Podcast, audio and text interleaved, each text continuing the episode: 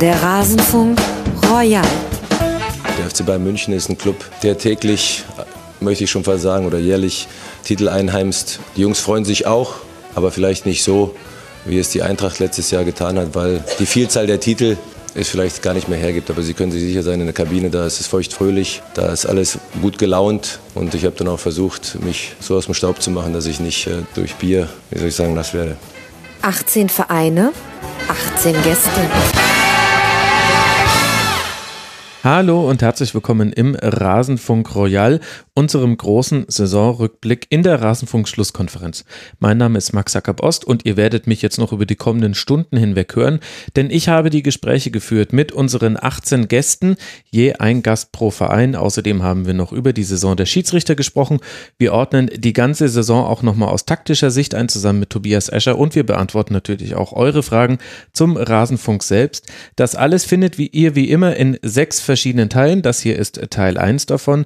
Der wird sich mit den Teams des FC Bayern, Borussia Dortmund, Rasenballsport Leipzig und Leverkusen befassen. Bevor wir aber mit den Gesprächen loslegen, möchte ich noch einen Dank loswerden. Der Rasenfunk ist werbe- und sponsorenfrei. Es gibt auch keine Paywall.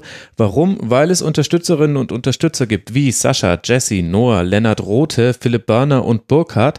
Sie alle sind nicht nur Rasenfunk-Supporter, sondern sie haben sich auch als solche registriert. Deswegen wusste ich, dass ich ihre Namen hier vorlesen darf. Herzlichen Dank an an euch sechs und natürlich auch an alle da draußen, die uns unterstützen.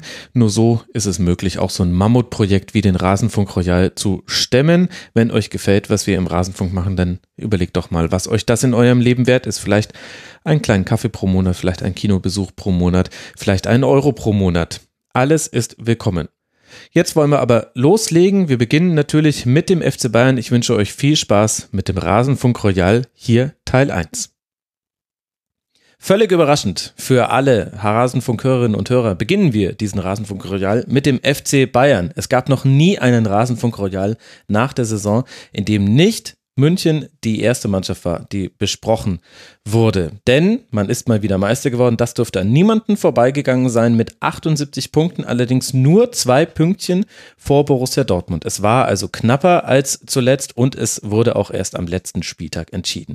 Ich freue mich darüber jetzt sprechen zu können, zusammen mit Florian Bogner von Eurosport. Servus Flo. Hallo Max. Du bist der Ed Flo Pomuk auf Twitter und heute endlich mal bei mir im Studio zu Gast. Total geil. Die Begeisterung springt dir aus deinen eiskalten Augen. Nein, ich freue mich hier zu sein, Max. Es ist, äh, es ist sehr, sehr, sehr, sehr, sehr, sehr heimelig. Ja, schön. Und es gibt Kaffee und das ist super. Sehr gut, das ist auch das Wichtigste. Es gibt Kaffee und WLAN. Ja. Also im Grunde, das ist alles, was man braucht, zum alles, was wenn man du mich braucht. fragst. Ja. Wir wollen über den FC Bayern sprechen. Wir werden die große Herausforderung haben, all das, was passiert ist, jetzt in eine Stunde zu packen. Wie alle Gäste dieses Rasenfunk Royals hast auch du fünf Aspekte mitgebracht, die für dich die Saison deines Vereins oder des Vereins, den du jetzt eben hier betrachten sollst, auszeichnest. Und der erste, der hat mich wie vom Donner gerührt, als ich den gelesen habe. Krass, ne? Du möchtest über Nico Kovac sprechen. Ja. Warum wer hätte es denn das? Nun ja, ähm, man hätte ja fast meinen können, gerade in den letzten Wochen der Saison, der FC Bayern besteht nur noch aus Nico Kovac, weil mhm. es war einfach das äh, vor, äh, vorher oder das, das äh, hervortretende Thema und alles hat sich mit Nico Kovac und diesem Mann beschäftigt. Dieser Mann hat sich mit sich selbst beschäftigt. Ähm, alle Medien haben sich mit ihm beschäftigt. Ja. Und es gibt natürlich verschiedene Aspekte im Laufe der Saison, die diese Frage über diesen Trainer rechtfertigen und manche aber auch nicht. Okay. Dann lass doch mal zurückgehen jetzt von, dass wir die Geschichte nicht von hinten her erzählen, sondern von vorne. Nico Kovac wurde verpflichtet, nicht als A-Lösung, um es so zu formulieren, und auch nicht zu einem frühen Zeitpunkt in der Saison, sondern der FC Bayern hat es geschafft, aus unterschiedlichen Gründen heraus diese Entscheidung sehr lange rauszuzögern und die Bekanntgabe war dann auch noch in einer für Eintracht Frankfurt damals sehr wichtigen Phase ja. vor dem Auswärtsspiel in Leverkusen. Glaubst du, dass ein Grundstein der Kritik, die jetzt an Niko Kovac geäußert wurde, während der Saison auch schon in dem Trainerfindungsprozess liegt? Ja, weil Nico Kovac hat quasi sein Traineramt beim FC Bayern begonnen, begonnen in der Hierarchie ganz unten. Also oben Rummenigge Hoeneß, mhm. dann von mir aus irgendwo Salihamidzic weit drunter, dann die Mannschaft, dann Nico Kovac. So war gefühlt die Ausgangsposition vor dieser Saison. Weil Nico Kovac kam daher als 1C-Lösung als Trainer, mhm. als ja, wir haben keinen anderen gefunden, jetzt nehmen wir mal den, ja. als äh, er hat auch keine Ansprüche, er hat niemanden mitgebracht, was ich im Nachhinein vielleicht auch als, als Fehler sehe, dass Nico Kovac nicht schon von vornherein irgendwie besondere Ansprüche gestellt zu haben, um sich dadurch vielleicht auch wichtiger zu machen. Mhm. Jetzt gab es natürlich die Geschichte, Kovac hätte theoretisch sich vorstellen können, äh, Kevin Vogt und äh, Ante Rebic zum FC Bayern zu bringen. Beim FC Bayern wurde dann wiederum entschieden, Nein, das ist doch kein FC Bayern-Material. Also bitteschön, Nico. Nein, nein, nein, du machst das mal mit denen, die da sind. Äh, ja. Ist eine komische Mannschaft. Äh, da sind so ein paar Alte drin, die musst du ein paar Mal spielen lassen, weil sonst kommen sie zu uns und gehen uns auf den Sack. Äh, die Jungen wissen wir noch nicht so richtig. So ein Gnabry, so ein Goretzka, die haben wir jetzt halt mal geholt, weil das ganz gut aussieht auf dem Papier. Ähm, dann sind so ein paar Weltmeister drin, denen kannst du eigentlich nichts mehr erzählen, aber probier's einfach mal. Und jetzt lauf mal los. Und wenn wir nicht Meister werden, ist vielleicht gar nicht mal so schlimm, aber es muss ja trotzdem alles alles passen und eigentlich musst du schon Meister werden. Und so war so ein bisschen die Ausgangsposition. Und das war natürlich für ihn eine sehr schwierige Gemengelage als Trainer. Ja. Jetzt hast du das ja sehr wortreich beschrieben, wie die Ausgangsposition war. Das ist ja auch ganz gut inzwischen dokumentiert. Aber glaubst du, dass es noch eine zweite Kommunikationsebene gab, dass es im inneren Führungskreis zwischen Rummenigge, Höhnes, Salihamidzic und Kovac noch andere Absprachen gab als das, was man jetzt so so im Brustton der Überzeugung vermutet, dass es fast schon Realität ist. Wie genau meinst du das? Das habe ich jetzt nicht verstanden. Also, äh, dass, dass die, Stell keine Suggestivfrage, sondern sag, wie du meinst. Na, dass die Ansage wirklich an ihn war. Ja. Na, du musst jetzt irgendwie durch diese Saison kommen, ja. du musst, du musst den Übergang simulieren. War nicht, könnte es nicht vielleicht auch gewesen sein, dass die Aufgabe, mit der in die Saison gestartet ist, einfach war, schau, dass die Nachfolger von Ribéry und Robben, dass die ein bisschen Spielzeit bekommen. Du wirst aber wahrscheinlich Ribéry und Robben auch nochmal spielen lassen, denn deswegen haben wir auch mit denen den Vertrag verlängert. Ansonsten wollen wir eine Entwicklung sehen in der Mannschaft und wir werden es jetzt nicht unbedingt am Meistertitel aufhängen, ob du das schaffst oder nicht. Ja, genau. Also das widerspricht sich ja, glaube ich, nicht. Es ist nur mhm. eine Facette dieses Ganzen. Also, dass am Ende des Tages natürlich ähm, nicht im Vordergrund stand, so viele Titel wie möglich zu gewinnen, ja. sondern auch irgendwie eine Entwicklung in dieser Mannschaft irgendwie sichtbar zu machen und das Ganze natürlich so zu moderieren, dass man halbwegs äh, unhavariert durch diese Saison kommt. Das war schon so ein bisschen die Ausgangslage, hat es aber, finde ich, halt auch sehr, sehr schwierig gemacht. Weil wenn man ihm vorher gesagt hätte, irgendwie, keine Ahnung, wir, wir, wir wollen das und das konkret erreichen, äh, weil so sind das halt so Soft Skills oder so weiche, mhm. weiche Eigenschaften, finde ich. Weil du kannst dich jetzt nach der Saison hinstellen und sagen, Nico Kovac hat alles richtig gemacht. Klar. Kannst du super sagen kannst aber auch dich hinstellen und sagen, Nico Kovac hat nicht alles richtig gemacht. Ja, und das wurde natürlich auch nicht antizipiert vom FC Bayern in seiner Kommunikation, alles was den Trainer betraf. Glaubst du denn, dass irgendwelche sportlichen Aspekte eine Rolle gespielt haben, die sich jetzt nicht an Personen festmachen, sondern an der Art und Weise, wie der FC Bayern Fußball spielt? Verstehe ich nicht die Frage. Also, dass Nico Kovac auch, dass bei der Verpflichtung von ihm auch wichtig war, wie er Fußball spielen lässt, dass das vorher mit ihm besprochen wurde. Was möchtest du mit der Mannschaft machen? Mit Sicherheit schon, aber also ich glaube, Defensivbalance war, ist so das große äh, Zauberwort der letzten zwei Saisons, was, mhm. was Carlo Ancelotti halt einfach nicht hinbekommen mhm. hat nach, nach Pep Guardiola, ähm, was unter Jupp Heynckes teilweise funktioniert hat, teilweise aber halt auch nicht. Ähm, und halt einfach so konkret, wie können wir es schaffen, in Spielen gegen Düsseldorf dominant zu spielen, ohne drei Gegentore zu kriegen? Und wie können wir es aber auch schaffen, gegen Gegner wie den FC Liverpool zu bestehen, ohne drei Gegentore zu kriegen?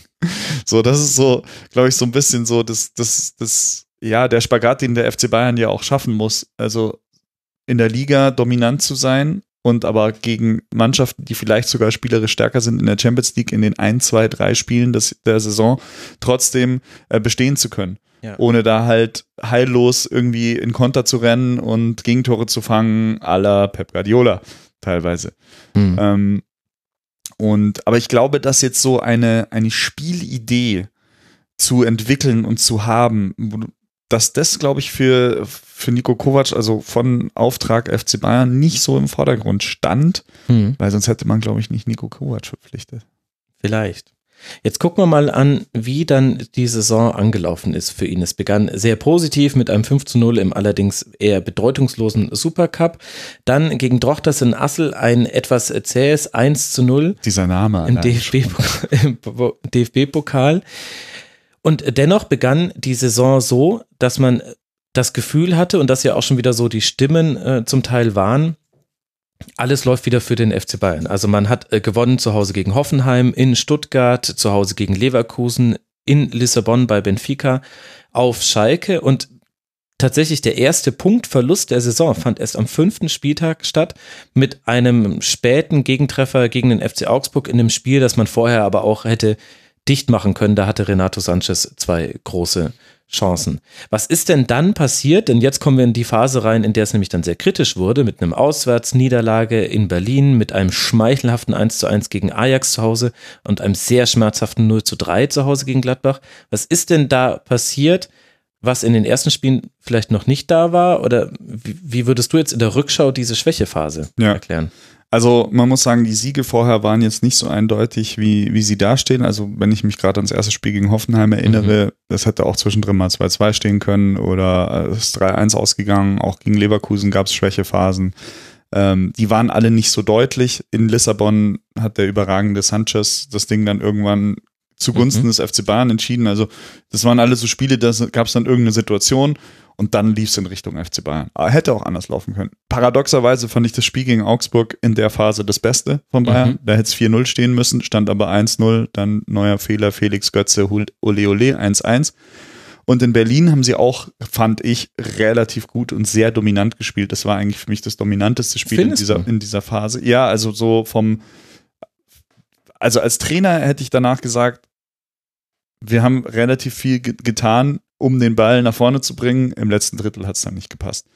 Aber es war, fand ich, also vielleicht verkläre ich das jetzt auch in der Rückschau, aber es, es war jetzt kein, kein schlechtes Bundesligaspiel vom FC Bayern in Berlin. Und ähm, also es war wie immer nicht alles vorher zu, so gut, wie es dann gemacht wurde und es wurde dann auch nicht so schlecht, wie es dann, wie es dann vielleicht aussah.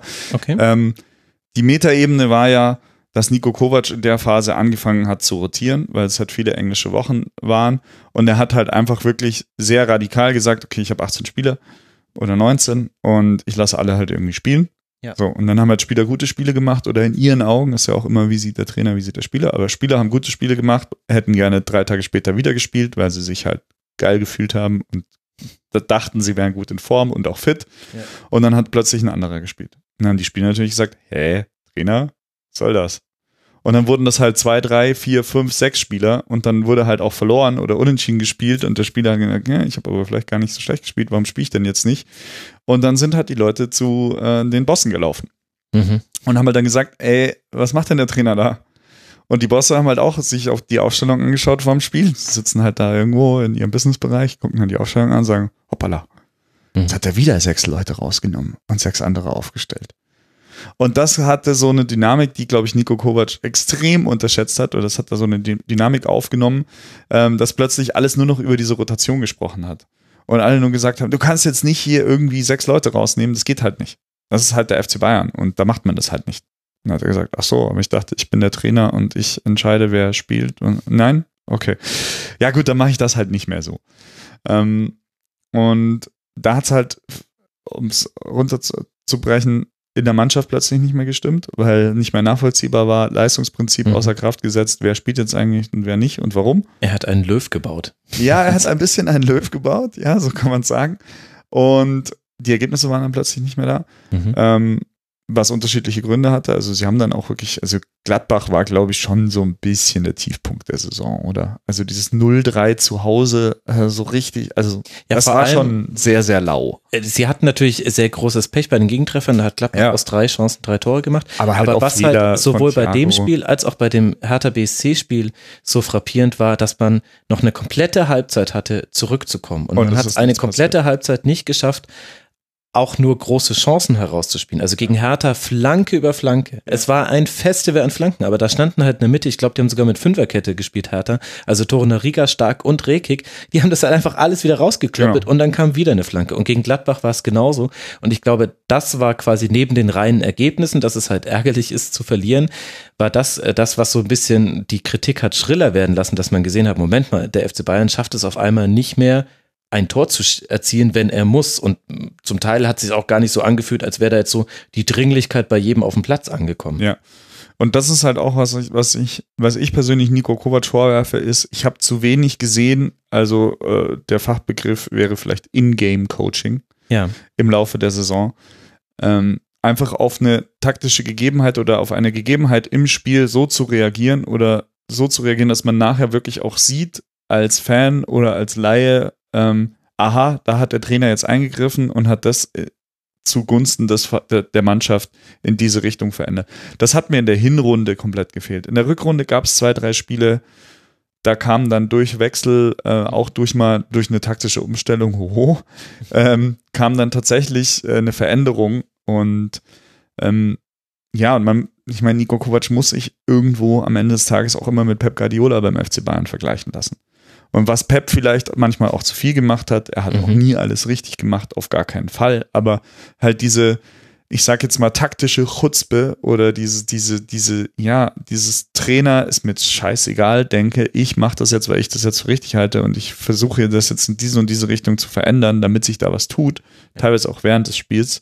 Das ist natürlich bei Guardiola extrem, aber da war mir Kovac in viel, gerade in dieser Phase oder in Phasen, wo es dann mal nicht lief, war er einfach auch zu konservativ und er hat es aber auch selber gesagt, dass er da extrem konservativ ist. Also in dieser Zeit gab es Mhm. Pressekonferenzen, wo er gesagt hat, hat er irgendwie von alten Trainern, die er selber hatte und, und so philosophiert und hat gesagt, am besten ist immer Ruhe bewahren, gar nicht mal so viel zu verändern. Der Hitzfeld-Ansatz, so ein bisschen. Ja, aufs Spiel bezogen, hat aber gleichzeitig sechs Spieler geändert. Also da, da hat er, glaube ich, er sagt ja auch heute in der Rückschau, er hat viel gelernt und ich glaube, in der Phase hat er wirklich am allermeisten gelernt. Der öffentlich einsehbare Tiefpunkt war dann, also Gladbach war vielleicht das schlechteste Spiel, aber der eigentliche Tiefpunkt sollte erst noch kommen. Also man hat sich dann ein bisschen gefangen von den Ergebnissen her, dass man gegen Wolfsburg gewonnen hat. Das war allerdings, hat auch viel mit einem sehr guten Lewandowski in dem Spiel zu tun. In Athen hat man gewonnen mit 2 zu 0, in Mainz hat man gewonnen mit 2 zu 1, dann in Rödinghausen, zweite Runde DFB-Pokal, wieder nur ein 2 zu 1 Alles knapp. War alles knapp, aber die Ergebnisse waren da. Ein, dann gab es ein 1 zu 1 gegen Freiburg, wo man einen Konter zulässt nach Umstellung von Freiburg, den man eigentlich nicht zulassen sollte. Mal wieder so ein doofes Gegentor, aber der eigentliche Tiefpunkt waren ja dann so zwei Spiele, die nacheinander kamen.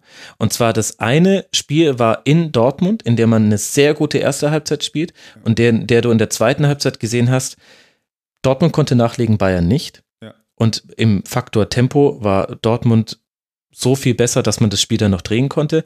Und dann dieses Heimspiel, dieses 3 zu 3 gegen Düsseldorf, wo dann noch der Faktor Slapstick in der Abwehr, und damit zitiere ich ja sogar Uli Hoeneß, Ja. noch mit dazu kam.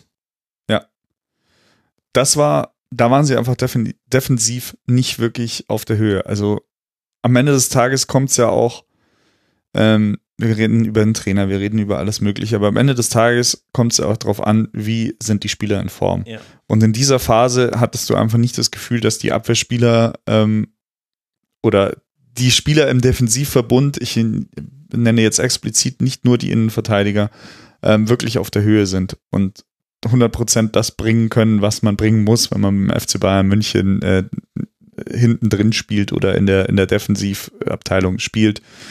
Und hilf mir mal kurz, wie, hat, wie war die Aufstellung gegen Dortmund? Ähm, Die Aufstellung gegen Dortmund war mit Boateng und Hummels. ja, genau. Und davor Martinez Goretzka. Mhm. Also da hat auf jeden Fall schon mal Thiago gefehlt. Genau, und das war die Zeit, in der er vom 4-3-3 aufs 4-2-3-1 dann umgeswitcht ist, was sich ja. dann eigentlich dann so durchziehen sollte. Genau, und was man halt gemerkt hat irgendwann in der Phase war halt, dass, dass das Duo Boateng-Hummels dann wahrscheinlich in den, von den drei äh, Möglichkeiten, wenn du Süle noch mit einbeziehst, ähm, wahrscheinlich das anfälligste ist. Mhm. So. Du hast ja den Aspekt Abwehr auch als eigenen Ja. nochmal mitgebracht. Deswegen lass dann nochmal Ja. in die Tiefe gehen. Weil du hast ja jetzt gerade schon den Fokus von Nico Kovac auf die Spieler verlagert. Mhm. War denn das abzusehen, dass, dass es da in der Abwehr Handlungsbedarf gibt? Man hatte ja mit Niklas Süle eigentlich dann die Möglichkeit, drei, zwei aus drei. Also du kannst dir zwei Ja. Innenverteidiger Ja. aus äh, drei guten bis sehr guten Innenverteidigern aussuchen. Also ich meine, die Konstellation ist natürlich schon auch undankbar wiederum für einen Trainer. Du hast drei Mhm. Spieler, drei Innenverteidiger, alles drei deutsche Nationalspieler zu dem Zeitpunkt noch. Mhm. Zwei davon Weltmeister. Also, aber halt vielleicht schon knapp über ihrem Zenit. Ich sage jetzt nicht weit über ihren Zenit, weil Anfang 30 oder mit 30 bist du noch nicht so weit drüber, aber so knapp über dem Zenit. Und den Herausforderer, der eigentlich so hat sich in der Phase dann rauskristallisiert, der beste von den dreien ist. Ja.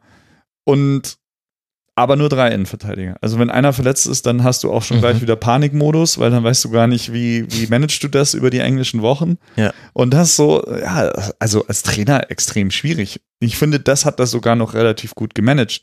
Ähm, er hat auch Boateng bis, ich sag jetzt mal, in den späten April hinein so bei Laune halten können mit Einsätzen, ähm, obwohl sich dann irgendwann dann auch herausgestellt hat, okay, Süle Hummels ist äh, meine A-Lösung und der Jerome kommt da vielleicht nicht mehr ganz so hinterher Ja. oder ran und dann hat sich jetzt nur in der letzten Saisonphase dann eben herausgestellt, dass das äh, dann wirklich auch äh, gegen gen Abschied geht für, für Jerome. Und worauf wollte ich jetzt hinaus? Es war Das schwierig. ist, ja, dass es schwierig zu managen war, aber es bezieht ja, also das eine ist ja das Personal, das ist die Abwehr, Ja. das andere ist ja aber, und das würde ich jetzt als Defensive bezeichnen, die Arbeit gegen den Ball der Mannschaft. Ja. Und da gab es gerade in dieser Phase ganz häufig Zitate von Spielern aus der Mannschaft, die Mhm. gesagt haben, ja, hätten wir alles umgesetzt, was uns Nico Kovac gesagt hat, Ja. dann, dann hätten wir jetzt auch dieses Spiel nicht wieder verloren oder unentschieden gespielt. Also geht es ja nicht nur um die Menschen in der letzten Kette, sondern auch so generell um die Ausrichtung. Das schon. Und ich glaube, dass halt auch, du darfst ja nicht unterschätzen, du hast mit Goretzka einen Mann reingebracht, der das erste Mal jetzt beim FC Bayern gespielt hat und der gar nicht zuerst gar nicht wusste, was wollen die eigentlich von mir? Soll ich bei denen einen Sechser spielen, soll ich einen Achter Mhm. spielen, soll ich einen Zehner spielen oder mal so, mal so, mal so?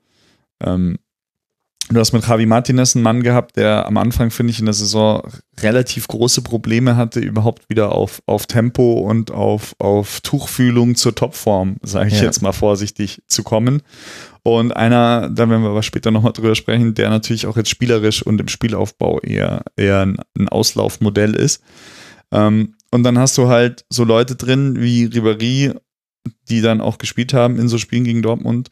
Da hat er sich zwar zerrissen, aber in anderen Spielen vielleicht nicht, die halt dann doch noch gesagt haben, ja gut, also den letzten Sprint anziehen, so nochmal in den eigenen Strafraum rein, weiß ich nicht. Oder halt auch ins Gegenpressing. Also irgendwie hat ja beides gefehlt. Also sowohl das, So. die Balleroberung in der gegnerischen Hälfte, als auch dann, wenn das nicht erfolgt, dann eben das schnelle hinter dem Ball kommen.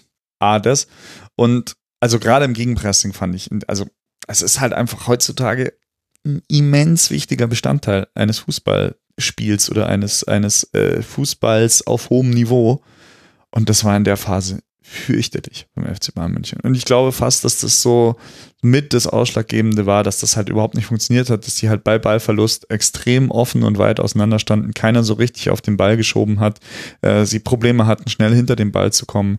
War das halt auch mit, mit Kimmich einen extrem offensiven Rechtsverteidiger, der, der in der Phase eigentlich permanent am, am, am rechten, äh, am, am Strafraumeck des Gegners Mhm. stand. So ist das Freiburger Gegentor damals entstanden. Genau.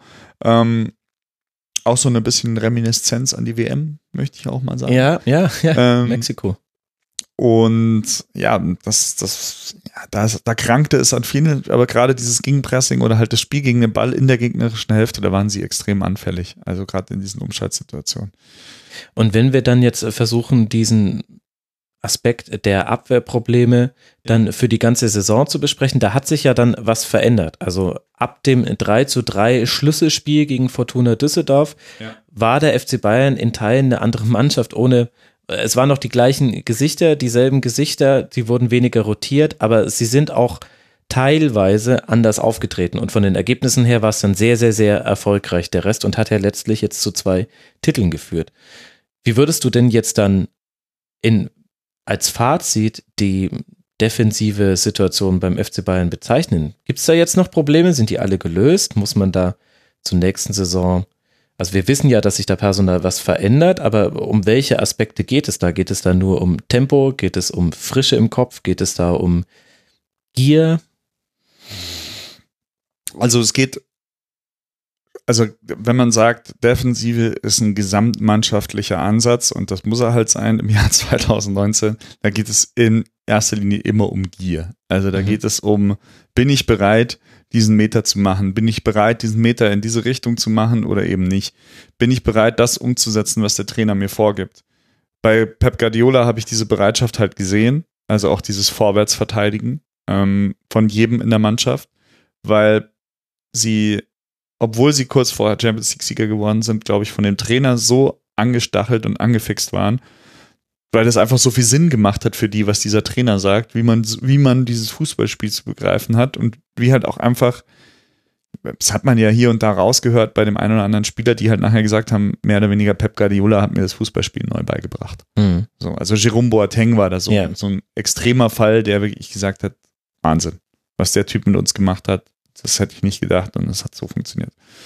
Jetzt sind die halt alle oder viele da halt irgendwie so Weltmeister und Deutscher Meister und Champions League-Sieger. Jetzt kommt halt einer wie Nico Kovac und sagt dir vielleicht in abgeschwächterer Form, du musst das so machen, wie vielleicht das Pep Guardiola dir schon mal erklärt hat. Und das ist halt so ein bisschen so, ja, weiß ich ja. Also, ne? So. Mhm. Und laufe ich jetzt da diesen Düsseldorfer jetzt halt wirklich mit allem, was ich habe, an, ja, und denke ich dann an verschiedene Aspekte ähm, oder denke ich mir, ja gut, das muss jetzt auch reichen, wenn ich da jetzt zwei Schritte mache und dann hinten irgendjemand klärt dann die Situation schon irgendwie. Also es ist so ein bisschen, bisschen schwierig und dieser gesamtmannschaftliche Ansatz, der muss halt auch in der neuen Saison wieder, also der muss immer wieder und immer wieder, der Reiz muss immer wieder da sein und das war ja auch, glaube ich, das, was Nico Kovac die ganze Zeit immer gesagt hat, er hat gesagt, ist ja alles da, also ich erzähle denen halt alles. Mhm. Also ich sag denen das jede Woche wir zeigen den Film und so, aber die setzen es halt nicht um. So, ja, aber da dann könnte ja er das so doch auch mit dem Leistungsprinzip regulieren. Also er hat ja rotiert, aber halt nicht unbedingt nach dem Leistungsprinzip und das war das ja. große Problem. Aber hätte man nicht genauso als Trainer eine Möglichkeit darauf einzugehen, dass du sagst, wenn halt ein Spieler die Vorgaben nicht ja. umsetzt, und da gehört auch Defensive dazu, ja. dann spielt er im nächsten Spiel halt nicht. Ja, aber dieses Leistungsprinzip war halt teilweise halt auch wirklich unmöglich umzusetzen, weil er dann nur noch 16 Spieler zur Verfügung hatte in okay. vielen Phasen der hm. der äh, Saison.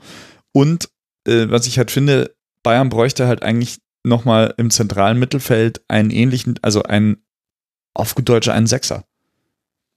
Also einen handelsüblichen Sechser mit dem Gimmick, den, das du halt beim FC Bayern brauchst, dass du halt auch wirklich nicht nur gut verteidigen kannst als äh, Javi Martinez Bot, sage ich jetzt mal, sondern auch nach vorne was entwickeln kannst. Also einen spielstarken Zweikampf und spielstarken Sechser. Und da ist dir der FC Bayern mit Thiago und Goretzka. Ja, aber das ist für mich keine Sechser. Okay. Also Thiago hat schon mal bewiesen, dass er es kann in mhm. einem großen Spiel bei Real Madrid in der letzten Saison, also jetzt vorletzten Saison, ja. ähm, als sie Wahnsinnsspiel gemacht haben, als äh, man erinnert sich der Ulreich Slapstick Tolisso Ulreich Ball der da zum Gegentor zum 2, also 2-2 ist das Spiel ausgegangen. Bayern hätte 2-1 gewinnen müssen, um in die Verlängerung zu kommen oder 3-2 gewinnen müssen, um das Spiel zu entscheiden und dann ins Finale zu kommen. Aber Thiago hat da als einzelner Sechser gespielt. Stimmt. Und er hat eine überragende Partie ge mhm. gegeben, auch defensiv. Ja. Also der hat Laufduelle, der war plötzlich 20 km/h schneller gefühlt als die ganze Saison davor und danach auch. Ähm, hat, hat irgendwie Benzema abgelaufen und also ein Riesenspiel gemacht. Wo ich auch sage, als ich die Aufstellung gesehen habe, jeder hat mit Martinez gerechnet auf der 6, Jupp hat Thiago hingestellt. Fand ich mutig, aber hat funktioniert. Und manchmal braucht man als Trainer, glaube ich, auch solche Spiele, wo du so sagst, ich mache jetzt was. Und die Mannschaft Klar. sagt, öh, was macht er da? Klar, so ist Lahm ja mal im Supercup gegen Chelsea auf die Sechserposition ja. gerückt und auf einmal war das eine Option, die bis in die Nationalmannschaft. Ja. So, oh, was macht der Trainer wurde. da? So, und dann macht das Sinn und dann funktioniert es. Und das gibt dir als Trainer, glaube ich, auch einen unglaublichen Schub. So. Und solche Sachen habe ich bei Kovac diese Saison sehr wenig gesehen. Also, wenn nicht sogar gar nicht.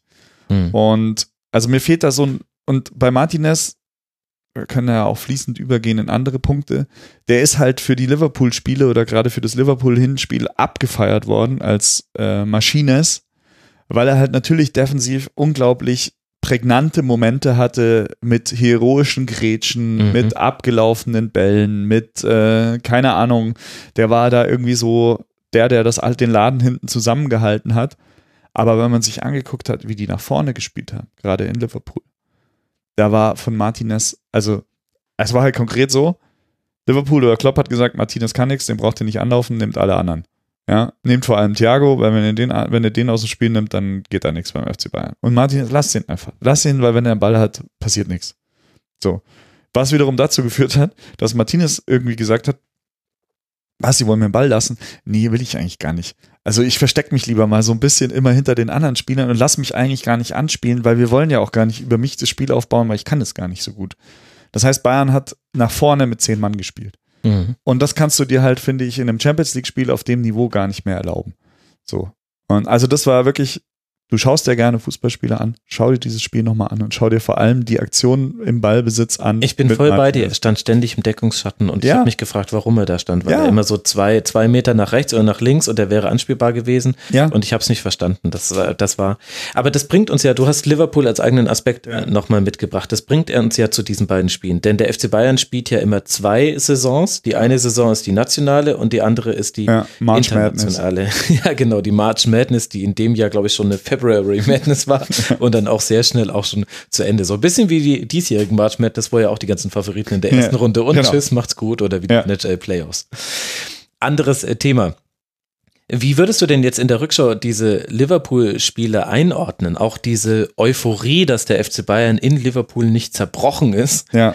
und dann auch dieses völlig seltsame Rückspiel, wo man 1 zu 3 verloren hat und eigentlich nie so wirklich im Raum stand, man kommt vielleicht weiter. Ja. Also, mh, ich finde, in der Rückschau wird das Rückspiel, wenn man sich nur das Spiel anschaut, zu schlecht gemacht. Okay.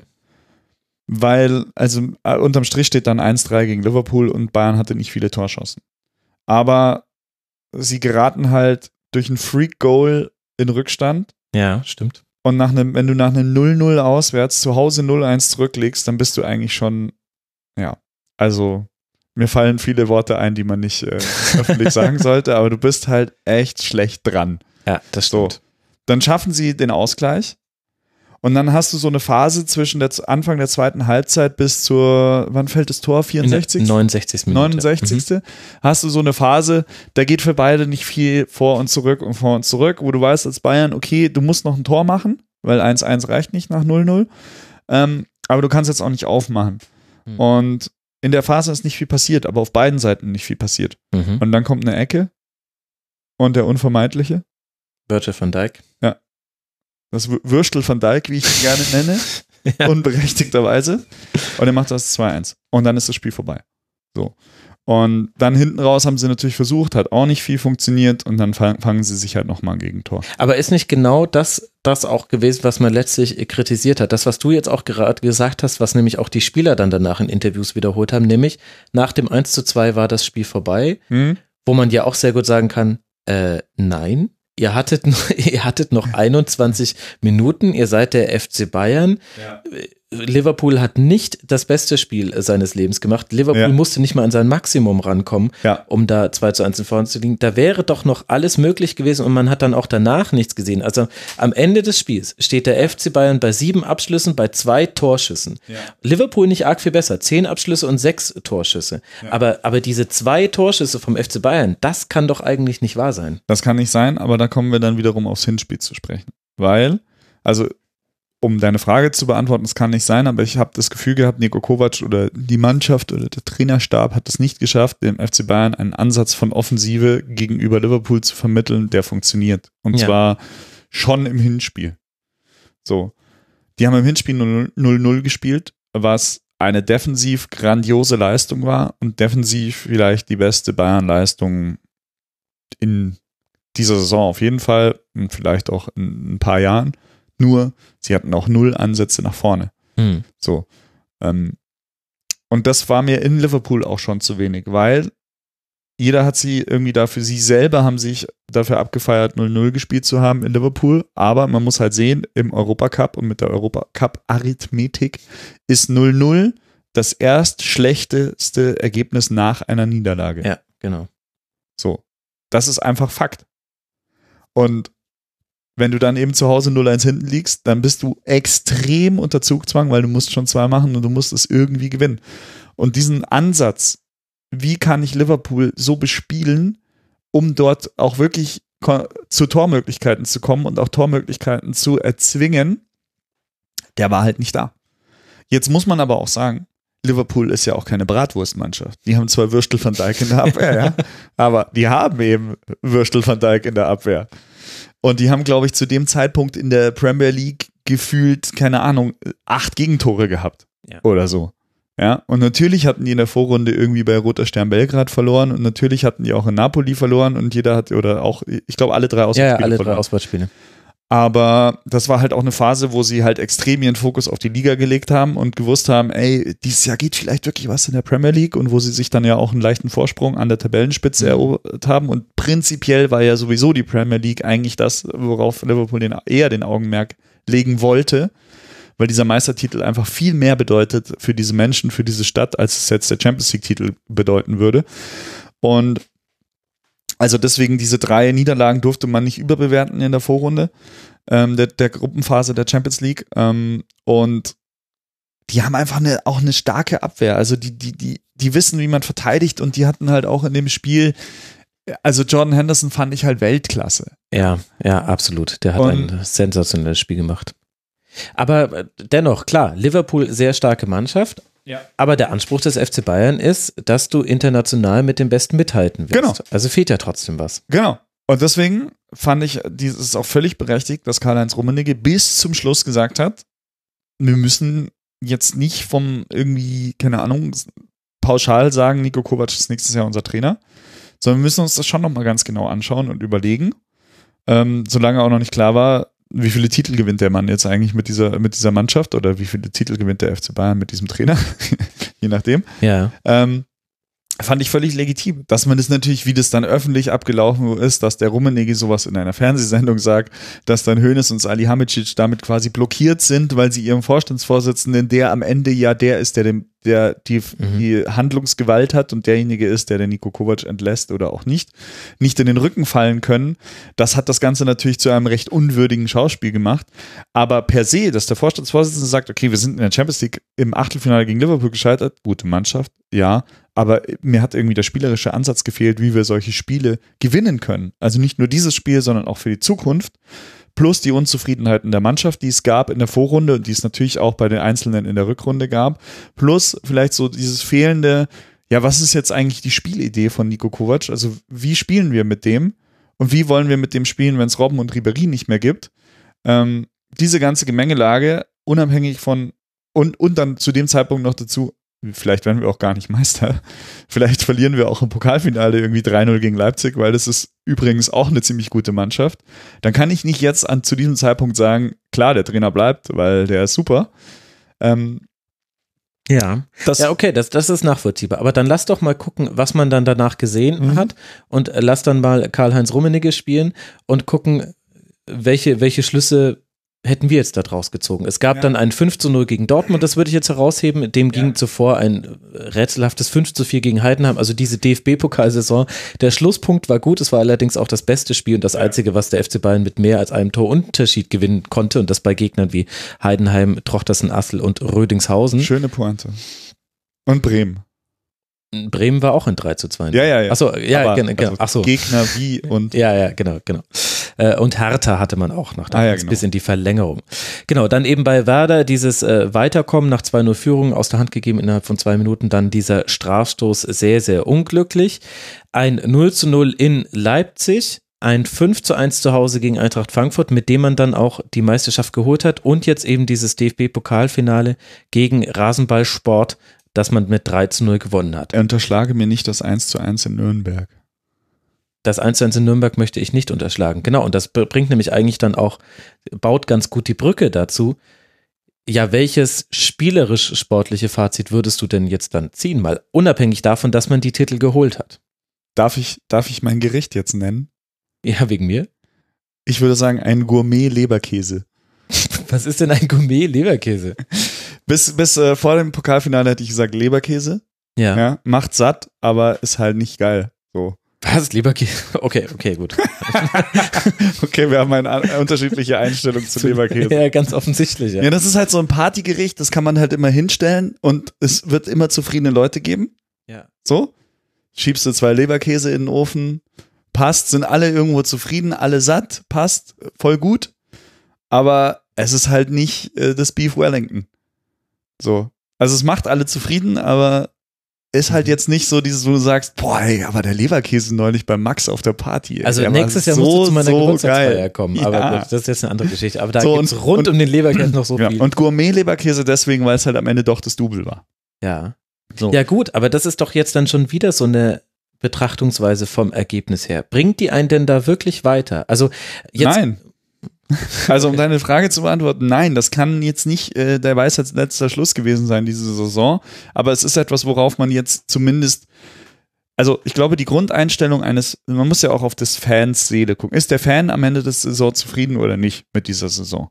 Ja. Ja. Und ich glaube, der Fan sagt so, hm, ja, schon. Zwölftes Double. Mehr Er sagt halt, schon. Gell? Das mit dem Nico Kovac, das war schon so ein bisschen, also ich meine, wie die den so, also das war jetzt nicht. Also deswegen schon Nico, super, aber weiter. Weil nächstes Jahr wollen wir wieder Champions League und so weiter. Also ja, und wie sind da die Chancen, Leberkas. mit einem Leberkas international anzutreten? Das hängt halt, finde ich, sehr von den Aktivitäten und den weiteren Akti Aktivitäten auf dem Transfermarkt zusammen. Weil am Ende Okay. geht es natürlich um die Spiele. Und wenn du jetzt, also Ribery und Robben waren jetzt natürlich die letzten zwei, drei Jahre jetzt nicht mehr auf der Höhe, auf dem Höhepunkt ihres Schaffens. Ja, die haben jetzt ja auch nicht mehr äh, andauernd gespielt. Also wenn ich mir angucke, die Einsatzzeiten diese Saison, ich glaube, Robben hat weniger gespielt als Ulreich. Das sagt schon relativ viel. Ähm, und Ribery ist jetzt auch nicht mehr in der Top 11 der Einsatzzeiten, glaube ich. Also, ja. Hat, hat, also Ribery hat weniger gespielt als Boateng und Robben hat weniger gespielt als Ulreich. Aber es sind halt Ribery und Robben. Mhm. Ja. Und die waren einfach das Herzstück dieser Mannschaft der letzten zehn Jahre. Und also nicht nur von ihren Spielerpersönlichkeiten und das, was sie dazu beigetragen haben, zu diesem Erfolg der Bayern der letzten zehn Jahre, sondern halt auch von der Spielphilosophie her. Weil wann immer du keine Ahnung hatte, wie es weitergehen sollte auf dem Platz, hast du den Ball zu Ribéry oder zu Robben gespielt. Mhm. Immer. Also wenn du als Spieler nicht wusst, äh, mal jetzt, ja gut, dann gebe ich ihn, also du hast auf jeden Fall nichts verkehrt gemacht, wenn du den Ball Ribéry oder Robben gegeben hast. Genau, eine Zeit lang noch Lahm und auch äh, Xabi Alonso, aber die waren eben weiter weg vom Tor. Die Torgefahr haben Ja. die beiden. Also, Gemacht. oder in Ribéry's, den ersten fünf Jahren von Ribéry war es sogar so, du hast an der Mittellinie schon Ribéry den Ball. Ja, stimmt. Ja. Ja, also die haben hinten rumgespielt, rumgespielt, rumgespielt, verschoben, bis der Raum da war für Ribéry an der Mittellinie. Dann hast du ihm links im Raum, vor, am Anfang sogar noch Philipp Lahm, spielt Ribéry den Ball zu und dann ging das Bayern-Spiel los. Mhm. An der Mittellinie mit Ribéry. Und dann hat er halt ein Dribbling angefangen oder hat nach vorne gepasst oder hat sich spielen gehen, äh, wieder Mhm. einsetzen lassen auf dem, auf dem Flügel. Und ein bisschen weiter vorne hat dasselbe auf Arjen Robben zugetroffen. Du hast ihm irgendwann den Ball an der Außenlinie gegeben, du hast ihn so lange kombiniert, bis du den da freigespielt hattest. Und dann wusstest du, jetzt zieht er, jetzt macht er das Dribbling- Dribbling und zieht nach innen oder ihm fällt schon irgendwas ein. So. Mhm. Oder er spielt ihn dann quer, macht Spielen gehen, lässt sich, lässt sich den Ball auch irgendwie in die Gasse liegen. Und natürlich hat Bayern jetzt Spieler mit Coman und Gnabry, die diese Fähigkeiten auch durchaus entwickeln können oder teilweise halt jetzt in den letzten Jahren schon besser waren. Aber wenn man von Persönlichkeiten auf dem Platz spricht, also wenn ich jetzt Thiago bin, 89. Minute in einem wichtigen Spiel, wir liegen hinten oder steht unentschieden.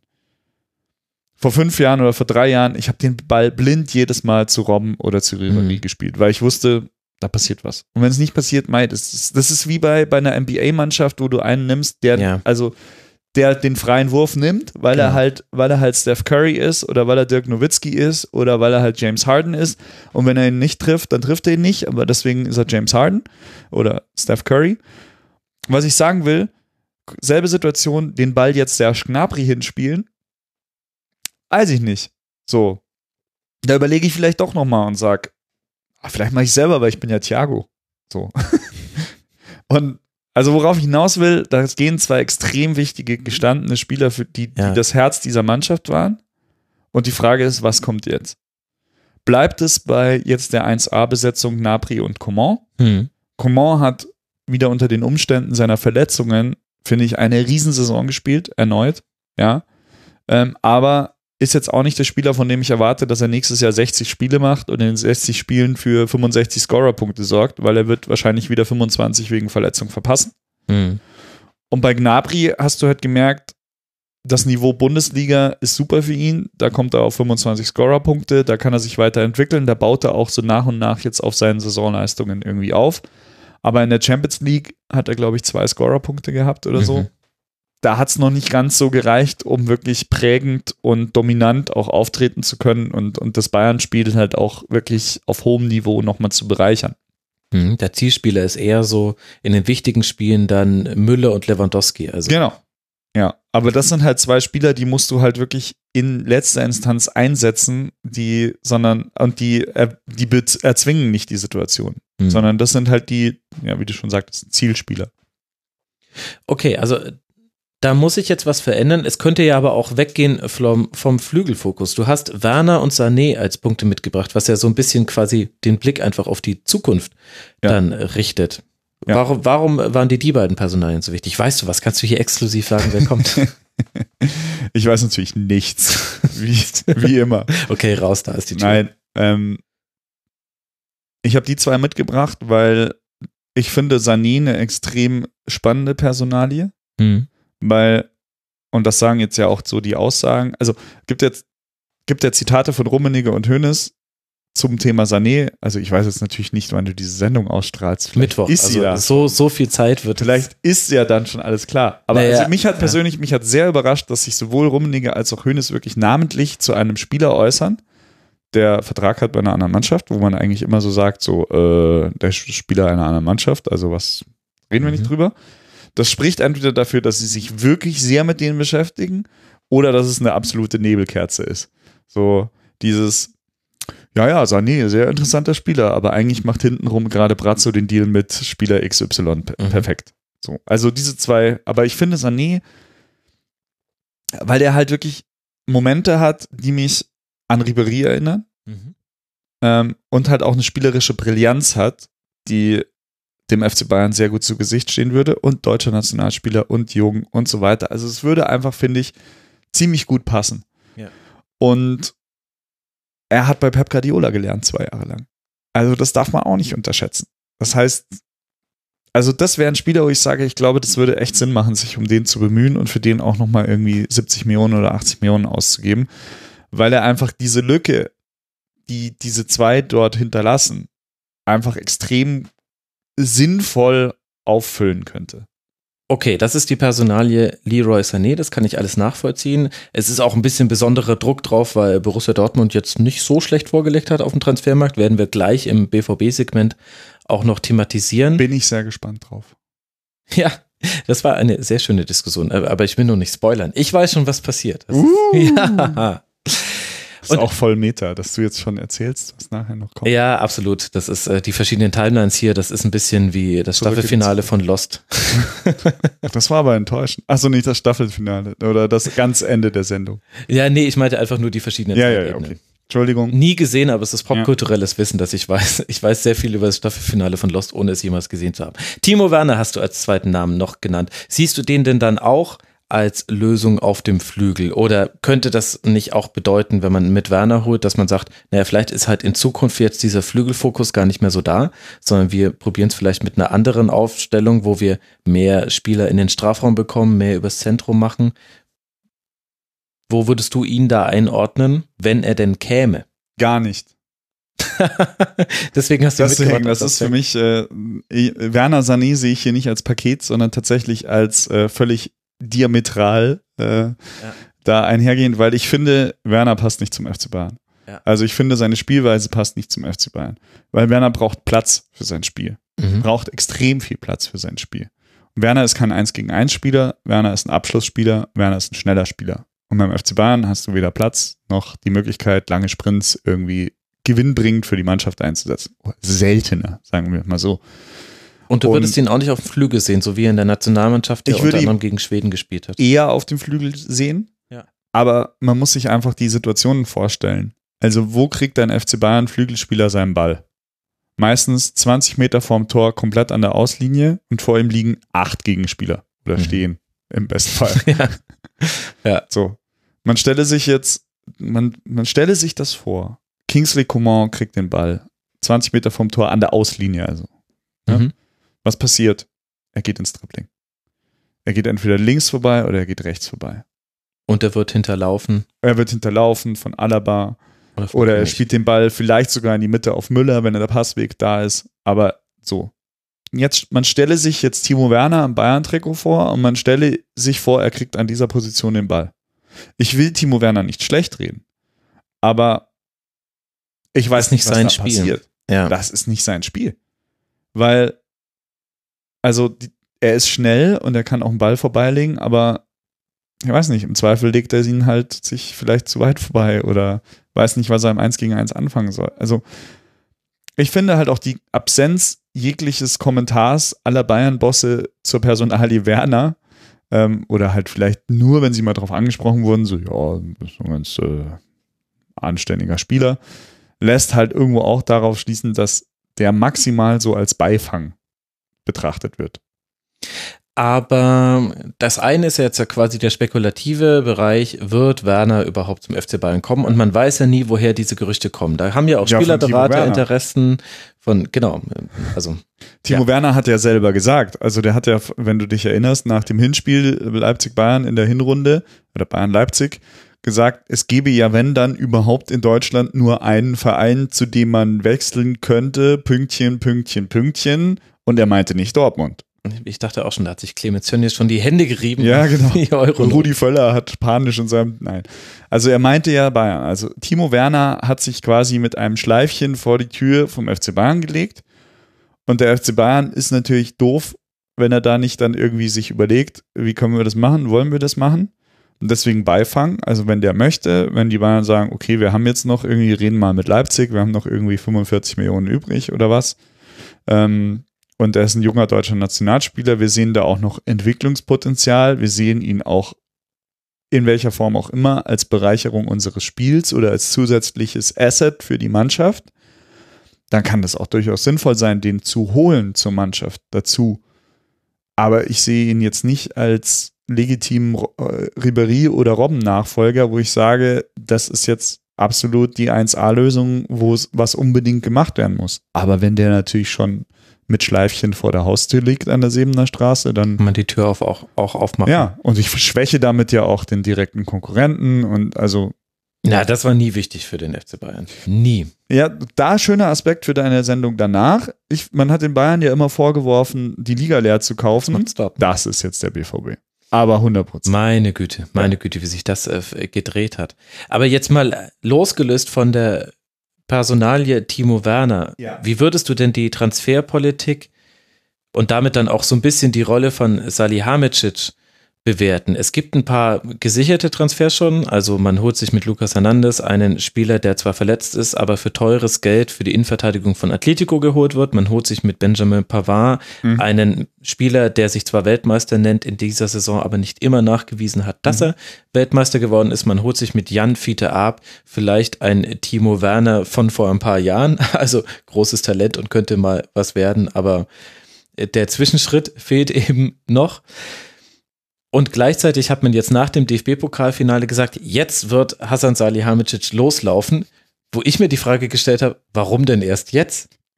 Nein, also Uli Also hat das natürlich, auf die Uli hat das in seiner legen. unnachahmlichen Art so gesagt, aber es war halt so ein bisschen, die Anbahnungen und die äh, prinzipiellen Gespräche wurden natürlich vorher schon geführt. Ähm, es gab halt nur dieses zwei Wochen Embargo rund um die Meisterschaft und das DFB-Pokalfinale da jetzt nicht weiter irgendwie darauf einzugehen. Ja. Und jetzt ab, ab Montag nach dem Pokalfinale darf Hassan Salihamidzic quasi auch wieder in Madrid gesehen werden, wenn er sich mit irgendjemandem zum Kaffee tritt, trifft oder was auch immer. Kann den Aber- Bart endlich abnehmen. Okay. Ja, genau. Aber jetzt, also das war so dieses. Aber wie, wie siehst du Salihamidzic in der Rolle? Weil das war ja auch ein großes Thema in dieser Saison und gehört ja irgendwie zu dieser Spielzeit mit dazu, Mhm. dass ja auch wenn über Niko Kovac geredet wurde, wurde immer zu einem Drittel auch über Salihamidzic äh, gesprochen. Wenn über äh, Karl-Heinz Rummenigge geredet wurde, wurde zu einem Achtel über Salihamidzic gesprochen. Wenn Uli über, also er, er schwang immer mit bei ganz vielen Diskussionen. Mhm. Und ist ja jetzt aber auch in der sportlich leitenden Funktion Mhm. beim amtierenden Doublesieger zugange. Ist es da jetzt auch so, dass man das vom Ergebnis her betrachten sollte? Oder wie würdest du die Personalie einordnen? Ja, aber wie, wie definierst du den Erfolg von Bratzo Salihamidzic? Also wie definierst du seine, ob er seine Aufgabe von außen gesehen gut gemacht hat oder schlecht gemacht? An der Art der Kaderzusammenstellung in der nächsten Saison. Also wäre Genau. es jetzt zu früh. Genau. Das ist der Punkt. Und am öffentlichen Auftreten. Und am öffentlichen Auftreten, aber das ist, also das ist natürlich bei Salihamidzic, ich sage jetzt mal freundlich, ausbaufähig. Mhm. Ähm, aber das ist, glaube ich, für die Bosse intern gar nicht so wichtig. So, natürlich wollen sie nicht an, dass, dass der Sportdirektor durch den Kakao gezogen wird oder halt irgendwie negativ dargestellt wird oder sich teilweise halt auch natürlich selber nicht gut präsentiert. Aber ich glaube, da sind sie noch, also da haben sie noch Nachsicht und sagen, mei, er muss sich jetzt halt erstmal profilieren, Ja, wie der Karl-Heinz das gesagt hat. vielleicht gibt es da ja auch so einen ganz kleinen Glashausaspekt bei beiden. Auch das. Und sie schicken ihn ja halt auch in Situationen rein, wo er nur verlieren kann. Mhm. Also, Ja, also die Frage möchte ich jetzt mal für dich beantworten. ja, bitte. Ja. Nein, nein, das so. war quasi die Ach so. Situation. Die Ja. Grundrechts-PK, wir haben sie ja, Ja, gar, ja, ja, ja. äh, wir haben sie ja gar nicht angesprochen. Nein. Und halt auch jetzt mit der Trainerfrage. Also am Ende des Tages kann Sascha Hali, äh, Sascha Sascha Sascha ha, ha, ha, Halihadzic. ha, Hassan Brazzo, wie er nicht mehr genannt werden darf, aber wie sein Twitter-Profil heißt.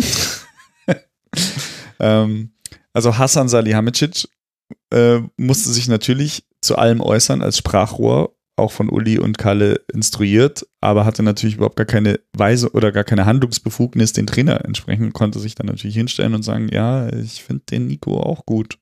So, ist er nächstes Jahr Trainer? Hm. Was ist das? Ein großer Vogel. Ja, genau. da hinten, ein Da Flugzeug. hinten, gucken Sie, oh, ist kalt geworden, ne? Okay, aber, aber das heißt quasi, Salihamidzic können wir jetzt eigentlich noch nicht seriös beurteilen. Da müssen wir noch ein bisschen warten. Wie Genau. ist es mit Nico Kovac? Weil Mhm. da- da- den Punkt haben wir vorhin nicht so ganz zu Ende gebracht. Ja. Wir haben, wir haben rausgearbeitet, was sich verändert hat in seinem Handeln und dass, dass er jetzt, dass es legitim war von Karl-Heinz Rummenigge zu sagen, wir gucken uns jetzt an, wie er in dieser Crunch-Time, wie seine Mannschaft dann funktioniert. Jetzt hat sie funktioniert und jetzt hieß es, ja, klar, war nie ein Thema. Hä, wa- warum fragen Sie überhaupt? Natürlich wird Nico Kovac weiter Trainer sein. Was ist das überhaupt für eine unverschämte Frage? Und Ja. hören Sie auf, mich zu filmen. Ja. Ein bisschen. Da, ein großer Vogel. Ja, ja, so ein bisschen auch. Aber ist es dann bei Kovac nicht eigentlich ähnlich wie mit Ja. der Salihamidzic? Ja, ja, man kann jetzt natürlich noch nicht den Stab über Nico Kovac sprechen oder, äh, Oder ihn heilig sprechen. oder ihn heilig sprechen. Auch nicht, weil ähm, es war eine extrem schwierige Situation, eine extrem schwierige Saison und er hat es zumindest jetzt, wenn wir von dem, was wir eingangs gesprochen haben, ähm, geschafft, sich über die Mannschaft jetzt in der Hierarchie, finde ich, hochzuarbeiten, wenn man so will. Mhm. Und ich glaube, es ist natürlich immer blöd, wenn Leute wie wir irgendwie Ratschläge an solche Menschen irgendwie rausgeben, aber ich glaube, es würde ihm gut zu Gesicht stehen, jetzt auch Ansprüche zu formulieren. Also jetzt auch als Trainer klar zu sagen, vielleicht hat er das auch schon, aber klar zu sagen, ich hätte gerne vielleicht noch diesen oder diesen Spieler oder diesen oder diesen Spielertyp in meiner Mannschaft. Ja. Weil ich finde, als Trainer musst du sowas auch machen.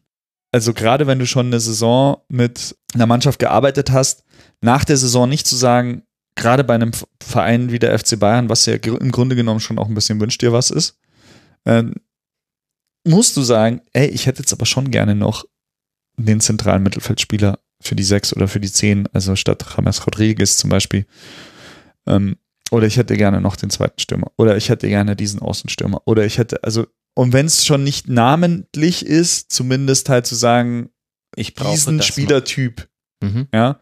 Also jetzt nicht unbedingt zu sagen, ich will Sané, aber ich will einen wie Sané. So. Oder ich will, keine Ahnung. Ja. Das würde ihm, glaube ich, auch nochmal ein bisschen helfen. Damit macht er sich natürlich auch irgendwo ein bisschen angreifbarer, wenn diese Personalie oder diese Art dann nicht funktioniert. So dieser Sommer-Effekt. Mhm. Ich hol mal Jan Kirchhoff. so. Ja. Ja? ja, oder Felix Magath. Ich, Ja, ich ich löse alle, alle. Probleme mit, mit Ali Karimi auf Schalke und mit äh, Papadopoulos und so weiter. Ich hole mal sieben Leute in der, in der Winterpause. Ja, nee. Aber ich glaube, er muss halt schon schauen, dass er weiter an seinem Profil als Trainer arbeitet und dazu gehören halt auch politische Entscheidungen, die man als Trainer fällt. Oder halt auch politische Aufträge oder halt so ein bisschen, ja. Weil mit der, weil mit der Schiene, boah, das ist schon ganz schön harsh, dass die ganze Zeit über mich geredet wird als Trainer und das geht an die Seele und so weiter und so fort. Das kann man mal machen, aber das kann man nicht über zwei Jahre durchziehen. So. Ja, wobei es ja, es ist ja legitim. Es ist ja völlig in Ordnung, wenn er darauf hinweist, dass er ein Mensch ist und dass manchmal als Mensch im öffentlichen Leben halt in einer Art und Weise über dich gesprochen wird, die, die nicht spurlos an dir vorbeigeht. Ich fand halt, Ich fand die Häufigkeit halt einfach. Also, ja, ich hatte da auch ein bisschen das Gefühl, eine Erschöpfung rauszuspüren. Also Genau. auf einmal haben Leute mich gefragt, man wird ja komischerweise immer gefragt, was glaubst du, wie es weitergeht? Man denkt sich ja, Ja. weiß ich auch nicht, aber Ja. ich frage den Flo Bogner dann mal. Äh, Mich haben Leute gefragt, glaubst du, der wird hinschmeißen nach dem DFB-Pokalfinale? Habe ich mir auch kurz gedacht. Also gerade nach der Meisterschaft, wie du gesehen hast, dieser Mann, also positiv könnte man sagen, er hat den FC Bayern komplett verinnerlicht, nämlich so eine Meisterschaft ist nix. ja, Ja? So. Aber der saß und stand da rum nach dieser Meisterschaft und der sah aus, als wäre er gerade irgendwie, keine Ahnung. Also, der war einfach leer, der Mann. Mhm. Der war wirklich leer. Ja. Von dem ist viel Druck abgefallen, aber er konnte sich in der Situation auch nicht wirklich freuen. Und wenn du dich als Trainer nicht über deine erste deutsche Meisterschaft freuen kannst, dann musst du dich, glaube ich, auch hinterfragen, boah, also warum jetzt eigentlich? Und Mhm. ich, ich hoffe für ihn sehr, dass er sich Montag, Dienstag, Mittwoch abseits aller Kameras, abseits der Öffentlichkeit tatsächlich drüber freuen konnte nach dieser Meisterschaft. Wenngleich er sich natürlich dann auch wieder auf den DFB-Pokal vorbereiten musste. Und ja, auch nach dem Double, da hat man dann, dann schon mehr gemerkt, als er dann das, Mikrofon, äh, das Megafon ergriff und dann aber halt so eine Behördenansage gemacht hat. So, also ich persönlich hätte mir gewünscht, der Mann würde ein bisschen mehr aus sich rauskommen. ja. So, er muss jetzt nicht oberkörperfrei äh, über den Rasen sliden äh, mit dem DFB-Pokal und der Meisterschale in der Hand, aber ich hätte mir persönlich gewünscht, er hätte das ein bisschen mehr emotional aufarbeiten, dadurch, dass er sich ein bisschen emotional auch befreiter darstellt. ja, ist vielleicht auch aber er ist auch schwierig. nicht der Typ ja, dafür vielleicht. und ist vielleicht auch schwierig, wenn halt zwei Typen in einem Münchner Büro sitzen und jede Regung von dir analysieren. Vielleicht kommt man dann auch seltener aus sich heraus, weil wenn man halt dafür auch schon mal äh, im Schlechten auch mal auf die Mütze gekriegt hat. Das also stimmt. vielleicht führt das Und man muss ja dazu. auch sehen, das habe ich mir jetzt auch gedacht, wie hat er dann nach dem Eintracht-Pokalsieg reagiert? Und da ist er jetzt auch nicht oberkörperfrei über den Rasen Ja, geslidet. genau. So, da hat er sich auch eher so nach innen gefreut. Aber war natürlich da auch schon wieder die Situation, er war schon zum FC Bayern versprochen und so weiter und er konnte es nicht jetzt so. Ich fand halt bezeichnend und auch für mich ein bisschen beklemmend, wie Nico Kovac nach dem DFB-Pokalsieg auf der Pressekonferenz sitzt und ihn jemand fragt, so, ja, Nico, nix, letztes Jahr saßen sie ja hier und dann kamen die Spieler rein und haben sie gebierduscht auf der Pressekonferenz und Nico Kovac sitzt da und sagt, ich weiß nicht, ob du es gesehen hast, Nee, leider nicht. sagt, ja, ich schaue schon die ganze Zeit nach links, äh, ob die Tür aufgeht und ich gebierduscht werde. Und das kam aber halt niemand. So, und das, ja, das hat es ist wie so, wenn du zur Geburtstagsparty einlädst. So, ja, und genau, und es kommt keiner. Das war wirklich so wie der Sechsjährige, der da sitzt an seiner Geburtstagsparty und da stehen so sieben Hütchen und Teller nebenan und es kommt niemand. Und du musst dem dann erklären, warum niemand kommt. Das war dann nochmal so, im, im Moment, der, er hat es allen gezeigt, er hat da wirklich am Ende dieser, dieser echt schwierigen Saison das Double geholt und dann sitzt er da und sagt, ja, ich schaue schon die ganze Zeit nach links, ob die Tür aufgeht und die Jungs reinkommen und es gab einfach niemand. Ja, das zeigt halt, dass er quasi viele Dinge erreicht hat, aber manche Dinge, unter anderem eben das, dass das Verhältnis zur Mannschaft Ja. ein so enges, Ja. hierarchisch klar ist, aber dann Ja. so gut es ist, dass eben sowas passiert, das ist halt nur nicht da. Genau. Und das ist aber auch gut erklärbar. Ja, genau. Und dann sind wir jetzt wieder beim Kader. Es gibt halt noch zu wenig Kovac-Spieler in dieser Mannschaft. Also, das ist natürlich auch, klingt total polemisch und so weiter, aber du brauchst halt Spieler und am besten die Mehrheit im Kader, die sich halt wirklich auch als dein Spieler so ein bisschen definiert. Ja. Ja. Und das sind halt momentan vielleicht Goretzka, vielleicht Gnabry, vielleicht Süle. So. Dann gibt es so ein paar ambivalente, so, so ein Kimmich zum Beispiel, dem würde ich jetzt weder ab, abtragen, dass er ein Kovac-Spieler ist, noch irgendwie sagen, dass er noch ein Guardiola-Spieler ist oder so, aber es gibt halt dann diese Weltmeisterfraktion, die irgendwie sowieso über den Dingen steht. Also man würde, glaube ich, nie Thomas Müller irgendwann als Kovac-Spieler bezeichnen können, weil er halt einfach das ist, was er ist und schon so viele Trainer erlebt hat und schon so eine Vita hat, dass der einfach nicht mehr zu so einem Trainerspieler wird. Ja. Aber wenn jetzt neue Leute kommen, auf die Kovac dann auch baut, den Kovac dann vielleicht halt so, so einen wie den Lucas Hernandez, wenn er dem jetzt den roten Teppich ausrollt und von Anfang an sagt, du bist the man in der Abwehr, dann wird der halt der Kovac-Spieler. Und dann hast du vielleicht immer mehr Kovac-Spieler. Vielleicht wird so einer wie der Coman, weil er nächste Saison dann plötzlich der herausragende Spieler ist beim FC Bayern, weil er jedes Spiel von Anfang an spielt. Auch ein Kovac-Spieler. Hm. So, und dann hast du plötzlich in der Mannschaft, wenn elf Leute auf dem Rasen stehen, spielen, stehen so fünf, sechs Spieler, wo du sagst, die haben halt wirklich eine Beziehung zu dem Trainer und die zerreißen sich vielleicht auch für den Trainer, weil ähm, dann stärkt das vielleicht auch wieder die Position des Trainers. So, wir sind schon ein bisschen über der Zeit, haben aber noch einen Punkt und der hört sich fatalerweise an wie ein John Grisham-Roman, Das Erbe. Ja. Möchtest du damit über Karl-Heinz Rummenigge und Uli Hoeneß sprechen? Ein bisschen, ja. Warum ist das für diese Saison wichtig? Weil Uli Hoeneß ein Mensch ist, der mittlerweile in größeren Zeiträumen denkt, wahrscheinlich weil er schon so alt ist, ich weiß es nicht. Ähm, und Uli Hoeneß hat so in einem Nebensatz nach einem der letzten Heimspiele, als wir in der Mixzone standen, irgendwie gesagt, dieses Jahr war eine Übergangssaison und nächstes Jahr ist es auch noch. Und da merkt man, in welchen Zyklen dieser Mensch mittlerweile denkt. Ja. Und Uli Hoeneß denkt jetzt schon an 2021 und an 2022 und ähm, will sagen, auch die Saison 2019, 2020 hat Uli Hoeneß im Geiste irgendwo schon ein bisschen gespielt und abgeschrieben. Einmal. Hm. Weil er sagt, es ist nochmal eine Übergangssaison. Weil er halt gesagt hat, okay, es sind drei Jahre des Übergangs, die wir brauchen, um eine alte Mannschaft, die wir Start, Status 2017 hatten, in die Zukunft zu überführen. Ja. Womit er auch deutlich recht hat, weil wenn du überlegst, welche Mannschaften in Europa, also auf dem Status des FC Bayern, waren wirklich mal von der Kaderstruktur oder von der Altersstruktur im Kader, auch von dem bedeutsamen Spieler her in einer ähnlichen Situation. Und dann kommst du, oder bin ich persönlich sehr schnell auf sehr viele gescheiterte Beispiele gekommen. Also sowas wie AC Milan Mitte Mhm. der 2000er, äh, das große Man United, das sich dann nach dem Abgang von Sir Alex Ferguson, das war natürlich auch Mhm. trainerbedingt, äh, nicht so schnell neu erfinden konnte. Ja, auch ein Real Madrid, der Sidanes und Pavones, wie es damals hieß, die dann auch für mehrere Jahre so ein bisschen in der Versenkung verschwunden sind. Ähm, Inter Mailand Mhm. nach José Mourinho. Die eine Ähm. Ausnahme ist Barca, die in den letzten zehn Jahren, glaube ich, acht oder sieben Mal spanischer Meister geworden sind. und da die ja auch große Spieler weggegangen sind mit Ja, Xavi, Iniesta. aber du hattest immer Messi. ja. Und Barca kommt jetzt erst, finde ich, an diese Stufe, wenn, wenn Messi weg ist. Ja, okay. Oder wenn Messi Mhm. aufhört. ja, stimmt Die wahrscheinlich. Prä-Messi-Ära. Mhm. So, so wie es halt bei Milan die Prä-Insagi-Pirlo-Ära war. Oder bei, keine Ahnung, Also Post. Äh, Post, Danach, nicht- genau. Ja. Latein 5 hatte ich teilweise. Ja. Post. Ja. ja. Mhm. Entschuldigung. Kannst du es rausschneiden? Nein, nein, alles gut. Ähm, ja, und deswegen drei Jahre Übergang. Wir sind mittendrin immer noch. Gefühlt bei, als Fan bist du ja irgendwo so, jetzt geht's los.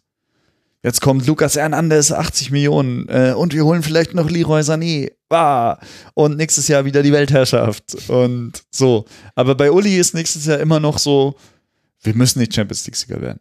Mhm. Wir müssen auch nicht unbedingt deutscher Meister werden. Ja, jetzt sind wir siebenmal deutscher Meister geworden. Komm, nächstes Jahr. Und es laufen ja dann auch Verträge für die neuen TV-Verhandlungen. Ja, Also. Verhandlungen für die neuen äh, TV-Verträge. Guck, Ja. jetzt hört es bei mir auch auf. Ja. Man merkt, bei einer Stunde wäre eigentlich so die natürliche Grenze gewesen. ja, und also, und insofern, das, das sagt schon viel aus, finde ich. Mhm. Also, es sagt auch viel über die neue Saison aus. Ja, stimmt. Und es wird nicht, also Bayern wird nächstes Jahr nicht das Triple gewinnen. Und zwar einfach nur deswegen, weil sie diese Saison noch nicht als die Saison erachten, wo man das Triple gewinnen muss. Oder sollte. Ja. So. Wobei das natürlich sowieso vermessen ist, weil du mit den Voraussetzungen als FC ja, Bayern. gut, aber was vermessen Ne? ist, hat den FC Bayern noch nie gestört. Das stimmt. Aber ich finde auch für die Champions League-Saison, die wir dieses Jahr hatten, mit dieser Dramatik, mit diesen Außenseitern, Ajax und Tottenham Mhm. und so weiter, was da alles passiert ist, werden wir, glaube ich, karmatechnisch die nächsten Jahre so hart bluten müssen, dass die nächsten fünf Jahre PSG und Man City den Champions League-Titel komplett unter sich ausmachen. Oh, cool. Ja. Vielleicht sollte ich doch noch was anderes machen als einen Fußball-Podcast Ja. im Leben. Also das, ja, so, Karma is a bitch, you know. Ähm, also von daher Bayern Triple, das ist vermessen. Champions League äh, Viertelfinale ist, glaube ich, das realistische Ziel, weil der FC Bayern sich einfach vom wirtschaftlichen Spektrum in den Top 8 irgendwo etablieren muss und nicht per se davon ausgehen kann, Top 3, Top 4 zu sein. Und gerade eben in dieser Situation mit dieser strukturellen Änderung im Kader, neuer Trainer, kein Ribéry, kein Robben, irgendwann kein Neuer, kein Müller, kein Hummels. Das wird ja passieren. Kein, Ja. Boat, äh, kein, kein Lewandowski, der ist ja jetzt auch schon über Mhm. 30, so in den nächsten zwei, drei Jahren. Okay, das ist Uli Hoeneß und äh, Mhm. deine Einschätzung, seine Einschätzung der nächsten Saison. Abschließende Frage, glaubst du, dass sich das mit Karl-Heinz Rummenigge deckt? Und da steht ja auch noch ein weiterer Wandel an. Man weiß jetzt, dass Oliver Kahn dann da irgendwann installiert werden soll. Wie Genau. wird sich das auswirken? Mm, Also generell sind sie ja noch so ein bisschen, also Uli Hoeneß hat nächstes Jahr, nächstes Jahr steht eine Präsidentenwahl an. Ja. 2000, also nee, Nee, in 2019. diesem Jahr, 2019. genau. Und dann wird ein Präsident für drei Jahre gewählt. Und Karl-Heinz Rummenigge hat gesagt, er zieht sich 2021 zurück. Er hört da auf. Weil er möchte nicht auf den Friedhof der Kuscheltiere derer beerdigt werden, die nicht wussten, wann sie aufhören müssen. Am Ende des Lieber Uli. Tages. Ein, ein typischer Karl-Heinz Er hat Rummenigge. das lieber Uli davor vergessen. So, ist, ich glaube, das war so ein bisschen so ein Wink. Okay. Ähm, und aber man darf also davon ausgehen, dass sich Uli Hoeneß jetzt nochmal wieder wählen lässt für drei Jahre, was natürlich dann wiederum auch nicht heißt, dass Uli Hoeneß drei Jahre bleibt, weil es ist Uli Hoeneß und wenn er nach zwei Jahren keinen Bock mehr hat, dann hört er halt auf nach zwei Jahren. Aber per se. Und Karl-Heinz hört 2021 auf. Karl-Heinz sieht das schon auch so mit der Übergangssaison nächstes Jahr, aber Rummenigge denkt natürlich auch in ganz anderen Sphären. Also bei Rummenigge ist jetzt gerade noch so dieses, sollen wir das jetzt mit dieser Super League machen oder nicht? Ähm, also das ist so bei dem so noch so ein bisschen im Kopf. Und ich glaube, das sind so die Parameter, in denen der versucht jetzt so sein Erbe zu regeln. okay. Also positioniere ich mich als FC Bayern so, dass wir die Super League wollen irgendwann? Positioniere ich mich so, dass wir sie nicht wollen? Oder positioniere ich mich so dazwischen, weil ich eigentlich nicht gewinnen kann? Weil wenn ich sage, wir wollen sie, dann bin ich in Deutschland geächtet. Aber wenn ich sage, wir wollen sie nicht, dann bin ich als ECA-Vorsitzender vielleicht nicht der Richtige. Hm. So. Wobei da jetzt ja, glaube ich, Agnelli jetzt von Juve der neue Ja, Vorsitzende ist. oder Genau. aber Also Aber als er verkehrt ja weiter in diesen Kreisen, genau. als wirklich Spokesperson oder halt als wirklich einer der mächtigen und maßgebenden Menschen und immer noch einflussreichsten Menschen in diesem Konstrukt der großen Vereine. Ja. ja, Und ich glaube, es wird auf diesen Mittelweg rauslaufen. Also sie werden öffentlich immer wieder sagen, wir stärken die Bundesliga, wir stehen zu den Werten der Bundesliga, werden aber in so E ECE ECA-Verhandlungen jetzt nicht sagen, ey Jungs, das ist aber völliger Blödsinn, was ihr euch da überlegt. So. Also das, sind, Ja. das meine ich. Und dieses, deswegen das Punkt, der Punkt, das Erbe, er mag vielleicht so, es mag vielleicht so auf dem Papier Richtung Rummenigge und irgendwann soll Kahn übernehmen, jetzt so langsam geregelt werden.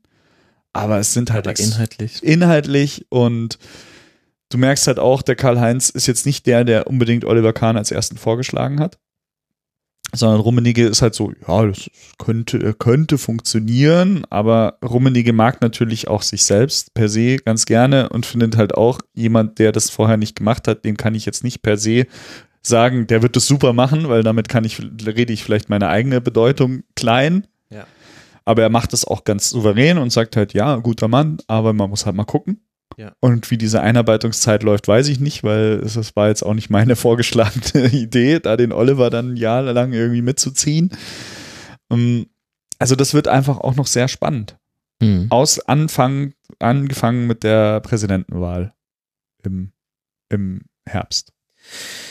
Da können wir uns auf die nächsten Spielzeiten freuen und äh, es wird ja dann auch sportlich hoffentlich weiter interessant werden. Vielleicht war ja dann die Saison da dann jetzt mal losgelöst vom FC Bayern gesprochen. Der Auftakt, dass es jetzt häufiger enger werden würde, was Borussia Dortmund dazu tut und welche Schritte man da übernommen hat, das wollen wir jetzt dann gleich im BVB-Segment besprechen. Aber vorher bedanke ich mich sehr, sehr herzlich bei dir, Flo Bogner von Eurosport, at flo.muck auf Twitter. Danke dir, dass du hier warst. Danke, Max. Es war sehr gut und der Kaffee hat auch ganz hervorragend geschmeckt. Das freut mich. Komm mal wieder. Mache ich gerne. Danke dir.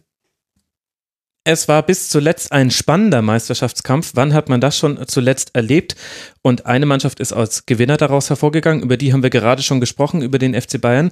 Und die andere Mannschaft als ein Verlierer, der sich nicht unbedingt als Verlierer fühlen muss, Borussia Dortmund. Ob das überhaupt so stimmt, wie ich das gerade formuliert habe, das wollen wir jetzt mal abklopfen mit Lena Kasselberger. Sie ist unter anderem beim YouTube-Kanal Kickbox aktiv. Man kann sie auch bei der Sportschau manchmal in Aktion erleben. Da ist sie hinter den Kulissen tätig. Und sie spielt in der Regionalliga der Frauen bei Fortuna Köln. Servus Lena. Servus Max, schön hier zu sein. Ja, schön, dass du hier mit dabei bist. Eine unbekannte Stimme. Ich freue mich sehr, dass du dich auf diesen Rasenfunk Royal einlässt. Ich freue mich auch total und ich bin ähm, richtig gespannt, weil es gibt, glaube ich, kaum einen Verein, über den man aktuell so viel reden ja. kann, wie über die Borussia aus Dortmund. Also was eine Wahnsinnswoche. Jetzt auch mit dem ganzen Kaufrausch und Co. Also ich bin richtig gespannt, was wir da heute äh, diskutieren könnten. Und ähm, ja, Borussia Dortmund, irre Saison und hoher Unterhaltungswert. Und ich hoffe, das verspricht auch hier heute unser kleiner Talk. ja, ja, also unser größter Feind wird die Zeit sein. Wir müssen gucken, ganz, ganz viel in wenig Zeit reinzupressen. Und was, was bin ich froh, dass wir jetzt erst hier am Freitag, den 24. Mai aufnehmen, nachdem dieser Kaufrausch zumindest einen vorläufigen Höhepunkt schon erreicht hat. Wer weiß, wie es jetzt noch weitergeht bis zum Mittwoch, wenn das hier erscheint in nächster Woche. Aber stell dir mal vor, wir hätten Montag aufgenommen. Meine Güte, das wäre dramatisch gewesen. Aber ich wusste ja schon, was ich vom BVB zu erwarten habe. Deswegen habe ich den extra ein bisschen nach hinten geschoben. Das macht ja Susi Zorg ganz gerne. Bevor wir aber jetzt über die Shopping-Aktivitäten sprechen, fangen wir vielleicht erst vorne an und gucken dann in die Zukunft. Du hast natürlich auch fünf Aspekte mitgebracht, die für dich die Saison so ein bisschen kennzeichnen. Und am Anfang würdest du ganz gern nochmal auf den Saisonverlauf zu sprechen kommen. Hol uns nochmal ein bisschen rein das Ende haben wir jetzt alle noch sehr klar vor Augen. Wie war denn der Anfang der Saison beim BVB? Also ich würde sagen, der Anfang der Saison war spektakulär. Also Adrenalinstöße und Dopaminduschen en masse.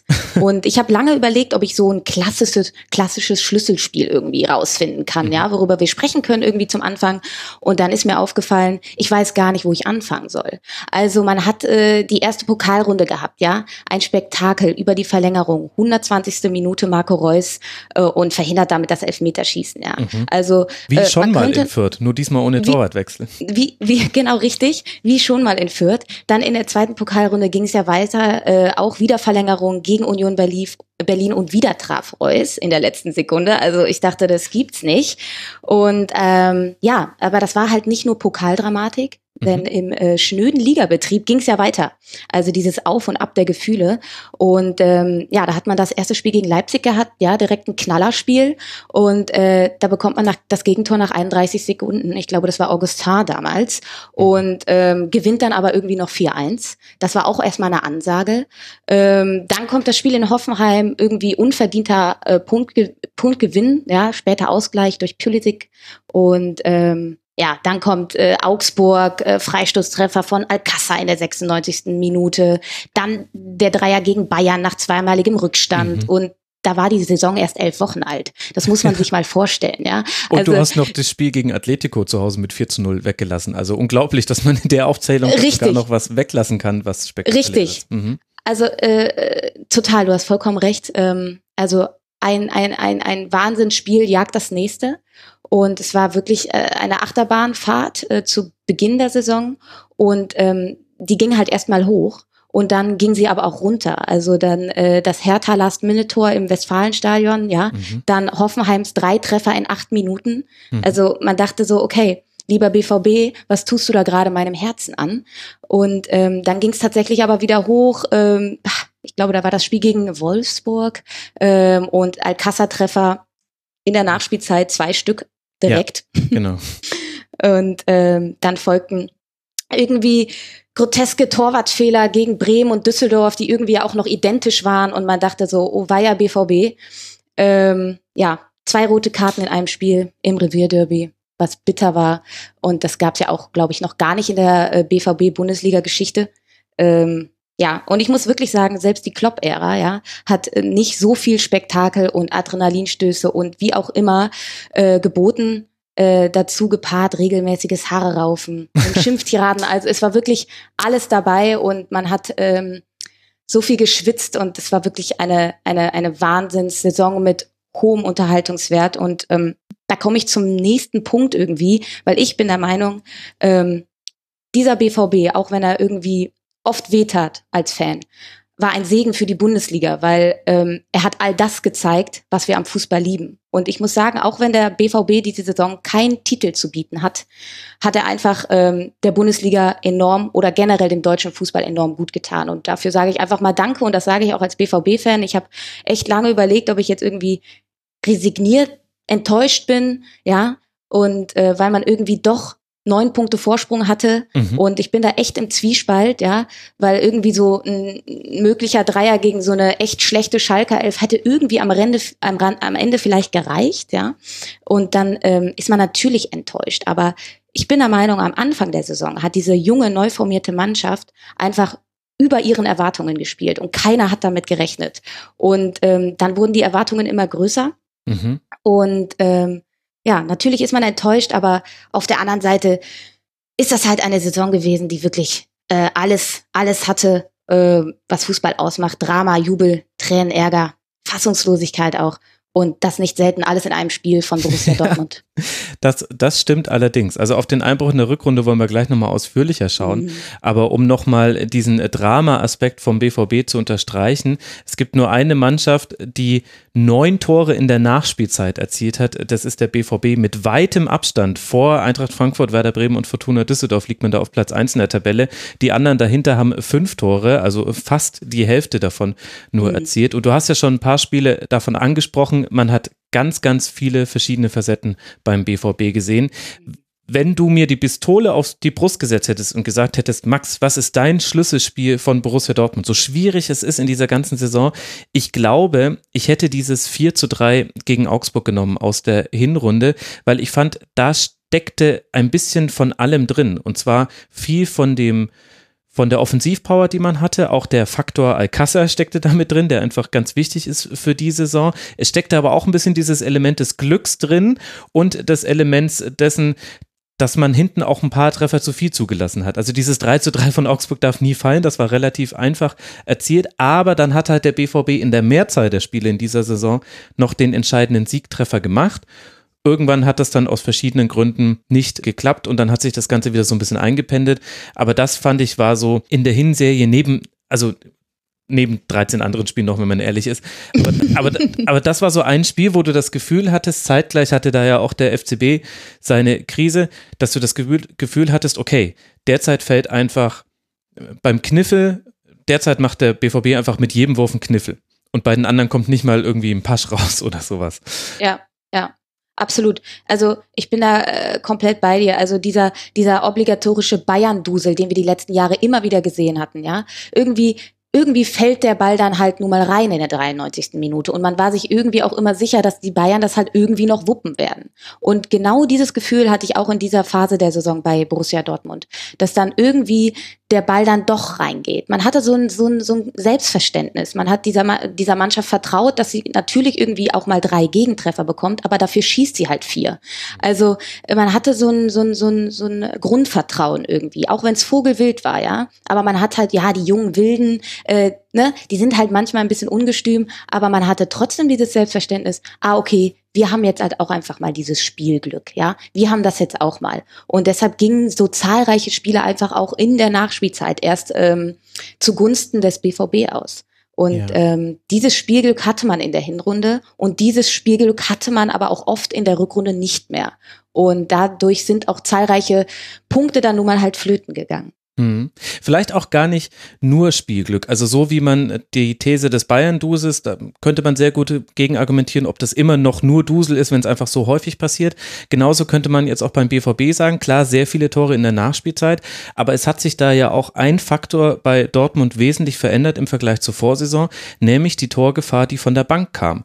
Also Lucien Favre hat 100 Einwechslungen vorgenommen in der in dieser Saison, 29 davon haben zu einer Torbeteiligung geführt und gerade Paco Alcázar, das war ja fast schon legendär in der Hinserie und du hast gemerkt, dass das mit der ganzen Mannschaft etwas macht. Das hat auch Marco Reus dann in dieser Phase mal angesprochen. Er hat gesagt, es ist einfach gut zu wissen, wir können jetzt noch nachlegen. Es ist nicht so wild, wenn es jetzt noch 1 zu 2 steht oder 0 zu 0 oder 2 zu 2. Wir können von der Bank noch stärker werden, wenn es in der letzten Saison oft so war, wenn man dann noch wechseln musste, da wurde auch tendenziell ein bisschen später gewechselt, dann fehlte eher was im Dortmunder Spiel.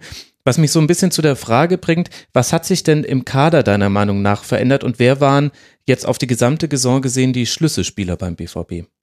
Also, du hast ihn natürlich schon angesprochen, Paco Alcázar, das war wirklich also man konnte es fast gar nicht glauben, wie viele Joker-Tore er äh, da fabriziert hat. Ja, also dieser bitter benötigte Stürmer, den der BVB auch wirklich nochmal brauchte, äh, den hat man irgendwann auf einer katalanischen Ersatzbank entdeckt, ja, und er schlug halt ein und äh, eilte nun mal von einem Torrekord zum nächsten. 18 Tore, eine Vorlage, das ist eine sagenhafte äh, äh, Bilanz. Mhm. Und ähm, er ist für mich definitiv einer dieser Schlüsselspieler. Warum?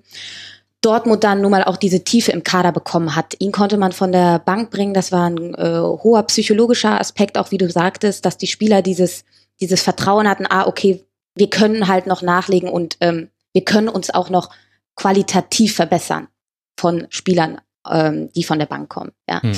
Ähm, dann aber meiner Meinung nach auch ein Axel Witzel, ja, ein, mhm. ein, ein Mittelfeldspieler, der zum Denker und Lenker des Dortmunder Spiels wurde, der ein, ein, eine große Sicherheit ausgestrahlt hat, gerade zu Beginn der Saison. Er hat jetzt in der Rückrunde auch leider ein bisschen nachgelassen, aber ähm, die Hinrunde war wirklich famos und ähm, er hatte einfach keine Anlaufschwierigkeiten und das ist schon ja. krass. Also er hat sich direkt in dieses Mannschaftsgefüge nahtlos eingefügt und ähm, hat irgendwie sechs Jahre in Russland und China verbracht und auch wenig bis gar keine Bundesliga-Erfahrung und er fügt sich direkt in dieses System ein und ähm, funktioniert ad hoc und das fand ich wirklich auch überraschend und dass er sich da direkt zu so einer zentralen Schlüsselfigur ähm, ja entwickelt hat hm. und das in, in, in kürzester Zeit. Und auch mit diesem Aspekt der Sicherheit. Also wenn man sich anguckt, Absolut. was hat dem BVB in der Vorsaison, die ja wirklich nicht doll war, das, mhm. das vergisst man so schnell. Der Fußballfan mhm. vergisst sehr gerne, sehr schnell, vor allem wenn es gut läuft. Die war ja wirklich nicht arg überragend. Aber was da Dortmund immer wieder gefehlt hat, war eine Sicherheit, eine Stabilität im Spielaufbau. Da hat man einfach ganz häufig den Ball unnötig verloren oder dann die falsche Entscheidung getroffen. Und Axel Witze gerade in der Hinserie, seine Passquoten sowieso überragend. In der Rückserie war es dann aber manchmal auch ein bisschen viel quer gepasst, jetzt meiner persönlichen Meinung nach. Aber der hat immer noch die zweitbeste Passquote dieser Liga, Platz 1 aller Spieler, Manuel Akanji. Also auf einmal hattest du hinten drin zwei Spieler, die neu mit dabei sind, die in der Regel, wenn sie den Ball bekommen, den Ball zu einem Mitspieler bringen und im Fall von Axel Witzel auch noch, wenn er das Feld vor sich hat und aufdrehen kann, dann ist es auch häufig mal der Achter oder der Zehner und nicht einer der Außenspieler. Also sprich, dann hast du den Ball auch sofort in einem gefährlichen Bereich für den Gegner. Und ich fand es beeindruckend, wie mit eigentlich einer oder wenn man Akanji noch dazu rechnet, zwei Personalien der BVB es geschafft hat, dieses große Problem, vor dem eigentlich jede Mannschaft steht, so eindrucksvoll zu lösen. Es war einfach eine Grundsicherheit da. Absolut. Und das sind beides Spieler, die neu zum Verein gestoßen sind und ähm, das ist einfach äh, ein, ein wahnsinniger äh, Transfercoup gewesen. Also beides Aufbauspieler, die eine enorme Sicherheit ausstrahlen und ähm, der Mitte und der Tiefe äh, im Dortmunder Spiel echt gut getan haben. Wobei ich sagen muss, auch mir ist es aufgefallen, dass Axel Witzel in der Rückrunde auch eher öfters zu diesem Sicherheitspass greift mhm. und ähm, ich eher im Spielaufbau Thomas Delaney stark fand, ja. der auch mal den, den Risikoball nach vorne gespielt hat, ja, der die Tiefe gesucht hat im Dortmunder Spiel. Aber äh, dieses, diese, diese kongeniale Symbiose, sage ich mal, zwischen Axel Witze und Thomas Delaney und natürlich mit einem Akanji hinten drin, der ein ziemlich smarter Spieler ist, ein intelligenter Spieler, der ein Spiel lesen kann, der ein Spiel vor sich hat und analysieren kann. Das ist ähm, eine unfassbare Waffe gewesen. Mhm. Absolut. Delaney war immer derjenige, der vorgeschoben hat in den Achterraum, dann ja auch häufig am Strafraum aufgetaucht ist und Witzel hat dann für ihn abgesichert. Das hat Richtig. sehr gut funktioniert in der Rückrunde in einigen Spielen. Wer ist denn noch so auf deinem Zettel? Es ist schwierig, nicht den kompletten Kader durchzugehen, ehrlich gesagt. Äh, es haben äh, ganz viele eine starke Saison gemacht beim BVB. Richtig, da hast du vollkommen recht. Ich habe mich jetzt mal trotzdem auf ein, ein, ein paar Spieler begrenzt. Ich habe Alcassa genannt, ich habe Axel Witzel genannt und natürlich äh, darf äh, Marco Reus auch nicht fehlen, der ähm, und der kann ich in, in, in diesem Zuge auch Mario Götze direkt mitnennen, weil diese Symbiose, die Axel Witzel und Thomas Delaney hatten, mit dem Verschieben, äh, mit dem Absichern, genau diese hatten auch äh, Marco Reus und Mario Götze, die auf der Neuner und der Zehner-Position einen, einen, einen, einen flüssigen Wechsel hatten, mhm. der, der teilweise gar nicht aufgefallen ist dem Laien, sage ich mal. So, so flüssig war das. Ähm, und ein, ein, ein blindes Verständnis, würde ich sagen. Und ähm, was den ähm, BVB auch offensiv echt gut getan hat, ihn unberechenbar gemacht hat, ihn, ihn, ihn dynamisch gemacht hat. Und äh, Marco Reus in seiner Rolle als Kapitän ähm, hat meiner Meinung nach endlich seine, seine, seine Zurückhaltung, seine devote Zurückhaltung, die er irgendwie in den letzten Jahren noch hatte. Irgendwie war er das, ist er das BVB-Gesicht, aber jetzt mit der Kapitänsbinde am Arm ähm, ist er eine absolute Führungspersönlichkeit, ja.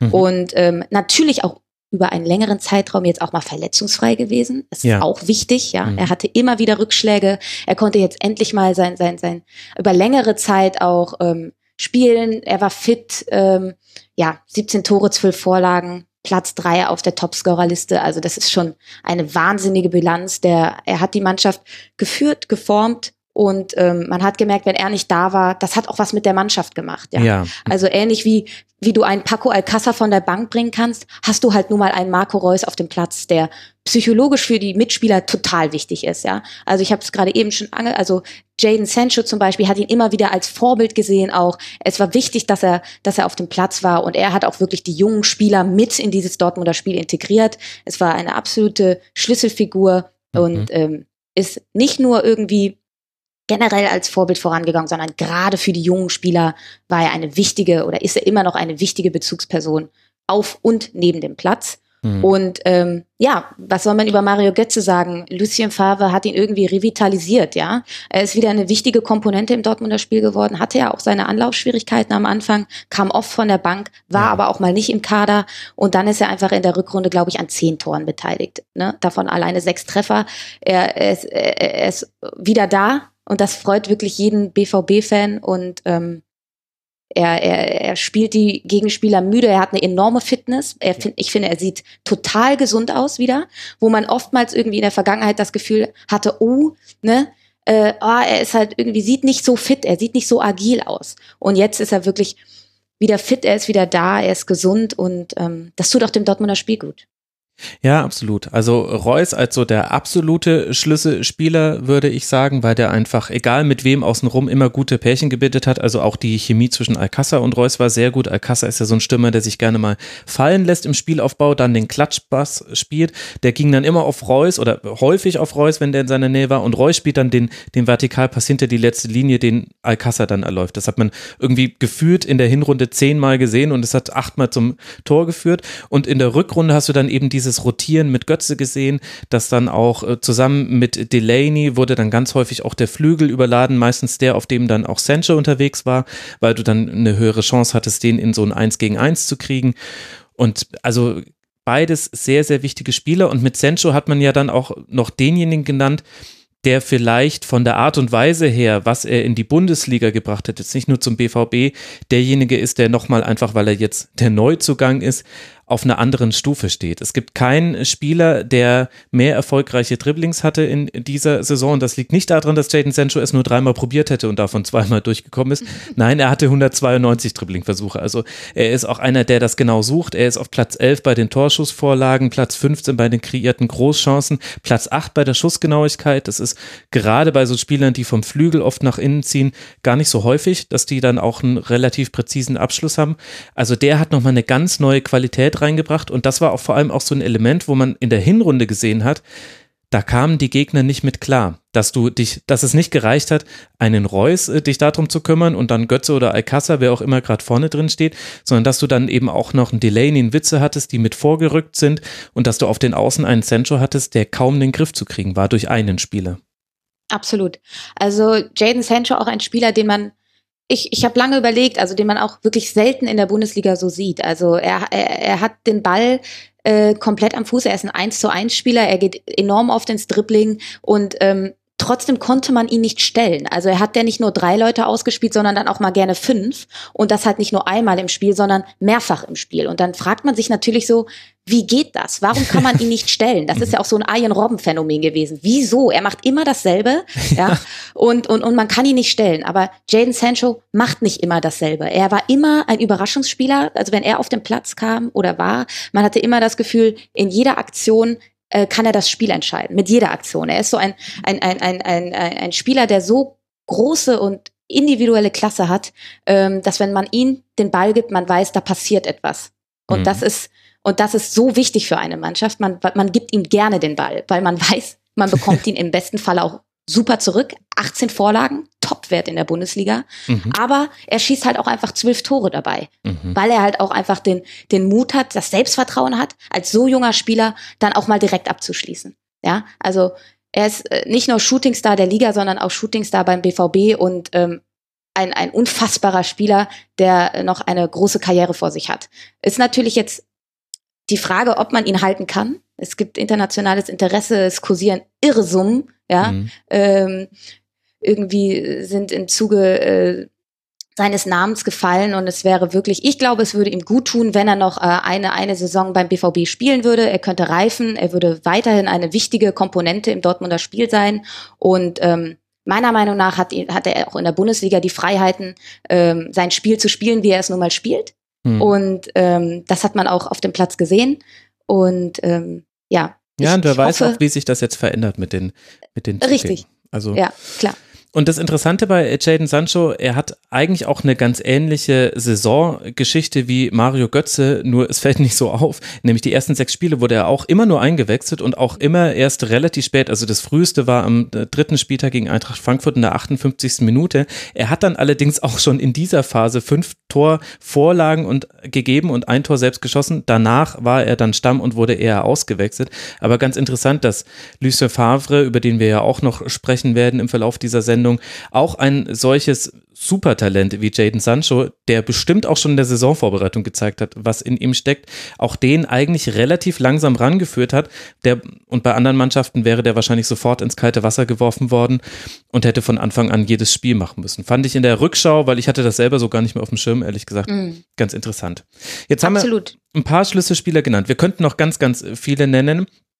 Aber, naja, absolut. aber das sind jetzt vielleicht so die, die Kernschlüsselspieler, wenn wir uns darauf einigen wollen. Und vielleicht kann man aber an der Bilanz von Marco Reus auch ganz schon ganz schön ablesen, wie die Saison dann eben weiter verlief. Das hast du ja vorhin auch schon mal zusammengefasst. In der Hinrunde war Marco Reus abartig gut. Elf Tore, sieben Vorlagen in 17 Spielen, also 18 Torbeteiligungen in 17 Spielen. In der Rückrunde bei ein paar Spielen nicht mehr mit dabei und dann auch nur noch in Anführungszeichen, will jetzt nicht sagen, dass es schlecht ist, aber es ist weniger, sechs Tore und drei Vorlagen. Und ich hatte ein bisschen das Gefühl, der Einbruch in der Rückrunde, über den wir jetzt an der Stelle sprechen wollen, der begann vielleicht schon in der Hinrunde. Das erste Spiel, das man verloren hat, war gegen Fortuna Düsseldorf im Dezember, sehr spät mit einem 1 zu 2. Ab dann war Borussia Dortmund schlagbar. Das war der 16. Spieltag. Und was hat sich dann in der Rückrunde verändert, dass man dann auf einem sehr hohen Niveau eingebrochen ist? Mhm. Also ich, ich habe mir lange darüber Gedanken gemacht und ähm, ich will es nicht nur auf Verletzungssorgen schieben, weil ich bin auch der Meinung, das hat wesentlich früher angefangen und ähm, ich bin zu dem Entschluss gekommen, dass gerade die Stärke in der Anfangsphase der Saison der Borussen war, dass man ein schnelles Kombinationsspiel hatte. Man hatte meistens immer nur ein, ein, ein Ballkontakt sehen, ja, mhm. ausgenommen von Jaden Sancho, der aber auch zu Beginn der Saison eher von der Bank kam, wie du auch gerade gesagt hast. Also sie haben ein schnelles Kombinationsspiel gemacht.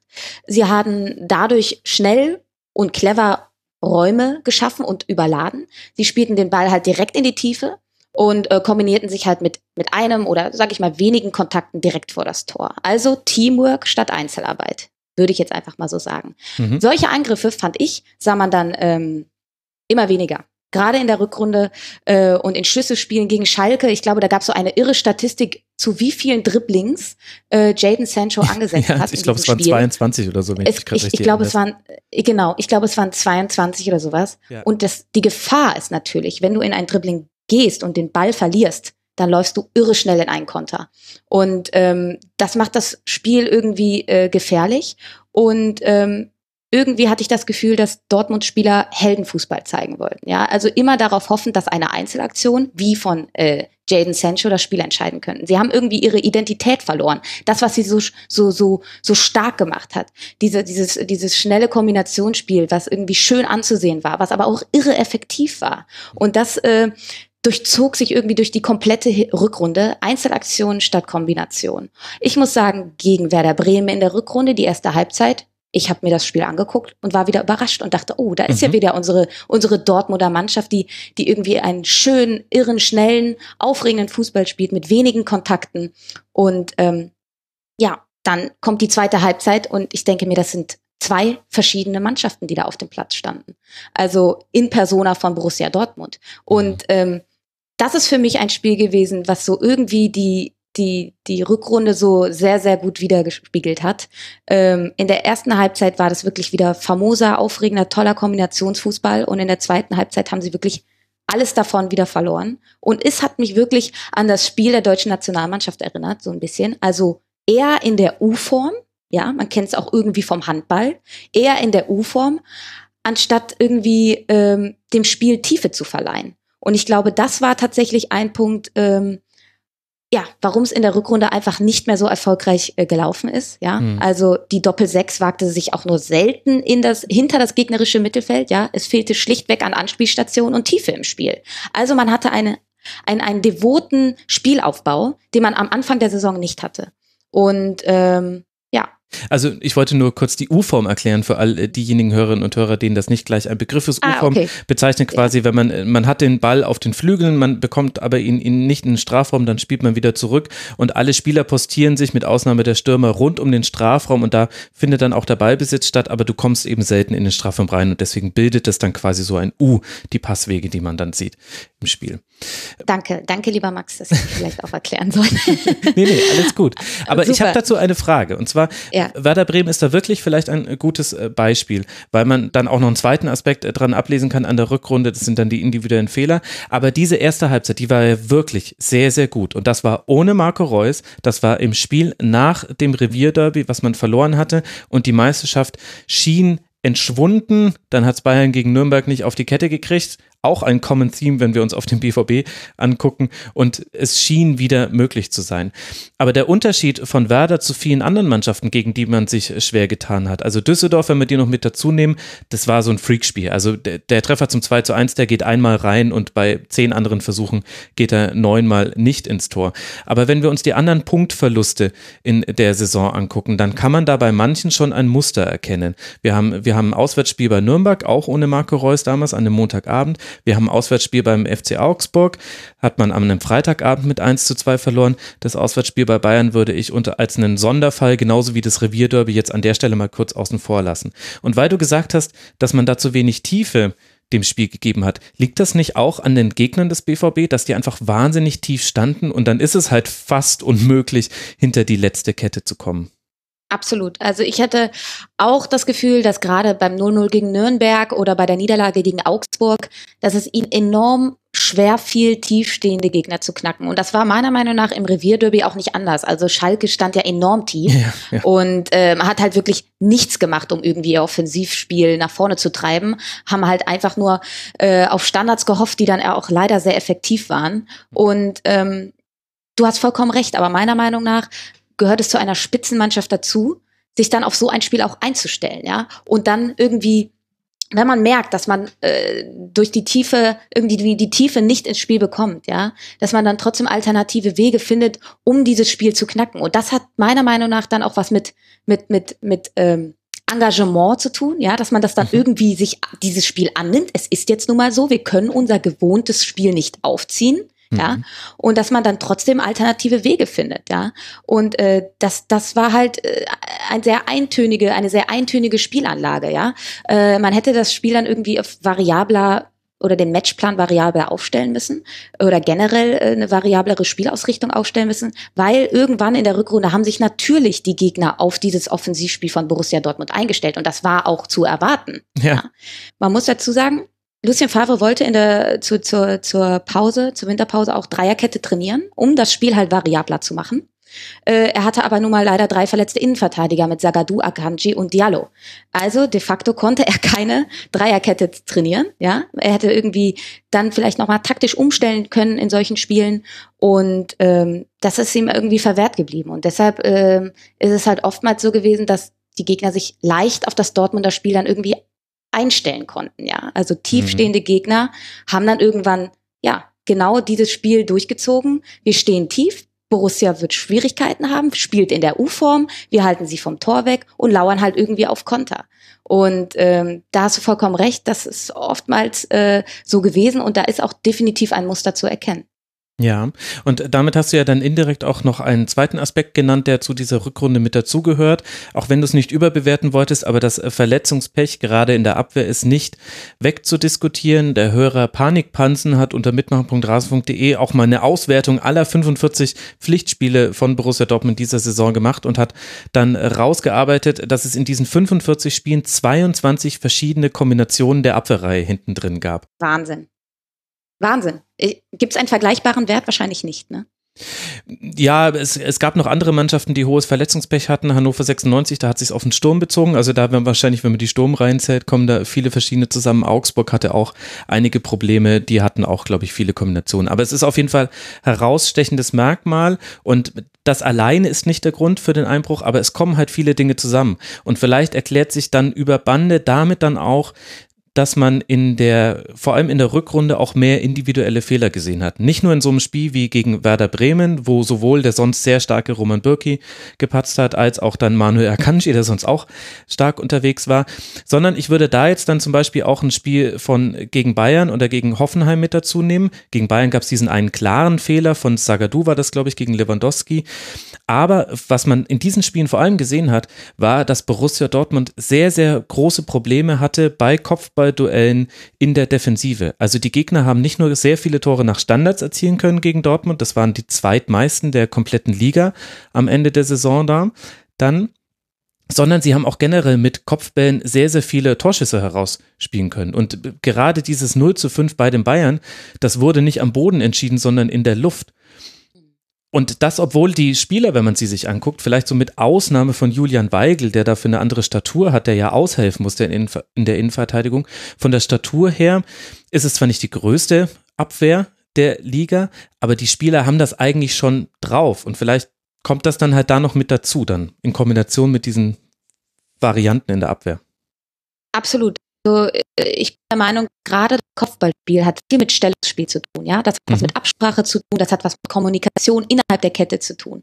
Und wenn du nun mal in einer, jeder Woche in einer neu zusammengewürfelten Formation spielst, ja, also wir haben dann so irre Aufstellungen gehabt wie Wolf, Weigel, Diallo und Akanji, ja, wo eben drei von vier Spielern nicht auf ihrer gewohnten Position spielen und in dieser Form auch noch nicht zusammengespielt haben. Das hat etwas mit Absprache zu tun. Diese Jungs können alle Kopfbälle, natürlich. Aber das hat in diesem Sinne hat das nicht was mit Können oder Nicht-Können zu tun, sondern es hat was mit Kommunikation zu tun, es hat was mit richtigem Stellungsspiel zu tun. Und das war halt einfach durch eine Destabilität und Diskontinuität in der Abwehrkette nicht gegeben. Und das ist äh, meiner Meinung nach dann die logische oder leider die Konsequenz, dass dann auch so Spiele dann in der Luft entschieden werden. Mhm. Ein bisschen auch mit Konzentration, da kommt dann vielleicht noch der Aspekt der Jugend mit dazu, über den wir auch gleich noch sprechen werden. Lass uns aber vorher noch über die Personalie sprechen, die da noch am ehesten hätte eingreifen können von außen, nämlich den Trainer Lucien Favre. Der wurde zwischenzeitlich sehr kritisch gesehen und vor allem eine Aussage direkt im Anschluss an das verlorene Revierderby hat zu fast grotesken Reaktionen geführt. Also, dass sich Michael Zorg dazu genötigt sieht, nach dem Revierderby zu sagen, wir gehen mit Lucien Favre, der gerade eine Meistersaison spielt, mit der man, also eine Saison spielt, in der man in drei der letzten zehn Jahre Meister geworden wäre, dass er sagt, wir gehen mit ihm noch in die nächste Saison. Das zeigt ja schon, wie grotesk die Aufregung irgendwann rund um Lucien Favre war. Wie hast du seine Spielzeit gesehen? Wie würdest du sie einordnen? Also, ich würde auch sagen, sie ist sehr zwiespältig. Also, ich finde, Lucien Favre ist ein irrer Fußballkenner, ein Fußballversteher, ein, ein, ein Trainer, der eine Mannschaft besser machen kann. Ja, er hat Ahnung von Expected Goals, er hat Ahnung von Analyse der Fußstellung. Ein akribischer, detaillierter Arbeiter, würde ich sagen. Mhm. Und ähm, er hat auch eine junge Mannschaft geformt, ja. Und wir haben gerade auch über Jaden Sancho gesprochen. Wir haben über Mario Götze gesprochen, die unter Lucien Favre wieder oder wo er Jaden Sancho langsam rangeführt hat, der eine irre Saison gespielt hat und einen Mario Götze revitalisiert hat, ihn auch langsam rangeführt hat. Ja, also er hatte schon oder er hat schon ein, ein, ein Gespür von ähm, für, für, für die Spieler gehabt. Das muss, das muss ich schon sagen, ja. Und ähm, man sollte auch irgendwie aufhören, ja, jeden Trainer mit, mit Kloppo zu vergleichen, ja, der da beim BVB kommt. Das muss man halt mhm. auch einfach mal aufhören. Ja. Und ähm, ich bin auch der Meinung, dass äh, er gerade nach dem Bayern-Spiel, ja, wo er die Meisterschaft quasi ähm, einfach aufgegeben hat und sagte, äh, sie wäre entschieden, ja, äh, obwohl, glaube ich, noch sechs Spiele irgendwie zu spielen waren, dann nach dem Revier Revierderby sich irre über das Handspiel von Julian Weigel aufzuregen, ob äh, wohl meiner Meinung nach gut, kann man drüber reden, kann man auch drüber diskutieren, aber das war ja nicht der maßgebliche Anteil an der Niederlage, mhm. sondern die zahlreichen verlorenen Zweikämpfe, die mangelnde Körpersprache. Ja, und die zwei ja. Platzverweise.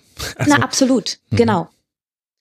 Und ähm, dann, dann sich da hinzustellen und von einem Skandal, ein Skandal zu reden, ähm, anstatt mal ruhig und besonnen an die Sache heranzugehen und sich irgendwie äh, da vor die Mannschaft auch zu stellen, ja. Und ähm, das hat er nicht getan. Ich fand, er hat äh, falsche Aussagen zu falschen Zeitpunkten äh, ge getätigt, die dann an seinem Stuhl gewackelt haben. Aber und, ist das nicht äh, auch so, Entschuldigung, wenn ich da dazwischen gehe, mhm. ist das jetzt nicht auch, jetzt mache ich doch den Kloppo-Vergleich. Es ist übrigens lustig, weil bei Gladbach wird jeder Trainer mit Favre verglichen, bei Dortmund wird Witzig. jetzt auch ja, ja. Favre mit Kloppo verglichen, so wie jeder Trainer davor. Aber wenn ja, ich mir jetzt einfach genau die Aussagen, die Lucien Favre gemacht hat, in den Mund von Jürgen Klopp und in sein Idiom lege, dann hätten wir einmal gehabt nach dem, nach dem Bayern-Spiel das klassische, wir sind jetzt wieder der Underdog, nee klar, Bayern muss doch Meister werden, schaut euch an, wie stark stark die sind und genau aus dieser Position heraus hat man den Bayern dann zwei Meistertitel geholt. Also dieses klassische Underdog-Image, da hätte jeder gesagt, ja, ein klassischer, klassischer Klopp, dass er jetzt den Druck einfach wieder weiterschiebt, so wie es später dann ja Aki Watzke probiert hat im Saisonfinale. Und wenn ich mir die, die Aussagen von Favre nach Schalke angucke und mir einfach vorstelle, das wäre Jürgen Klopp gewesen, ja, das wäre halt einfach der schlechte Verlierer Jürgen Klopp gewesen, den man auch schon tausendmal gesehen hat, ehrlich gesagt. Da hätten aber auch nur alle gesagt, ja, Kloppo halt mal wieder. Ne? Also mhm. ich, ich frage mich, woran liegt es, dass das bei Favre gar so kritisch gesehen wird? Mhm. mhm. Er ist natürlich irgendwie, also ich muss sagen, Kloppo, egal welche Aussagen er getätigt hat, ich fand, sie waren immer nahbar. Sie waren authentisch. Man wusste irgendwie, was man bei ihm bekommt. Man ja. wusste es. Mhm, es man musste stimmt. es nicht immer gut, man musste es nicht immer gutheißen. Ja, er, er war tatsächlich oftmals der schlechte Verlierer Kloppo. Aber ich bin der Meinung, dass, dass, dass Lucien Favre eher ein, ein, ein stiller Taktikfuchs ist als mhm. ein nahbarer, charismatischer Trainer. Ja. ja, gerade bei so einem Ruhrpott-Club, ja, wo das Herz quasi auf der Zunge liegt. Ja, da ist es wichtig, dass man einen charismatischen, lauten und nahbaren Trainer hat. Einen Trainer, den man verstehen kann. Und ich glaube tatsächlich, dass die BVB-Fans oder weite Landschaften der Fußballwelt äh, Luciens Favres Sprache noch nicht sprechen oder sie nun mal lernen müssen. Mhm. Er, er ist ein, ein, ein, ein stiller Mensch, ein, ein, ein irgendwie, finde ich, so zwischen Genie und Wahnsinn. Er, er wirkt auch ein bisschen zuweilen verrückt irgendwie, also nicht greifbar, ja. Und deshalb ist er, ist er sicherlich ein, ein Trainer, der aneckt und der polarisiert, aber eher auf der Ebene, dass man nicht, dass man dann seine Aussagen nicht, nicht greifen kann. Also und nicht sagt, ach ja, das ist ja unser Favre. Ne? Das, was man halt bei Kloppo gesagt ja, hat, das stimmt. ist halt unser Kloppo. Mhm. Und das ist halt ein Problem. Dieses Level, das hat er beim BVB noch nicht erreicht. Vielleicht kann er das irgendwann erreichen. Aber er muss halt erstmal irgendwie ein bisschen zeigen, wer er ist. Und das zeigt er noch nicht. Also ja, oder er ist, ist so, er, wie er sich zeigt. Er, genau, oder er ist halt nun mal so, wie er sich zeigt. Und dann ist halt die Frage, ob er zu so einem Club wie Borussia Dortmund passt. So und deshalb war er so oder wird er so kritisch beäugt, glaube ich. Ich bin der Meinung, man sollte den Kloppo-Vergleich nicht immer machen, aber du hast vollkommen recht. Wären diese Aussagen von von Kloppo getätigt worden, wären sie, glaube ich, nicht so zerrissen worden wie jetzt die Aussagen von Lucien Favre. Aber er hat einfach noch nicht diesen Status bei Borussia Dortmund erreicht. Ja, okay, das ist natürlich ein sehr valides Argument. Und es kommt ja auch einfach noch mit dazu, dass man Also es fühlte sich an wie eine einmalige Gelegenheit, Meister zu werden. Jetzt mit Blick auf die Transfers, über die wir jetzt am Schluss auch nochmal sprechen werden, würde ich sagen, na, vielleicht hat äh, Dortmund da jetzt durch eine sehr gute Transfertaktik und weil es gerade so eher aussieht, als würde der FC Bayern auf der Stelle treten in spieltaktischer Form. Vielleicht wird es dann nächste Saison auch nochmal sehr, sehr spannend. Aber in dieser Saison hat es sich eben so angefühlt, meine Güte, wir waren schon mal neun Punkte voraus. Wann waren wir das zuletzt gegen Bayern? Wir müssen das doch jetzt ins Ziel bringen und das lässt natürlich auch einfach jede Silbe legt es nochmal auf eine ganz andere, mit einem ganz anderen Gewicht auf die Goldwaage. Dann lass aber mal vom Trainer zum Kader kommen. Du hast noch als Aspekt mitgebracht den Ausbildungsverein BVB äh, beziehungsweise fehlende Mentalität und Reife. Wie hast du das gemeint? Mhm. Also ich bin der Meinung, gerade, also man spricht ja immer von dieser obligatorischen Crunch-Time ab März, also da, wo wirklich die wichtigen Spiele kommen. Und ähm, ich bin der Meinung, dass dieser jungen, neu formierten Mannschaft es an genau in dieser Zeit an erfahrenen, lautstarken Spielern gefehlt hat. Also an, an, an Spielern, die nun mal dieses Selbstverständnis haben, diese gewisse Arroganz auch, die man oft bei Ribery und Robben gesehen hat, die man aber auch bei Lewandowski sieht, dass dieses naja gut, dann liegen wir halt 1 zu 0 zurück, dafür schießen wir halt 5. Dieses latent arrogante, was ich den Dortmundern Spielern nicht zurechnen möchte, aber trotz dessen so ein, so ein, so ein erfahrene, so ein erfahrenes Selbstverständnis, hey, wir kriegen das hin und wir sind hier Borussia Dortmund hm. und äh, wir haben eine geile Saison gespielt und ähm, wir schaffen das jetzt und wir bringen das jetzt zu Ende. Und ähm, da muss ich sagen, es waren enorm viele junge Spieler und ähm, und da möchte ich gerne eine, eine, eine, eine Partnerschaft quasi ähm, ansprechen, die mir aufgefallen ist. Und das würde ich mir mehr bei Borussia Dortmund wünschen. Die Partnerschaft Sancho und Reus. Oftmals hat Jaden Sancho gesagt, er ist irgendwie, er, er fühlt sich beim BVB so wohl, weil er nun mal auch Marco Reus als seine, als sein Vorbild, als seinen Führungsspieler sieht, ja. Das war so eine, so, so kleine Ziehvater und und Ziehsohn-Geschichte. Ja? Mhm. Und ich glaube, dass wenn man äh, mehr solcher, solcher Partnerschaften hätte, ja, dann könnte man diese fehlende Konstanz, ja, die man nun mal diesem jungen Team zurechnen muss und diese fehlende Mentalität und Reife zumindest ein bisschen auffangen. Also wenn ja. man da irgendwie die Transferstrategie natürlich nicht nur dahingehend ausrichtet, dass man junge Talente holt, wie damals ein Dembele, wie, wie jetzt ein Sancho, sondern dass man auch mal in erfahrene Spieler investiert, ja?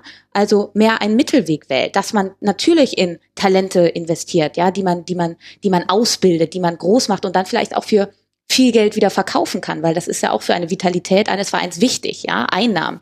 Aber dass man halt auch dann jene Einnahmen, die man nun mal generiert hat, für erfahrene Spieler ausgibt, um dann halt ähm, eine Kaderstruktur zu schaffen, die dann auch so eine Crunch-Time ab März überleben kann. Und ähm, dass man dieses Image, dieses Ausbildungsverein Borussia Dortmund ablegen kann. Und ähm, ja, ich glaube, das ist wichtig, dass man mehr solcher Partnerschaften ähm, ähm, schafft. Man hat in den vergangenen Jahren dann immer wieder Leistungsträger auch abgegeben, ähm, die eventuell sich zu so einem erfahrenen Spieler hätten formieren können. Ja. Lewandowski beispielsweise äh, oder auch ein, ein, ein Götze, der dann abgegeben wurde, mhm. der sicherlich auch irgendwie äh, so ein erfahrener Spieler oder eine Vorbildfunktion übernehmen hätte können. Und äh, ich ja glaube, äh, bitte? Hummes ja auch. Äh, absolut. Hummels, richtig. Ähm, und das sind dann äh, nun mal so Sachen, wo ich sage, eine tiefere und ausgeglichenere und erfahrenere Kaderstruktur würde ähm, so eine Inkonstanz, wie die, wie wir diese Saison jetzt, sie jetzt gesehen haben, ja, äh, auffangen können. Mhm. Die BVB-Paten schlägt die Lena vor. Hallo, ich bin der Marco, ich bin dein Pate. Schön, dass du hier Genau, richtig. Man kennt es ja auch. Aber man kennt es doch auch aus der Grundschule oder damals aus dem Kindergarten. Man hatte doch immer ältere Paten. In der die Eingewöhnungsphase, dann, ne? wenn noch die Eltern Naja, aber mitkommen. richtig. Ja, richtig, genau da. das bringt aber, finde ich, den, lenkt den Blick auf zwei erfahrene Spieler, die es im Kader gibt, die jetzt schon länger mit dabei sind und die vielleicht auch diese Erfahrung schon haben. Und zwar Lukas, Lukas Piszczek und Marcel Schmelzer. Über die beiden würde ich gerne kurz mit dir reden, denn der eine hat eine Rolle gespielt und wie ich finde, hat man bei ihm auch manchmal gesehen, dass er genauso jemand sein kann, der auch in dieser Crunch-Time eine andere Haltung in den Spielen hat, weil er das einfach schon mal erlebt hat. Und der andere hat eigentlich gar nicht gespielt. Lass mal mit Piszczek anfangen. Welche Rolle hat er in der Saison gespielt und hätte er nicht dann vielleicht so jemand sein können? Äh, absolut. Ich bin der Meinung, ähm, Piszczek könnte absolut so eine Rolle übernehmen. Er geht ja auch oftmals als, wenn er spielt, als Kapitän dann auch in der Vergangenheit auf dem Platz.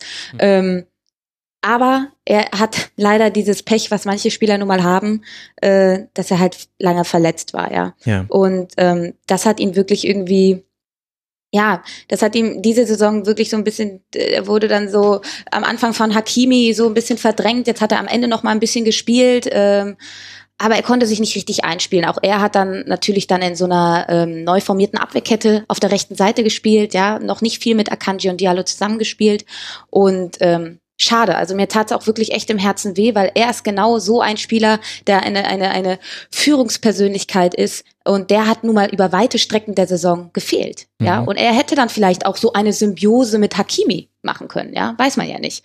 Und, äh, oder so, so eine Patenschaft. Oder halt auch äh, Diallo und Akanji nochmal an die Hand nehmen können, obwohl sie auch doch äh, sehr solide gespielt haben, aber auch noch verdammt jung sind. Ne?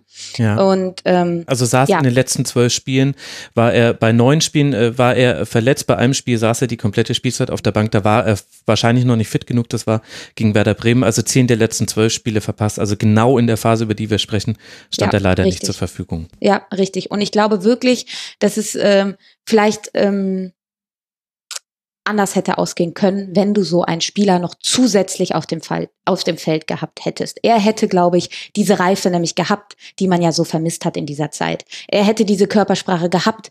Er hätte diese Erfahrung gehabt, auch zu, ne, wie nun mal so eine Crunch-Time ab März abläuft. Er hätte Sicherheit ausgestrahlt. Klar. Und das ist ein ganz großer psychologischer Aspekt, der dann auf die anderen Spieler auf diesem Feld einwirkt. Ja, wir haben da jemanden, der hat das schon erlebt, ja. Der hat schon so viele Sachen mit, mit dem BVB erlebt. Der hat diese, diese BVB-DNA schon inne, ja. Und an so einem Spieler kann man sich dann orientieren. Und das hat natürlich dann gefehlt.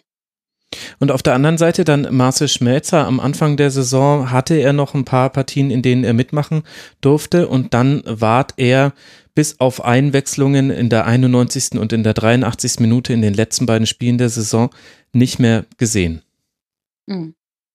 Das ist, also, es ist so ein bisschen so eine Tragödie, sag ich mal. Also er, auch er war ja äh, Kapitän dieser Mannschaft und auch Mhm. er war irgendwie, ist schon seit Urzeiten beim BVB und ähm, ich bin wirklich unsicher, ob er äh, noch eine Zukunft beim BVB hat. Ich glaube nicht, dass äh, Lucien Favre auf ihn setzen wird. Also gerade jetzt mit der mit der ähm, Verpflichtung auch von äh, Nico Schulz. Ja. Ähm, ist ein deutliches Ich- Signal. es ist ein absolut deutliches Signal und ähm, ja, es tut im, in, im Herzen weh, aber ich glaube, er wird keine Zukunft mehr beim BVB haben und das hat sich die komplette Saison halt auch schon abgezeichnet und der Schlusspunkt dieses Dramas ist nun mal jetzt die Verpflichtung mit Nico Schulz. Mhm. Also er ist vor 14 Jahren im Jahr 2005 von der Magdeburger U17 zur U19 von Borussia Dortmund Mhm. gewechselt und seitdem im Verein und ja, du hast es ja angesprochen, war auch schon Kapitän. Und ich hatte das Gefühl, Marcel Schmelzer ist auch einer dieser Spiele, an dem sich so ein bisschen die Lager innerhalb der Fans spalten, weil man auf der einen Seite seine Bedeutung und seine Identifikation mit dem Club sieht und auf der anderen Seite aber halt im Sportlichen auch schon, wenn er gespielt hat, hin und wieder gesehen hat, warum vielleicht der ein oder andere Spieler den Vorzug erhält. Mhm. Würdest du mir da zustimmen? Ich würde dir dazu stimmen. Also er hat natürlich diese ähm, Defizite in der Schnelligkeit. Er ist irgendwie ein Außenverteidiger der alten Schule, würde ich sagen. Er ähm, steht oftmals nicht so hoch. Er, er ist halt einfach, ja, er gehört nicht zu dieser modernen Riege Außenverteidiger. Vielleicht ist seine, seine Generation Außenverteidiger ein bisschen, naja, wie soll ich sagen, überholt, würde ich sagen. Hm. Ähm, trotzdem würde ich sagen, dass er ein, ein, ein geradliniger Spieler ist, ein, ein, ein Spieler, der Konstanz auch verleihen kann, der aber irgendwie nicht mehr in dieses neue Borussia Dortmund passt. Dieser, dieser, dieser, dieser Umschwung, der die letzten zwei Jahre passiert ist, ähm, das sieht man auch in Persona Marcel Schmelzer. Ähm, dass er halt nicht mehr in diese neue spielerische, hochqualitative Mannschaft, sage ich mal, passt. Ähm, ja. Trotz dessen, dass er immer Einsatzbereitschaft zeigt. Und ich hätte ihn vielleicht auch gerne jetzt, gerade in dieser Crunch-Time ab März, halt nochmal gesehen. Vielleicht wäre er ja nochmal aufgeblüht. Vielleicht hätte er ähm, diese Vereinstreue, die er auch symbolisiert, vielleicht hätte das dem Dortmunder Spieler auch gut getan. Ja. Ähm, trotz dessen glaube ich, dass er perspektivisch nicht mehr ins Dortmunder Spiel passt. Und ähm, trotz dessen, dass er halt einfach ein harter Arbeiter ist, ja, äh, immer viel reinlegt, auch eine maximale Laufleistung hat, aber dann trotzdem irgendwie da so äh, Defizite in der Schnelligkeit hat und ähm, ja, Ja. Apropos Schnelligkeit, das bringt uns ja wunderbar zu dem Punkt, den du Shopping Queen Borussia Dortmund äh, genannt hast. Oh, Denn ja. wenn ich mir die äh, Verpflichtung angucke, dann haben wir da mit Nico Schulz, Torgan Hazard und Julian Brandt drei sehr schnelle Spieler. Vielleicht ist da dann sogar Hazard noch der langsamste von auf hohem Niveau. Und das sind ja auch äh, bei weitem jetzt erstmal nur die prominentesten der Neuzugänge. Wir haben ja auch noch den einen oder anderen Leihspieler, der vielleicht interessant werden könnte für Dortmund in der nächsten Saison das zeigt ja schon in eine Richtung. In der nächsten Saison soll es mehr Tempo geben beim BVB. Ich frage jetzt aber gleich, weil ich das schon weiß, weil das haben sie ja auch so kommuniziert, dass sie mehr Tempo haben wollen. Ich frage jetzt aber gleich, was hilft dir denn Tempo gegen tiefstehende Gegner? Also Tempo hilft dir natürlich insofern, dass du viel mehr über die Außen kommen kannst, dass du halt auch viel mehr insofern äh, dann, wenn halt nun mal in die Mitte zugemauert ist, ja, dass du dann vielleicht mal durch einen schnellen Tempostoß ähm, naja, nun mal diese Abwehrkette, dieses Abwehrbollwerk knacken kannst. Und ich glaube auch mit, mit, mit Julian Brandt und äh, Torgan Hazard und auch Nico Schulz, die ja sehr dynamisch sind, ähm, hast du auch individuell hochklassige Spieler, die dann nun mal auch mal ins Dribbling gehen können. Ein Julian Brandt enorm mhm. gute Pässe spielen kann in der Mitte. Ich hoffe, dass er in der Mitte spielt. Äh, Gerade jetzt bei Leverkusen hat er ja unter Heiko Herrlich erst links gespielt als Außenstürmer. Er ist ein sehr variabler Stürmer.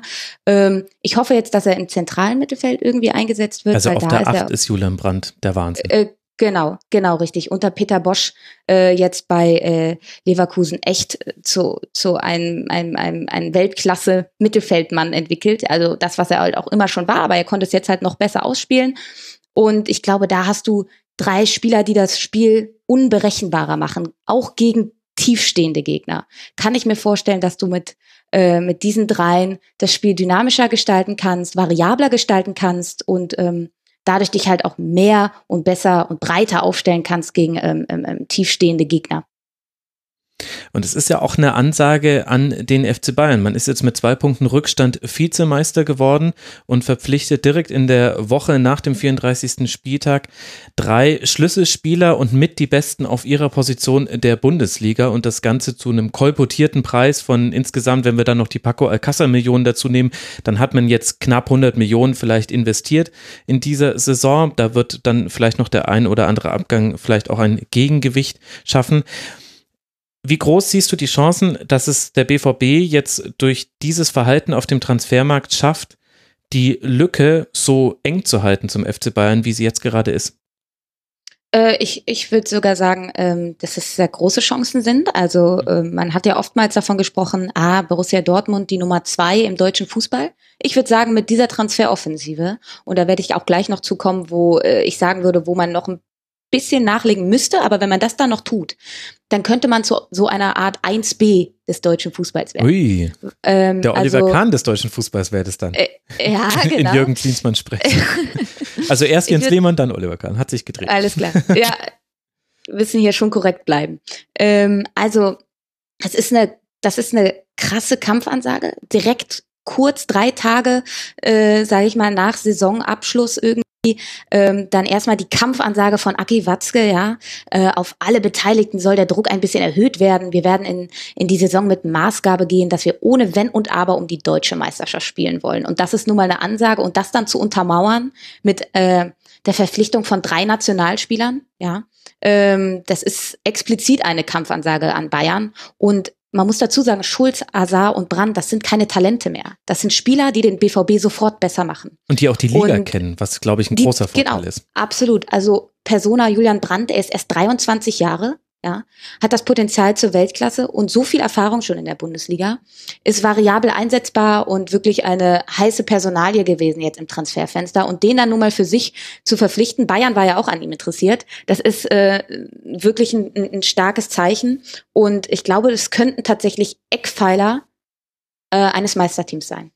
Und ich finde auch, dass ähm, dieser Kaufrausch, ja, dass das irgendwie ein neues Selbstverständnis der Dortmunder zeigt, ja. Mhm. Aus dem schlauen Fuchs ist ein hungriger Wolf geworden, irgendwie sowas, ja. Und äh, der zur Not auch mal die Konkurrenz auffrisst, wurde ja auch viel jetzt gesagt, ne, äh, dass man jetzt bei der Konkurrenz wildert, aber ja, die Dortmunder haben ein, ein, ein neues Selbstverständnis. Das wird äh, durch die Aussagen von Aki Watzke äh, gestützt und das wird aber auch durch diese Verpflichtung dieser drei Nationalspieler gezeigt. Und ich bin wirklich gespannt. Ich glaube nicht, dass, äh, dass ähm, die Transfers damit schon vorbei sind. Ich kann mir vorstellen, dass da gerade auf der Stürmerposition noch äh, nachgelegt wird. Ist das dann auch die Position, wo du vorhin schon angedeutet hast, da siehst du noch Verbesserungsbedarf? Absolut. Also ähm, ich würde mir echt ein so wie man es im äh, Fußballsprech sagt, einen klassischen, wuchtigen Mittelstürmer äh, wünschen. Ähm, und ich habe überlegt, wer da so aktuell auf dem Markt ist. Jetzt in kürzester Zeit wurde ja auch Ma Mario Mandzukic mal gehandelt, ähm, der ja genau das nun mal verkörpert. Ja, äh, Er ist kaltschnäuzig, hat eine starke Physis, ist sehr robust und ähm, gefährlich. Er ist allerdings auch schon 33. Also äh, da war ich noch so ein bisschen, hm, es ist jetzt nicht so ein Invest in die Zukunft. Ne? Ähm, aber äh, diese Art von Stürmer hätte ich gerne noch. Ich glaube, das würde das Spiel der Dortmunder ähm, ja noch unberechenbarer machen und auch Räume schaffen für so quirlige Spieler wie Mario Götze und, und, und, und, und äh, Marco Reus. Und ähm, ich habe überlegt, mein absoluter Favorit wäre tatsächlich Sebastian Aller. Ähm, der, das wäre ein wahnsinnig kluger Schachzug. Er ist Franzose, er würde sich sicherlich auch toll mit Lucien Favre verstehen. Also Mario Mandzukic äh, ist ja äh, kein Fan also da ist Favre kein Fan von und ich glaube, Sebastian Aller wird leider sehr teuer werden.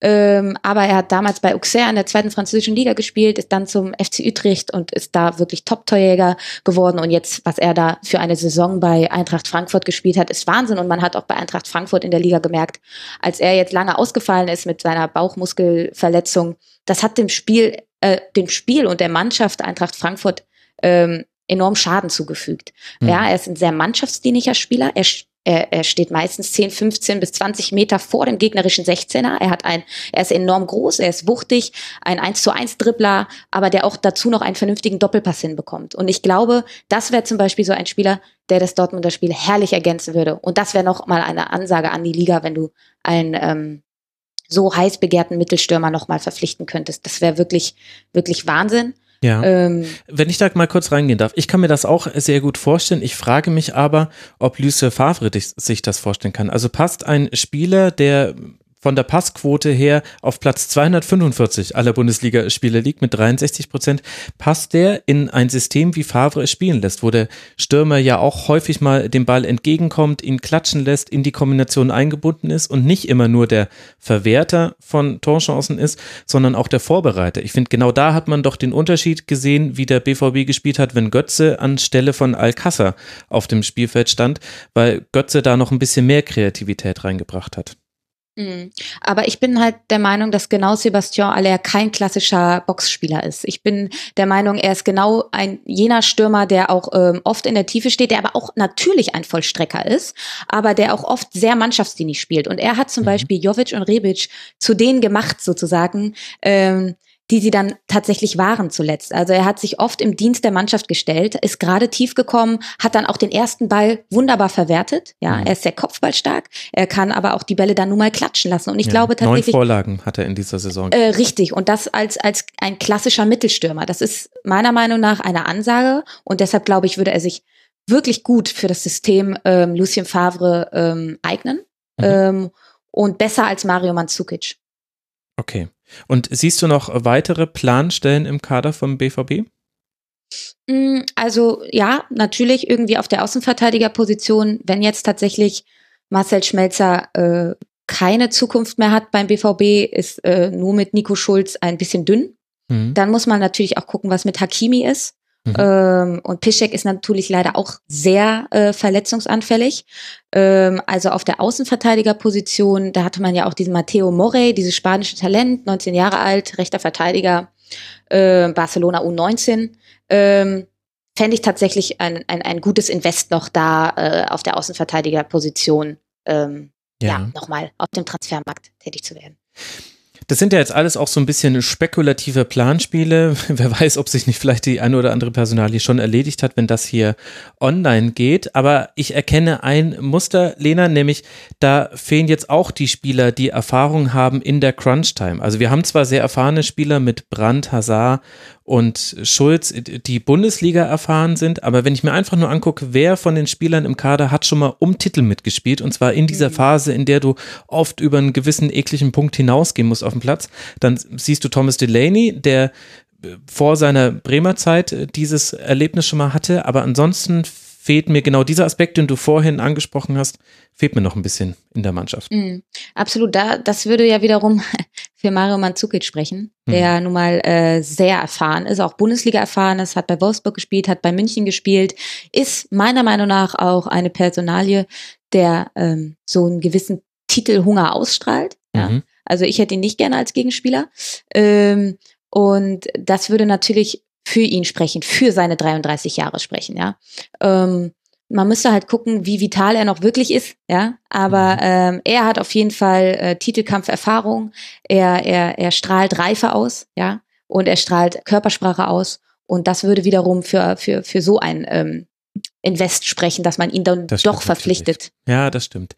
Normalerweise wird ja hier im Rasenfunk Royal gar nicht so sehr vorausgeblickt, aber ich wollte jetzt diesen Zukunftsausblick allen BVB-Fans und allen BVB-Interessierten da draußen gönnen, weil es auch einfach ein bemerkenswertes Transferfenster jetzt schon ist für Borussia Dortmund. Lass aber noch den Rückblick auf die Saison abschließen mit deinem Gericht. Welches Essen stellt die Saison 2018-2019 von Borussia Dortmund dar?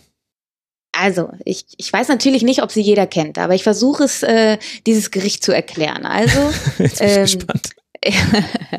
ich meine, ich äh, verbringe die meiste Zeit in Köln und Berlin. Ähm, hier gibt's viele hippe Mittagsrestaurants und ähm, in jedem fast hippen Mittagsrestaurant gibt es jetzt die Bowls. Ja. also die Bowls, man kann sich sie vorstellen, ein buntes Allerlei in einer kleinen Schüssel, hübsch organisiert angerichtet, bunt, leicht und lecker. Und naja, von oben betrachtet sieht das auch alles schön und ansprechend aus, ja. Aufgeräumt in der Schüssel, zahlreiche Zutaten vermengen sich zu einem bunten Allerlei. Und wenn man dann den ersten Löffel genommen hat, verschiedene Geschmacksrichtungen breiten sich in deinem Gaumen aus, ja. Also man kann natürlich auch irgendwie, wenn man wenn man ganz großer Fan ist von multiplen Geschmacksorgasmen, sprechen und es schmeckt aufregend und nie langweilig, ja. Mhm. Fängt man jedoch an, die Bowl zu vermengen, ist die zu Anfangs perfekt portionierte Schüssel ein wahres Chaos. Also die perfekte Gabel, wo sich die Zutaten herrlich irgendwie ergänzen, ist nur noch schwer zu finden und schwer in den Mund zu kriegen. Und irgendwann, ja, beißt man dann auf ein etwas alleinstehendes, bitteres Kimchi und der Magen fängt an zu schmerzen, ja. Und äh, ich bin der Meinung, dieses bittere Kimchi kam irgendwann dann zur Rückrunde zum Vorschein. Und ähm, ja, meine Erkenntnis aus diesem Gericht ist, und auch die Erkenntnis aus dieser Borussia Dortmund-Saison ist, die Bowl ist aufregend und neu, ja, vereint verschiedenste Zutaten zu einer aufregenden Mischung irgendwie. Die Frage ist, ob sie sich auf lange Sicht in der hippen Mittagsrestaurant-Welt etabliert oder ob sie doch nur ein Trend war. Und das wird sich zeigen. Und ähm, ein netter, ein netter Vergleich noch. Die Bayern habe ich eher mit einem Bauernsalat verglichen. Ein traditionsreicher Salat, wo der Genießer weiß, was er bekommt, ja. Aber der nun mal schon seit Jahren äh, in der altbewährten Zusammensetzung auf der Siegerstraße ist. Das okay. ist mein Gericht. Sehr schön. Ich lasse dir mal den Bayern-Bauern-Vergleich an dieser Stelle mal äh, durchgehen. Das äh, hat vielleicht den einen oder anderen auch zum Lachen gebracht. Sehr schön, das ist eine wunderbare Beschreibung. Ich möchte die noch äh, ergänzen durch einen Kommentar, den wir von Sternburg im Forum bekommen haben. Das fand ich war nämlich auch irgendwie eine ganz nette Idee. Er hat geschrieben, die Saison des BVB ist ein ganz hervorragendes Gourmet-Drei-Gänge-Menü von internationaler Spitzenklasse, bei dem der schusselige Kellner stolpert und einem das Dessert mitten ins Gesicht schlägt. Alle Gäste lachen, man zahlt und geht zerknirscht nach Hause, wo einem auffällt, dass dank eines Buchungsfehlers die Zahlung nicht vom Konto runterging, sondern mehrere hundert Millionen drauf sind, schon wieder. Und dann geht's eigentlich. Ja. Fand ich auch ja, sehr, sehr treffend. Sehr, sehr nett und sehr treffend. Genau, das ist dann auch die richtige Stelle, um an dieser Position im Rasenfunk Royal auch all denjenigen zu danken, die sich im Forum mit beteiligt haben an der Vorbereitung der einzelnen Segmente. Gerade bei Borussia Dortmund gab es hervorragende Beiträge, unter anderem von Nick Dieck, von Zaunfall, von Dirion, Panikpansen und Rushfire. Der hat mal den kompletten Kader je, zu jedem Spieler eine Einschätzung abgegeben, inklusive allerlei Spieler. Das heißt, auch Dinge, die wir jetzt nicht angesprochen haben, weil wir halt doch irgendwie versuchen müssen, halbwegs in der Zeit zu bleiben. Die könnt ihr zum einen unter mitmachen.rasen.de noch nachlesen und diskutieren. Und es gibt natürlich jede Menge toller BVB-Podcasts, die man hören kann. Auf für Ohren, unbedingte Hörempfehlung. Dann gibt es den Borusseum Podcast, BVB, Football was my first love. Die reden auch ein bisschen über Groundhopping und Groundhopping und Fanszene, den Ruhrnachrichten BVB Podcast und The Yellow Wall, die englische Variante der Borussia Dortmund Podcast. Also all diejenigen, die sagen, Mensch, das hätte ich jetzt aber gern noch mal zwei Stunden länger gehört, die werden da fündig. Aber nur ich hatte dich, Lena, und da, da bin ich sehr, sehr froh drüber. Du musst, du musst unbedingt auch in die anderen äh, BVB-Podcasts. Das hat großen, großen Spaß mit dir gemacht. Vielen Dank, dass du mit dabei warst. Vielen Dank dir, lieber Max. Ich hatte sehr großen Spaß und ich bin sowas von gespannt, äh, was passiert, wenn oder was noch passiert ist, weil dieser Podcast ausgestrahlt wird, weil dann wird wahrscheinlich alles hinfällig, was wir hier gerade gebracht haben. Na, na, alles auf gar keinen Fall. Alles auf gar keinen Fall. Also Lena Kasselberger, ihr könnt sie bei Kickpots auf YouTube sehen. Vielleicht kommt sie auch irgendwann auch mal zu Twitter. Da hängen viele von meinen Hörerinnen und Hörern ab. Lena, Ah, okay, das ist ein Grund tatsächlich. Das ist jetzt ein Grund, damit anzufangen. Ich suche mir mal einen schönen Twitter-Namen und dann äh, schau stark. mal. Das, das nenne ich Commitment. Da musst du mir dann noch sagen, welchen Twitter-Namen du dir ausgewählt hast. Der wird dann verlinkt in den Shownotes und dann kriegst du auch Feedback auf dieses Segment. Vielen Dank Tatsächlich dir. wurde, tatsächlich wurde Ja. mal gesagt, Lena Al-Kassel. Ja, also das heißt ja Lena Kassel. Vielleicht wird's der, eventuell, passt ja jetzt wunderbar zu unserem Dortmund-Podcast. Ja, sehr gut. Vielen, vielen Dank dir und bis hoffentlich bald mal im Rasenfunk. Mach's gut. Macht's gut. Ciao. Ciao. Auf Platz 3 und auf Platz 4 der Tabelle sind gelandet Rasenballsport Leipzig und Leverkusen. Und die sind jetzt logischerweise dann auch die Vereine, die wir jetzt besprechen wollen hier. Und ich freue mich, dass ich dazu eine Runde zusammenstellen konnte.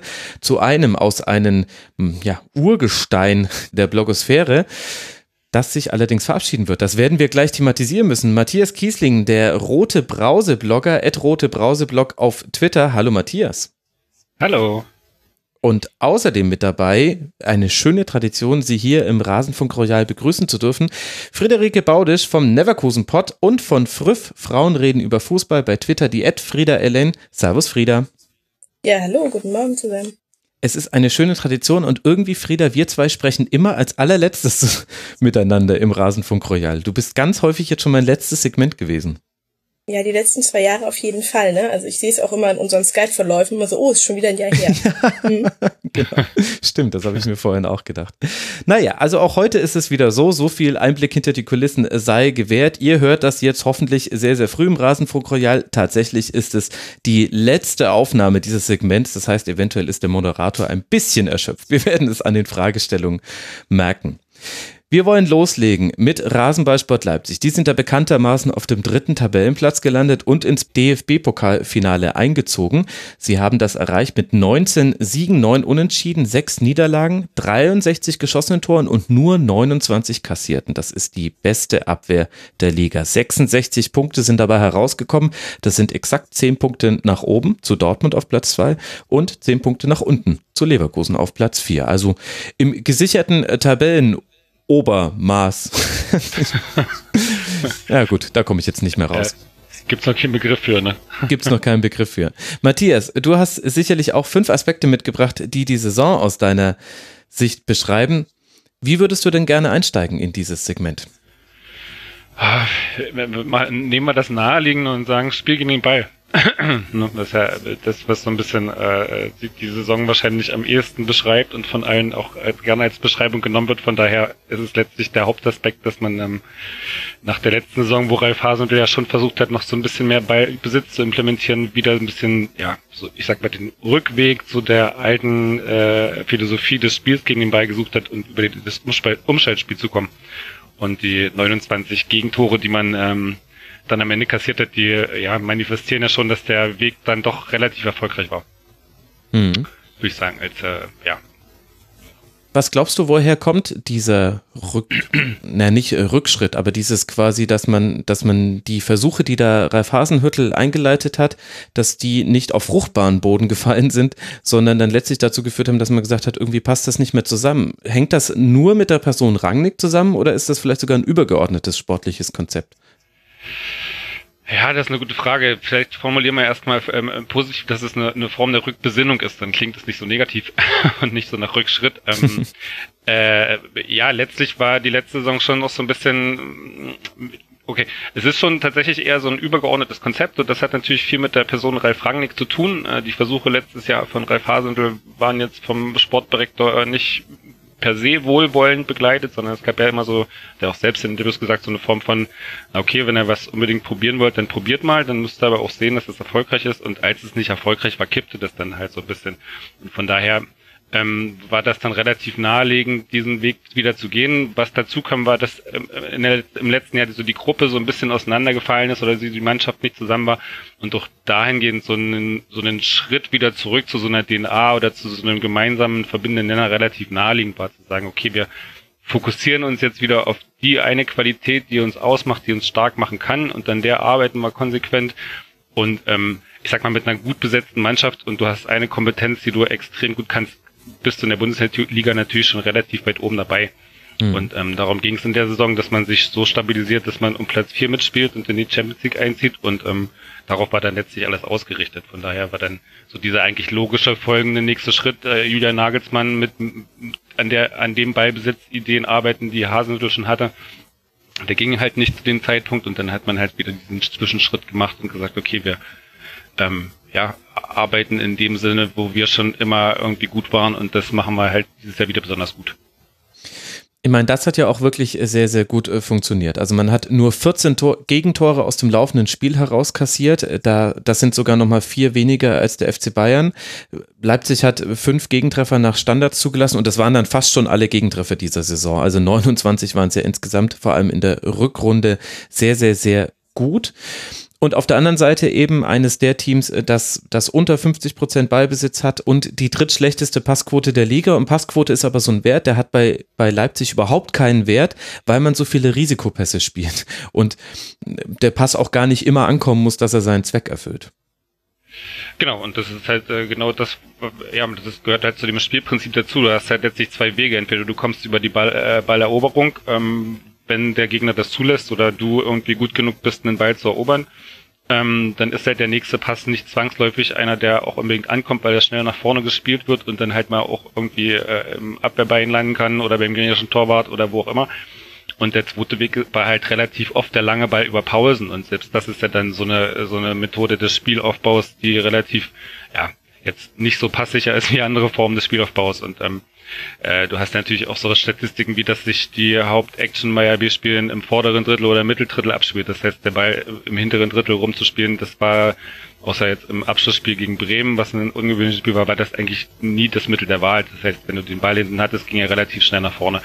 Und dass du dann eine Passquote hast von relativ, äh, eine relativ schlechte Passquote hast, das ist ja, äh, relativ automatisch und das ist auch einfach ja, einkalkuliert und letztlich auch nicht so wild. Wenn du einen langen Ball spielst und auf den zweiten Ball gehst, dann ist halt auch meiner weg und dann gewinnst du halt den nächsten oder den übernächsten. Und das, äh, solange du ein gutes Spiel gegen den Ball hast und eine gute Defensivarbeit, stört sich das nicht so richtig, wenn du auch mal den Ball verlierst in der Offensive. Mhm. Es ist übrigens ein ganz interessanter Unterschied zwischen Leverkusen und Leipzig, wenn wir jetzt hier beide miteinander betrachten. Und das sind ja die beiden äh, verbleibenden Champions League Teilnehmer neben Bayern und Dortmund. Leverkusen hat den äh, zweitmeisten Ballbesitz in der Liga und eine der besten Passquoten. Also genau umgedreht. Bei Leverkusen geht es darum, den Ball zu haben, ihn sicher nach vorne zu tragen und ihn nicht aus der Hand, ne, aus dem Fuß zu geben, und bei Leipzig äh, das, das genau andere Extrem. Und irgendwie ja interessant, dass zwei so unterschiedliche Teams es beide in die Champions League schaffen und Leverkusen ja Frieda auch mit einer bewegten Saison. Ja. ich, man könnte sie in zwei Saisons teilen. Ja, ein bisschen, das stimmt. Was bei Leverkusen ja auch nicht zum ersten Mal auftaucht. Aber diesmal hat es nochmal irgendwie eine besondere Note. Ja, genau, genau. Diesmal war die Rückserie besser als die Hinserie. Das ist der große Unterschied. Wir sprechen hier auch mit den Rückrundenmannschaften auf Platz zwei und auf Platz drei. Also nur der FC Bayern hat es geschafft, noch mehr Punkte zu erzielen. Der hat quasi die Hinserie von Borussia Dortmund gespiegelt. Beide haben 42 Punkte jeweils in einer halben Saison geholt. Die einen in der Hinrunde, die anderen in der Rückrunde. Und dann kommen aber schon Leipzig mit 35 Punkten in der Rückrunde und Leverkusen dann mit 34 Punkten. Also die Rückrundenteams der Stunde so ein bisschen ich weiß gar nicht so, du hast gerade gesagt, dass es so äh, interessant ist, dass man mit so unterschiedlichen Konzepten quasi eher in ähnlichen Tabellenregionen landet. Für mich, ich glaube, letztlich ist es wichtig, dass du ein Konzept hast, was gut funktioniert. Also das ist halt schon schon eher der Punkt, dass was Leverkusen dann zum Schluss unter Bosch gespielt hat, war dann halt von hinten raus schon relativ sicher gespielt. Ne? Von daher funktioniert hm. das Konzept dann. Und ich glaube, das ist das, also ich glaube, zumindest in der Tabellenregion das viel relevantere, dass, dass du die Spielidee, die du hast, gut und äh, sicher ausführen kannst. Und um dann irgendwie noch weiter oben anzugreifen, brauchst du dann schon mehr. Das wissen auch alle, das wissen hier auch alle, das weiß auch Julian Nagelsmann. Aber um sich erstmal so in diesem äh, Champions League-Kreis zu etablieren, reicht dann schon einfach eine gute Kompetenz und eine gute Mannschaft zu haben. Und von daher ist es vielleicht gar nicht so verwunderlich, dass du mit unterschiedlichen Konzepten äh, in ähnlichen Tabellenregionen rauskommst. Jein ich meine, es gab schon Phasen in der Bundesliga, da war es so, dass alle Mannschaften gut verteidigen konnten, aber niemand etwas mit dem Ball anfangen konnte, also mit Ausnahme von ganz, ganz wenigen Ausnahmen. Und da hatte ich schon das Gefühl, dass, dass vor allem diejenigen, die keine Fehler gemacht haben im Spielaufbau und die im Umschaltspiel noch einen Ticken besser waren als die anderen, einen Vorteil hatten. Das war vor allem in der letzten Saison dann auch nicht immer schön anzuschauen. Also so ein bisschen eine Weiterentwicklung im Ballbesitz finde ich, gibt schon auch, die man auch an Leverkusen ablesen kann. Also das war schon ein ja, sehr ja, produktiver Unbedingt, aber ich glaube so, so grundsätzlich, also das ist ja eher diese, diese Form, so diese Phase, wo dann alle nur noch auf Fehlervermeidung gespielt haben, das ist ja dann eher so eine Kulturgeschichte. Ne? Man guckt sich irgendwas ab, das hat da funktioniert, machen wir das mal nach. Aber eigentlich können sie es nicht so gut, deswegen werden sie auch nie so gut sein, wie der, der es irgendwie gemacht hat. Das meine ich, du musst es dann auch richtig gut machen und dann hast du halt vielleicht eine viel bessere Chance, indem du aus dem Ballbesitz kommst, weil du irgendwie eine Qualität hast, die der andere so nicht hat oder so nicht kontern kann und kannst sich auf dem Weg auch umfestspielen. Also ich glaube, das geht eher darum, äh, eine Philosophie konsequent zu, zu betreiben, als irgendwie ähm, letztlich zu sagen, die Philosophie äh, reicht nicht, um irgendwie auf Platz 4 in der Bundesliga zu kommen also wie gesagt, wenn wir über Platz eins und zwei reden, ist das nochmal eine andere Nummer. da ist äh, einfach klar, dass du zu dem, was Rangnick gemacht hat, einfach noch mehr brauchst. Das ist ja das, was Julian Nagelsmann schon gesagt hat. Er braucht mehr Flexibilität in der Offensive künftig in Leipzig. Und das sagen auch dir alle Spieler, die gerade gefragt werden, wir brauchen besseren Ballbesitz. Ähm, ja, aber das ist dann halt auch so dieser, diese letzten fünf bis zehn Prozent Unterschied zwischen Platz drei, vier und Platz eins, wo die halt extrem schwer aufzuholen sind, weil du einfach eine viel größere Bandbreite an Ideen braucht, als zu sagen, okay, ich habe jetzt eine Idee und die ziehe ich durch. Mhm. Gut, das heißt, das Spiel gegen Ball, das wird sich auch ein bisschen verändern jetzt äh, mit Blick auf die nächste Saison. Was wäre denn noch ein zweiter für dich wichtiger Aspekt jetzt bei dem Blick auf die Saison? Ja, wichtig, äh, gerade so in, im Zusammenhang mit so was, was du gesagt hattest, 29 Gegentore, nur 14 aus dem Spiel raus, was natürlich ein extrem wichtiger Faktor ist, ist äh, Peter Gulaschi, der einfach eine, eine grandiose Saison gespielt hat und ja, also soweit ich sehe, nicht, nicht in allen Pflichtspielen, die er bestritten hat, nicht einen Fehler gemacht hat, der zu einem Gegentor geführt hat. Das Freiburg-Tor äh, weglassen, das war ein Freischuss, ein direkter, den der Schiedsrichter ein bisschen früh angepfiffen hat, was, womit niemand rechnete. Und der dann im Tor landete, kann man als Fehler auslegen. Aber für mich war es einfach ein äh, zu früher Schielpfiff. Ähm, mhm. Und der hat einfach eine grandiose Saison gespielt, hat, glaube ich, knapp 60 Prozent, ähm, knapp 60 Prozent aller Großchancen gehalten und das ist einfach ein überragender Wert, der mit Abstand beste Wert der Liga. Ja. Und ähm, man sieht jetzt auch gut an den Expected Goals Werten, also so der Erwartungswert, wie viele Tore man hätte kassieren müssen. Das waren, glaube ich, zehn mehr, als man eigentlich kassiert hat. Und da spielt halt Gulaschi eine extrem große Rolle, der extrem ruhig ist und eigentlich schon seit Jahr, also eigentlich seitdem er in die Bundesliga gekommen ist, von seinen, von seinen Torhüter-Konkurrenten immer schon als sehr ruhiger Torhüter, der lange wartet bei Großchancen und nicht früh runtergeht, äh, gelobt wurde und äh, der jetzt in der Saison nochmal irgendwie ja, nochmal zehn Prozent draufgepackt hat, wo man einfach gemerkt hat, wow, das ist äh, extrem sicher, extrem ruhig und der ist dann ein Rückhalt, den man absolut nicht unterschätzen kann. Also selbst ja. wenn du irgendwie sagst, du hast zwei Innenverteidiger, die schnell sind und dir relativ viel ablaufen, was vielleicht bei anderen Vereinen nicht so ist, ähm, äh, ist da der Torwart nochmal dann, der, der hat einfach nochmal den Unterschied gemacht zwischen einem durchschnittlichen Defensivteam und einem sehr guten Defensivteam. Ja, würde ich absolut zustimmen. Einer der besten Torhüter dieser Liga. Bei den Torhütern ist es immer schwierig, sich zu entscheiden, wer dann der Torhüter der Saison war. Aber Gulaschi definitiv ganz, ganz, ganz, ganz herausragende Saison gespielt und vor allem oft oft eben einfach das Spiel noch auf 0-0 gehalten. Also es gab ja auch diese Phase in der Saison, in der Rasenball eher mit 1 zu 0 die Spiele gewonnen hat. Das war so ein kleiner Durchhänger in der Rückrunde, wo man gegen Nürnberg mit 1 zu 0 gewonnen hat, dann 0 zu 0 gegen Augsburg, dann auch auf Schalke nur mit 1 zu 0 gewonnen. Das waren, das waren so Spiele, da war es extrem wichtig, dass einfach hinten wirklich die wenigen Chancen, die die Gegner hatten, es waren in keinem dieser Spiele viele, aber die durften nicht rein. Und in letzter Konsequenz, die erste Linie, die das verhindern kann, fängt ganz vorne an. Denn die wichtigste, auf die immer alle gucken, sind natürlich die Innenverteidiger und Außenverteidiger. Und als aller, allerletztes hast du noch deinen Torhüter. Und wenn da ein Peter Gulaschi steht, ja, nicht schlecht. Ja, tatsächlich, du hast ja diese Saison auf 5-0 zu 0 Spiel gehabt. Das war auch so viel wie nie zuvor. Das ist ja auch so ein, so ein bisschen so ein Hinweis darauf, wie die Saison gelaufen ist. Ähm, Und du hast einfach so Spiele wie gegen Augsburg, du läufst so 90 Minuten an, so der Klassiker, die stehen mit neun, zehn Leuten am eigenen Strafraum, du rennst an, rennst an, hast irgendwie drei, vier, vielleicht maximal drei, vier gute Chancen, die machst du alle nicht und dann steht plötzlich hinten Gregoritsch vor, mhm. frei vor Gulaschi äh, vom ja. Tor und macht im Normalfall das 1-0, wenn da irgendwie nicht da so eine Hand rausrutscht, wo du nicht so richtig weißt, wo die herkamen und dann, äh, ja, das hat ja halt extrem viele Punkte gesichert am Ende. Mhm. Und welche Rolle spielen dann die Vordermänner von Peter Gulaschi? Würdest du da auch nochmal sagen, da hat sich eine Entwicklung abgezeichnet in der Saison, die jetzt eben in dieser guten Defensivleistung gemündet ist? Also generell ist es natürlich so eine Komplettmannschaft. Das ist natürlich so eine, äh, also bei der zweiten Liga war es so, dass so diese ganze Unterrangnick, ähm, dieses Anlaufen relativ wild war. Das heißt, es wurde vorne früh drauf gesprintet, dahinter waren Lücken, da wurde dann reingespielt und dann war es relativ schwierig, das zu verteidigen das war in dieser Saison schon ähm, sehr, sehr viel geordneter, flexibler, auch tiefer stehend, ähm, mhm. äh, mehr als Gruppe verteidigt, mehr als Gruppe angelaufen. Ähm, auch in völlig verschiedenen Formationen angelaufen, also von Dreierkette, Fünferkette, Viererkette, Raute, äh, 4-2, 2-2, also das war auch von den Formationen her sehr flexibel und angepasst an die Gegner. Also da hat sich so in dieser ganzen, in dieser ganzen Defensivarbeit schon relativ viel gewandelt und ähm, weiß nicht, wie ich denke, dass da auch die Co-Trainer einen guten Anteil daran haben, wie, wie man sich da nochmal taktisch flexibler aufgestellt hat, also innerhalb so dieser Idee des Spiels gegen den Ball nochmal von der Formation her äh, mhm. flexibler aufgestellt hat. Ähm, und dann hast du natürlich äh, Innenverteidiger, die sind natürlich irre. Da hast du einen Ibrahima Konate, der ist jetzt gerade 20 geworden gestern oder so. Ähm, der hat eine irre Saison gespielt. Das, also das muss ich da mal vor, vor, Augen halten. Das ist der Jahrgang von Kai Havertz. Das ist so einer der jüngsten Jahrgänge, die es hm. jetzt in der Bundesliga so gibt als regelmäßige Spieler.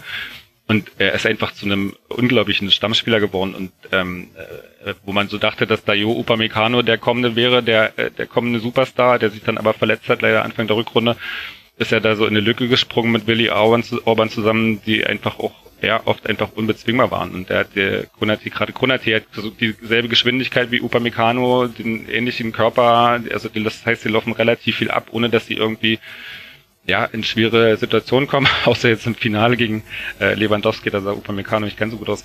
Ähm, aber so grundsätzlich haben sie Kompetenzen oder Qualitäten im, im äh, Zweikämpfe so zu gestalten, dass sie einfach in der besseren Position sind und dadurch äh, ja auch in einer, in einer konteranfälligen Systematik dann schon auch immer eher am Ball sind als der Gegenspieler und das äh, macht relativ viel aus. Das ist halt eine Qualität, die Willi Orban, der dafür im Zweikampf extrem gut ist, die Willi Orban zum Beispiel nicht hat. Dem fehlt einfach 2-3 kmh Geschwindigkeit, um halt Bälle abzulaufen. Das äh, ist halt dann eher so die Aufgabe der Nachbarn. Mhm. Und ähm, aber auch da war erstaunlich, dass ähm, Orban, der ja in der Hinrunde die ganzen Spitzenspiele oder die Topspiele hat er ja alle nicht gemacht, weil da Konaté und Upamecano in der Innenverteidigung standen. Und ähm, wie er sich da so in diese Lücke da irgendwie reingebissen hat und gesagt, das ist jetzt mein Platz und ich kann das, das war schon auch beeindruckend. Und ähm, äh, ja, man kannte ihn immer als guten Zweikämpfer und ich sag mal, wenn er 2-3 kmh mehr hätte, wäre er wahrscheinlich deutscher Nationalspieler geworden, nicht ungarischer. Und ähm, äh, ja, das spielt schon die, die, die Qualität der letzten Reihe und gerade der Innenverteidigung spielt schon eine Rolle. Da hast du noch einen Lukas Klostermann, der ist auch extrem schnell. Der läuft da auch relativ viel weg auf der rechten Seite. Das macht schon, macht schon so in dieser Linie davor, vor Gulaschi macht das schon nochmal viel aus, was viel nimmt, was äh, ansonsten, wenn du hochstehst, der auch immer mal gerne aufs Tor kommen kann. Und wie wichtig war jetzt dann die taktische Variabilität, also dass man jetzt eben die Dreierkette so sehr verinnerlicht hat, dass man auch innerhalb eines Spiels da mehrmals umstellen kann. Und ich hatte das Gefühl, Ralf Rangnick hat in dieser Saison innerhalb eines Spiels viel häufiger durch Einwechslung nochmal die Formation verändert. Und zwar nicht nur im Mittelfeld, das war schon immer so das Ding, wo Leipzig einfach quasi einen, einen Akzent für mehr Kreativität setzen konnte durch Einwechslung, sondern eben auch in der letzten Kette, dass er eben dann auch einfach umstellt auf Dreierkette. Am Schluss ja auch im Finale, das ging dann schief, aber Upamecano zum Beispiel, der war ja auch schon gelb belastet dann bei diesem, bei diesem Laufduell da gegen Lewandowski. Da kann man auch vielleicht verstehen, wenn jemand ein bisschen zurückzieht. Ja. Na, untypisch war dann nur, dass Upamecano in der schlechteren Position war. Das war eher so. ja, das stimmt. Er zurückzieht, mhm. das war dann irgendwie schon normal, aber eigentlich wäre er derjenige gewesen, der vor äh, Lewandowski am Ball gewesen wäre. Ähm, äh, ja, ich glaube, die taktische Flexibilität ist schon extrem wichtig gewesen. Also es gab so äh, viele, also so ein so ein äh, Standardbeispiel ist so das Europa League Spiel gegen Celtic, wo sie irgendwie 20 Minuten hinterherlaufen, weil der gegnerische Sechser halt da irgendwie ähm, zu viel Platz hat und die Bälle durch die Gegend schießt und äh, ähm, nach vorne ähm, das Spiel antreibt. Und dann gibt's halt irgendwie von einem Moment auf den anderen die Umstellung von einem äh, 4-2-2-2 auf einen 4-2, also 4-4-2 mit Raute und dann stellen sie halt den Sechserraum zu und dann das Spiel in den Griff. Und von diesen Spielen, ähm, wo einfach so, was weiß ich, nach einer Viertelstunde, nach 20 Minuten noch als zweiten Halbzeit, wo dann einfach mal so schnell die Formation gewechselt wurde, weil man gemerkt hat, okay, man hat in einem bestimmten Raum auf dem, auf, der, auf dem Feld äh, nicht, die, nicht die Kontrolle, die man gerne hätte, oder äh, da läuft man hinterher oder da passieren Sachen, die nicht gut sind. Das gab es eigentlich total oft. Das, das war schon, da hat sich so durch die ganze Saison gezogen. Und tatsächlich ist das was, was man, was ich von Ralf Rangnick aus seiner ersten Saison hier in Leipzig aus der zweiten Liga überhaupt nicht kannte, weil da hat man das 4-2-2-2 äh, Sklavisch fast schon. Sklavisch durchgezogen vom ja. Anfang bis zum Ende, so lange. Also ja auch auf, dann hat er auf Devi Selke ver, ver, äh, verzichtet, weil der in dieses 4-2-2 nicht reinpasste und äh, anstatt irgendwie die Formation ein bisschen mit der zu spielen, hatte man dann lieber irgendwie äh, seine Neueinkäufe auf die Bank gesetzt und also das war schon so ein es musste dieses System sein und das wurde von Anfang bis Ende gespielt und das war halt diese Saison schon was völlig anderes und das war total wichtig, weil das waren so Situationen, wo du gesagt hast, hier, das funktioniert nicht, die stehen hier auf der linken Seite immer mit zwei Leuten gegen ihn, du musst da irgendwas ändern und zack, fünf Minuten später hat sie die Änderung und das, die standen irgendwie dazu zwei dagegen. Also es war halt so, man konnte das halt sehr gut sehen, wie halt da irgendwie ähm, in-game gecoacht wurde und ähm, für mich ein bisschen die Frage, keine Ahnung, wie das dann, äh, seit dieser Saison hast du ja auch so diesen äh, Assistenten auf der Tribüne sitzen und ja. die haben Funkverbindung nach unten und du hast so diese Videogeschichten und wie weit da auch einfach nochmal andere Abläufe sind. Du hast ja auf der Bank mit Jesse Marsch und Robert Klaus auch nochmal extrem ja, extrem gute Co-Trainer. Jesse Marsch war irgendwie als US-Nationalcoach im Gespräch. Also das ist jetzt auch eine Kategorie von Co-Trainern, die jetzt eigentlich nicht klassische Co-Trainer sind und ähm, wo halt auch extrem viel Input nochmal noch mal von den Assistenten kam, was so äh, Spielentwicklung, ähm, Möglichkeiten der Veränderung angeht. Und ähm, ja, da ist Ralf Rangnick offensichtlich auch wesentlich äh, selbst flexibler geworden. Und ähm, ich habe ja Ralf Rangnick auch als in äh, meiner Aspekte auf der auf der Liste. Ich empfand ihn schon in der Vorbereitung, das mag nach außen immer nicht so wirken, aber ich fand ihn schon in der Vorbereitung sehr viel entspannter als äh, äh, als das letzte Mal, als er hier Trainer war. Okay. Und ähm, das zog sich halt schon so ein bisschen durch die Saison durch. Da gab es natürlich immer mal auch so typische, ranglisch-typische, so ein bisschen so ein paar Aussetzer, wie, was weiß ich, wenn er irgendwie nachts in der Ukraine äh, eine Dopingkontrolle kommt, dann ist natürlich irgendwie, das, das geht natürlich gar nicht, wenn man irgendwie zurückfliegen will. Da hätten sie fast Billy Orban in der Ukraine gelassen deswegen. Ähm, äh, also du hast natürlich immer noch so typische Rangnick-Geschichten, wo, wo man dann wo man so denkt, warum jetzt an der Stelle rastet er denn so aus? Oder empört sich so? Aber grundsätzlich hatte er eine unheimlich gelassene Herangehensweise, schon so mit der Vorbereitung, mit diesen, die haben ja irgendwie während des Trainingslagers Europa League gespielt und genau. äh, da relativ spät in die Vorbereitung eingestiegen, dann hattest du irgendwie die WM und es kamen viele Spieler spät zurück und dann hattest du irgendwie äh, Spieler, die nicht fit waren und der hat das so unheimlich, also für, für seine Verhältnisse so unheimlich gelassen wegmoderiert okay. und äh, dann irgendwie so die Spieler halt so äh, professionell abgerissen, die da halt so ab, abzureißen waren in der Europa League, bis äh, sich dann für die Gruppenphase qualifiziert hatten. Und das war schon schon was, was man was auch alle Spieler immer wieder sagen, dass er halt sehr viel entspannter geworden ist gegenüber von gegenüber früher, ohne halt eine, ich sag mal eine ja, äh, autoritäre Rolle zu verlieren. Also er ist schon derjenige, der da die die Zügel anzieht, wenn es sein muss, wie man auch gesehen hat dann irgendwie, als er ähm, Augustin und Mukele dann suspendiert hatte. Mhm. Wegen ähm, disziplinarischen Verfehlungen. Also das macht er dann schon, aber so grundsätzlich hat er ja so einen, so einen Umgang mit Problematiken, wo man dachte so, wow, das äh, kannte man gar nicht. Das war schon, war schon, ähm, ja, er ist da offensichtlich entspannter geworden und hat vielleicht doch mehr nochmal gelernt in den Jahren, auch bei RB, wo er es ja auch einfach musste, dass er mit anderen Leuten auch mehr zusammenarbeitet oder ja, Verantwortung einfach abgibt. An manchen Stellen. Und dennoch war ja dieser Saisonauftakt. Wir betrachten ja jetzt die Saison von hinten und wissen, dass das wunderbar dann am Ende gelaufen ist und man in die Champions League gekommen ist und ins DFB-Pokalfinale. Aber gerade dieser Auftakt war ja schon ein bisschen holprig. Also in der Europa League-Qualifikation hat man das gemacht, was man tun musste, um sich zu qualifizieren. Die Heimspiele gewonnen, auswärts jeweils 1-1. Okay, alles gut. Pflichtaufgabe erledigt. Aber dann gab es ein 1 zu 4 gegen den BVB am ersten Spieltag. Es gab ein 1 zu 1 zu Hause gegen Düsseldorf, bei dem Fortuna ganz schön viele Konterchancen, vor allem in der ersten Halbzeit hatte. Es gab ein 3 zu 2 gegen Hannover 96 und dann dieses 2 zu 3 gegen Salzburg in der Europa League. Also man hat zu Hause verloren und er hat ja auch dann später in späteren Pressekonferenzen am Ende der Saison hat er immer wieder auch Bezug genommen auf dieses Duell gegen Salzburg und dass das der Tiefpunkt der Saison gewesen wäre und dass sich danach Dinge ändern mussten.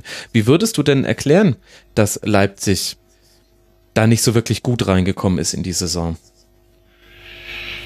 Ich würde das erstmal gar nicht so empfinden. Also es gab so in diesem Start der Saison, also wie gesagt, du hattest die Europa League, die hat man mit professioneller Kühle gut absolviert. Ähm, du hattest den DFB-Pokal, wenn man gewonnen hat. Man hat in Dortmund eigentlich mindestens eine halbe Stunde lang sehr gut ausgesehen, ist da also unglücklich in Rückstand geraten und äh, ja, dann halt hinterhergelaufen. Also Dortmund war zu der Zeit natürlich auch schon eher auf recht hohem Niveau und äh, dass man da auch mal verlieren kann, das war jetzt irgendwie nicht ganz so ähm, äh, schlimm.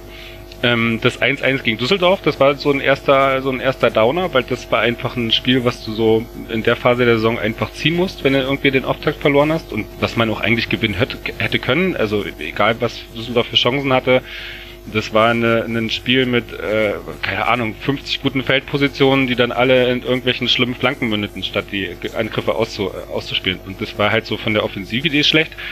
Und ähm, dann kam halt so dieses Salzburg-Spiel, was sich immer so gut im Nachhinein so äh, äh, in so einer Geschichtserzählung gut anbietet als so einen äh, Umkehrpunkt. Und tatsächlich, glaube ich, war es eine gern genommene Möglichkeit, um irgendwie nochmal so Kadergeschichten, interne Geschichten klarzuziehen, wo man einfach ähm, ähm, einfach gesagt hat, also das war ja wirklich eine Halbzeit lang taktisch total naiv. Du hattest einen Nordi Mokede, der hat Linksverteidiger spielt, was jetzt auch nicht seine Position ist, und der dann irgendwie in der Vorwärtsbeteiligung, äh, Vorwärtsbewegung den Ball permanent in den Sechserraum in die Mitte abgespielt hat, äh, aber auch noch als Fehlpass abgespielt hat. Und das war natürlich so, wo dann Rangnick hinterher auch gesagt hat, das haben wir ihm irgendwie vorher 50 Mal gesagt, dass er genau das nicht machen soll.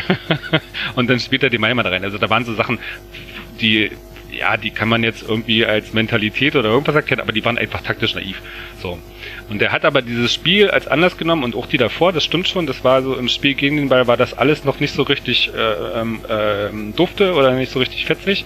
Mhm. Und er hat halt dieses Spiel zum Anlass genommen zu sagen, okay, wir müssen ja jetzt irgendwie einen Cut ziehen wir setzen irgendein Zeichen, wir schmeißen ja erstmal zwei Spieler raus, die sich disziplinarisch äh, nicht so richtig geil verhalten haben. Da ging es irgendwie so um darum, dass sie ihr Handy geguckt haben auf der Bank, während sie eigentlich schon in der Kabine hätten sein müssen. Das ist jetzt auch nicht extrem wildes, aber schon sowas, was, was man als Anlass nehmen kann. Und dann hat er einfach, und das wäre so ein weiterer Punkt in, in, dieser, in dieser Saison, so Mentalitätsgeschichten, dann hat er einfach den Kader, in dem Kader tatsächlich wieder auf die Kerngruppe gesetzt, die er schon aus der zweiten Liga kannte. Also auf seine Zweitligaspieler, auf all die Spieler, die er selbst geholt hat, mit denen er selbst zusammengearbeitet hatte, die ein großes Vertrauen in ihn haben, die quasi ihn als Trainer schätzen und äh, gut finden und ähm, auch eine gewisse Eigenmentalität und einen Eigenantrieb mitbringen. Also so also sich die Sabitzers, Paulsens, äh, mhm. Orbans äh, und so weiter, so Dämme etc. Und das das war halt dann die Gruppe, auf die er gesetzt hat und nicht mehr auf Bruma, Augustin etc., also so auf so die eher, ja, ich sag mal, spielstarken, etwas laxeren Persönlichkeiten. Und das war letztlich der entscheidende Wendepunkt, wo man gesagt hat, okay, das ist jetzt wieder eine Gruppe, die mit der du auch zu zu elf, zu zehn, ähm, für zehn Feldspieler ähm, gegen den Ball arbeiten kannst, weil die Bock drauf haben. Und ähm, du kannst mit einem Bruma jetzt nicht, er ist schon gut, ist ja in Portugal hat er mit der portugiesischen Nationalmannschaft hat er auch schon gute Defensivspiele gemacht, aber das ist jetzt niemand, der der irgendwie 90 Minuten anlaufenden gegen den Ball bringt im Normalfall. Das ist äh, einfach nicht der Spielertyp dafür.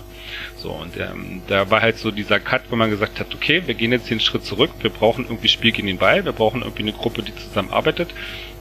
Eine Gruppe, die auch äh, von der Mentalität her funktioniert. Und genau den Schritt hat man an der Stelle gemacht. Das war was, was man vor der Saison angekündigt hat, dass man da im Gegensatz zu ähm, äh, ja, zur letzten Saison, wo die Mannschaft so ein bisschen in Gruppen zerfallen ist, dass man die Mannschaft wieder eint und das war genau der Punkt, wo man das geschafft hat. Das war halt, in meiner Interpretation damals, war das so eine Form von letzter Patrone. Weil okay. irgendwie sagst, wenn, wenn das irgendwie schief geht, wenn du irgendwie Leute rausschmeißt aus der Mannschaft, suspendierst für ein Spiel und das wird von der Mannschaft nicht mitgetragen, dann hast du eigentlich, da bist du eigentlich irgendwie deine Autorität intern los, dann hast du einfach die Patrone verschossen. Und dadurch, dass das aber funktioniert hat, weil er irgendwie den sehr großen Teil der Mannschaft hinter sich gekriegt hat und die den Weg mitgetragen haben und das irgendwie als Signal genommen haben, auch intern stärkere Ansagen zu machen, weil sie gesagt gesehen haben, okay, wir, wir werden, wir kriegen den Rücken gestärkt, wenn wir intern irgendwie Regeln durchsetzen, äh, Disziplin durchsetzen, äh, bestimmte Sachen durchsetzen, hat es dann funktioniert. So und das war halt so dieser, deswegen kann man das schön über dieses Salzburg-Spiel erzählen. Das ja. funktioniert doch ganz gut, aber es war letztlich eher so ein, ja, so ein Anlass, nochmal Sachen klarzuziehen. Ja, okay.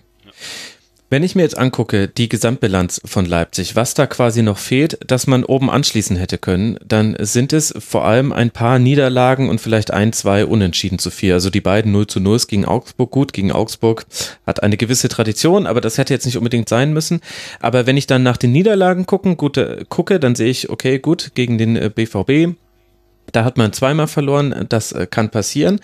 Aber dann gab es auch noch ein paar, die da in der Rückschau nicht unbedingt hätten sein müssen. Ein 0 zu 1 in Wolfsburg, es gab ein 0 zu 3 in Freiburg. Das war auch so eine Phase, da wusste man gerade nicht, ob das jetzt wieder kippen würde bei Leipzig, denn da hat man auch in der Europa League zwischendurch nochmal gegen Salzburg verloren.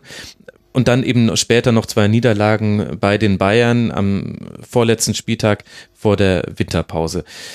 Was glaubst du denn, fehlt Leipzig in diesen Spielen noch? Oder ist es zu viel zu sagen, es fehlt ihnen in diesem Spiel noch und es war halt einfach so, dass man mal verliert. Also geht es da um die Qualität, die noch fehlt oder war das Pech?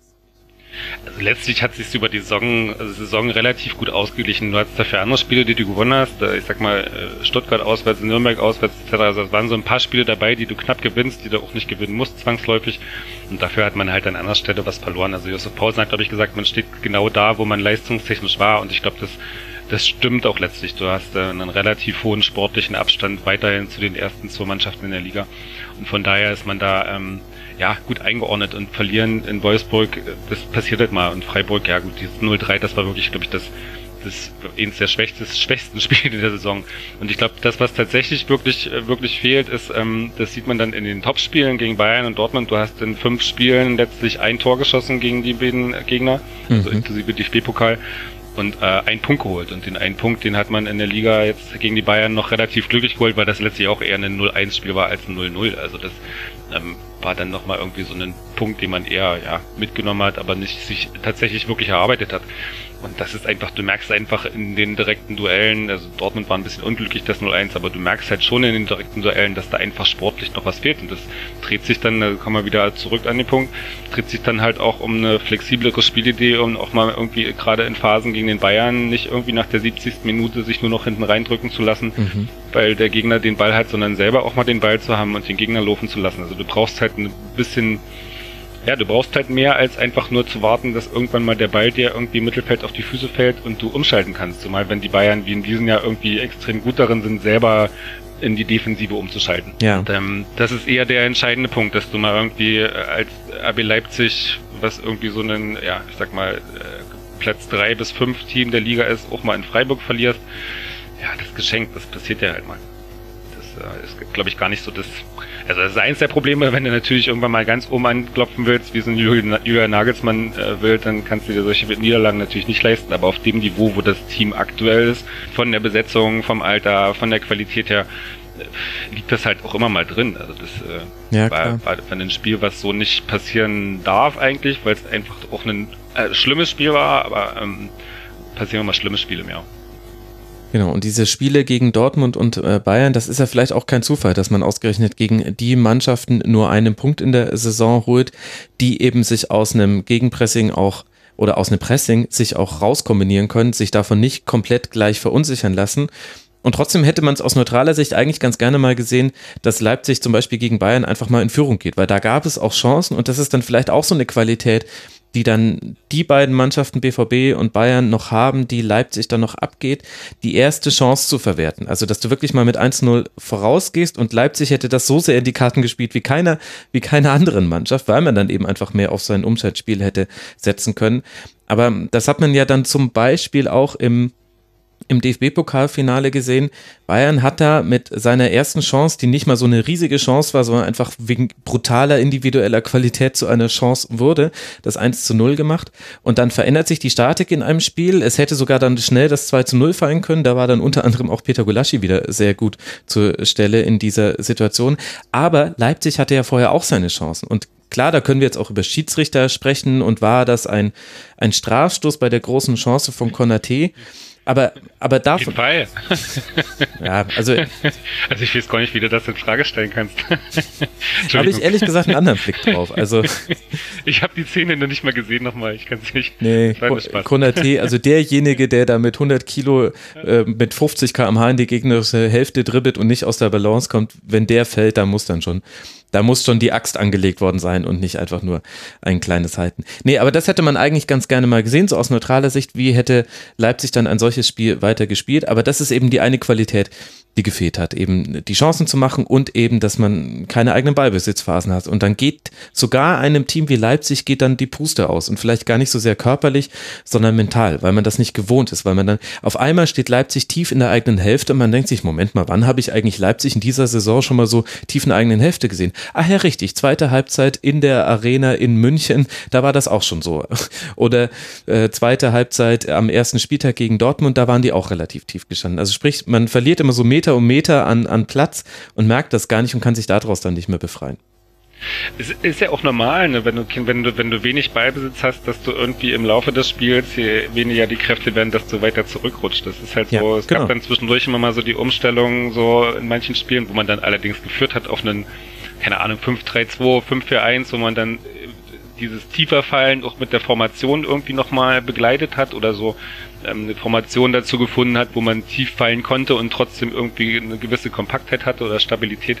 Aber das ist natürlich, je tiefer du stehst, desto größer ist auch die Chance, dass man einen Ball in deinen Strafraum irgendwie reinfällt. Das ist einfach so. Und ähm, in Führung tun sie sich natürlich leichter. Das ist halt so diese Statistik. Ähm, sie haben zwei Spiele in der Liga nach Führung nicht mehr nicht mehr gewonnen. Das war das Auftaktspiel in Dortmund und dann irgendwie zum Schluss in Mainz, als es um nicht mehr ging. Und ähm, das, äh, ja, das zeigt schon. Und auf der anderen Seite drehen sie halt relativ wenig Spiele äh, aus dem Rückstand in was Positives, weil sie dafür einfach nicht die letzten Konsequenzen, äh, Kompetenzen haben. Und aber das Pokalspiel muss man da, glaube ich, auch so ein bisschen rausnehmen, weil ich meine, so diese, also diese, ich sag mal, diese zwei Neuerparaden, die sind doch von nicht von der Welt. Also das passiert ja, glaube ich, auch nicht, nicht irgendwie in drei Spielen im Jahr, weil das ist einfach so dieses, die Pausenkopfball an die Latte, der da an die Latte gelenkt wird und dann die Forceback-Chance.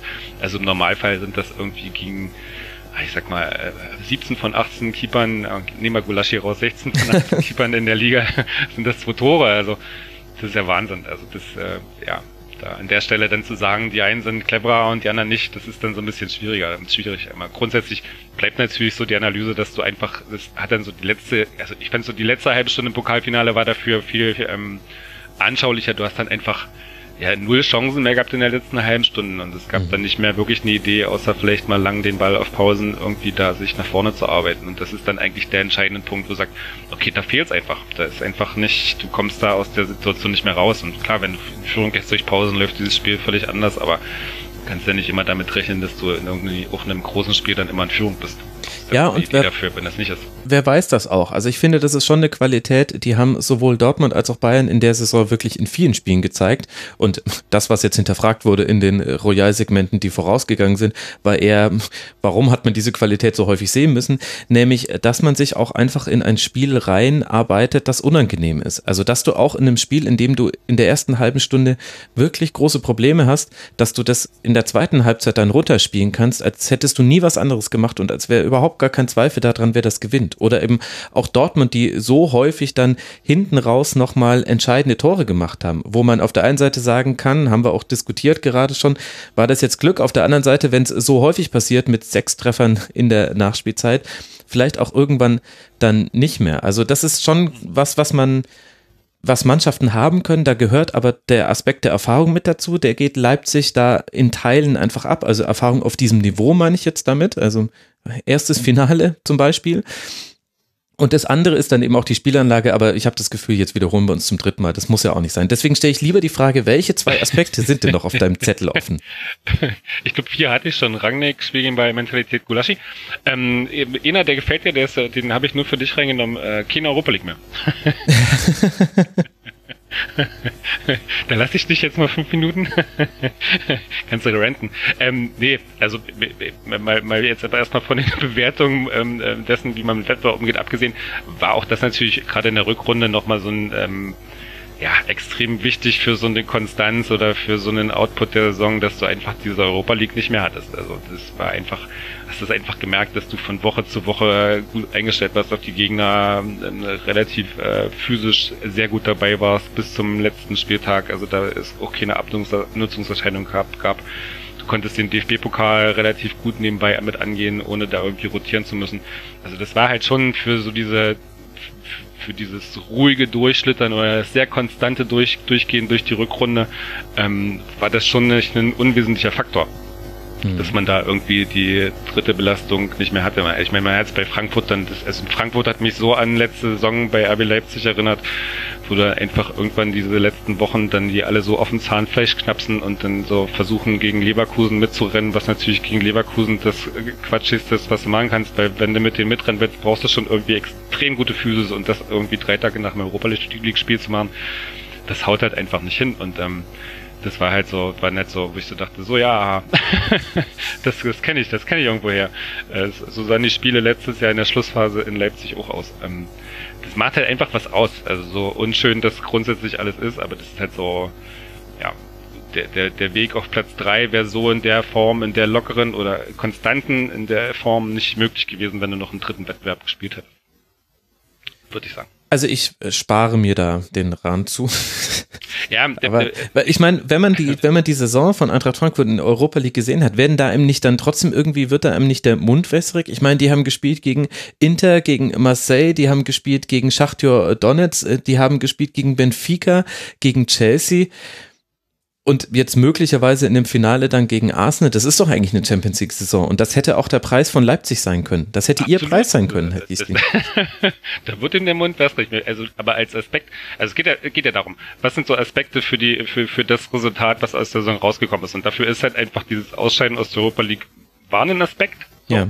Äh, dass es natürlich irgendwie schade ist, irgendwie nicht wie letztes Jahr eine Reise nach Neapel zu haben oder so. Das ist natürlich wieder, liegt dann auf der anderen Hand. Das ist natürlich das schade. Natürlich war das irgendwie auch für mich total ärgerlich, dass du irgendwie gegen Trondheim aus der Europa League ausscheidet und ich sag mal, die Emotionalität, klar sagt jeder, ah, das ist schade, das ist bitter, wir haben jetzt nicht mehr so viel Einsatzzeiten, aber die, die damit verbundene Emotionalität war ja nicht nachvollziehbar, also die, nicht, nachfühlbar. Also es gab nicht wirklich so eine Form von, also eigentlich war es ja nach dem Salzburg-Auswärtsspiel, wo du so halb raus warst, gab ja nicht so eine Form von Mist. Was haben wir jetzt hier gemacht? Das ist ja wirklich das Bitterste, wie die Saison äh, laufen könnte, sondern es war so wie, naja, schade, aber wichtiger als eh die Bundesliga. Also es war halt so, also schon als Fan, du fährst irgendwie nach Salzburg, das ist irgendwie ein ganz wichtiges Spiel, die Salzburger sind total heiß, du bist total heiß, weil es äh, schon irgendwie sich, man nicht so richtig sich riechen kann auf der Ebene und dann hast du da so eine Niederlage, bist eigentlich halb aus der Europa League raus und alle zucken so mit den Schultern, wo, du dann so denkst, naja, das ist vielleicht irgendwie nicht so ganz der richtige Umgang mit dem Wettbewerb, das kann es irgendwie nicht sein. Und aber in letzter Konsequenz, normal, wenn alles normal läuft, spielen sie ja K.O.-Phase, äh, ähm, weil dieses Gegentor da gegen Trondheim, zwei Minuten vom Schluss, das hat die Europa League-Phase irgendwie die Gruppenphase gut zusammengefasst, weil das passte so als äh, i-Tüpfelchen obendrauf. Aber normalerweise darfst du das ja nie fangen und dann stehst du in der K.O.-Phase und das spricht keiner mehr darüber, dass du irgendwie dich da durch die Gruppenphase durchgeeiert hast. Also das ist halt so. Ja. Also man ist auch nicht absichtlich ausgeschieden, so ist es auch nicht. Es ist halt so, man, hat, man ist den Wettbewerb von Anfang an mit professioneller Kühle angegangen. So hat man die Qualifikation überstanden, so wollte man die Gruppenphase überstanden und dann ist man irgendwie rausgeflogen durch ein Tor kurz vor Schluss und das passte dann irgendwie als Signal ganz gut, aber. Ja, rausgeflogen geflogen durch ein Tor kurz vor Schluss. Warum muss ich da an Krasnodar denken, Frieda? Welche Rolle hat denn, hat ich, denn euer Ich wollte auch gerade schon, wollte auch gerade schon immer wieder was zu dieser Europa League sagen. Ich wollte dich nur unterbrechen. Es ist halt wirklich, meine Frankfurt war dies ja echt der Ausreißer, die das zelebriert haben. Aber sonst habe ich genau wie du immer das Gefühl, Mensch, warum interessiert es denn hier eigentlich keinen? Ne? Es interessiert keinen im Stadion, es interessiert keinen vom Fernseher und es scheint den eigenen Verein auch nicht so interessieren. Ne, so, hm, ja, ist schade, aber weiter geht's. So, tschüss. Und, ja, wie mit uns mit Krasnodar 0011, also pff. Wobei man sagen muss, dass die ziemlich gut sind in Russland für die Saison, aber ähm, ja, Europa League ist irgendwie nicht so der, der Renner. Mal gucken, Hat was mit genau Europa League 2 wird. Wenn die dann um 16 Uhr spielen. Hm das kommt ja dann noch dazu, dass du ja nicht bloß irgendwie das Signal aus der Mannschaft, sondern Leipzig ja auch in Leverkusen, glaube ich, auch das, so dieses Zuschauerding, du hast ja da auch kein Interesse, es gibt ja auch keinen so Push im Umfeld, wo du sagst, wow, das ist unser Wettbewerb, so.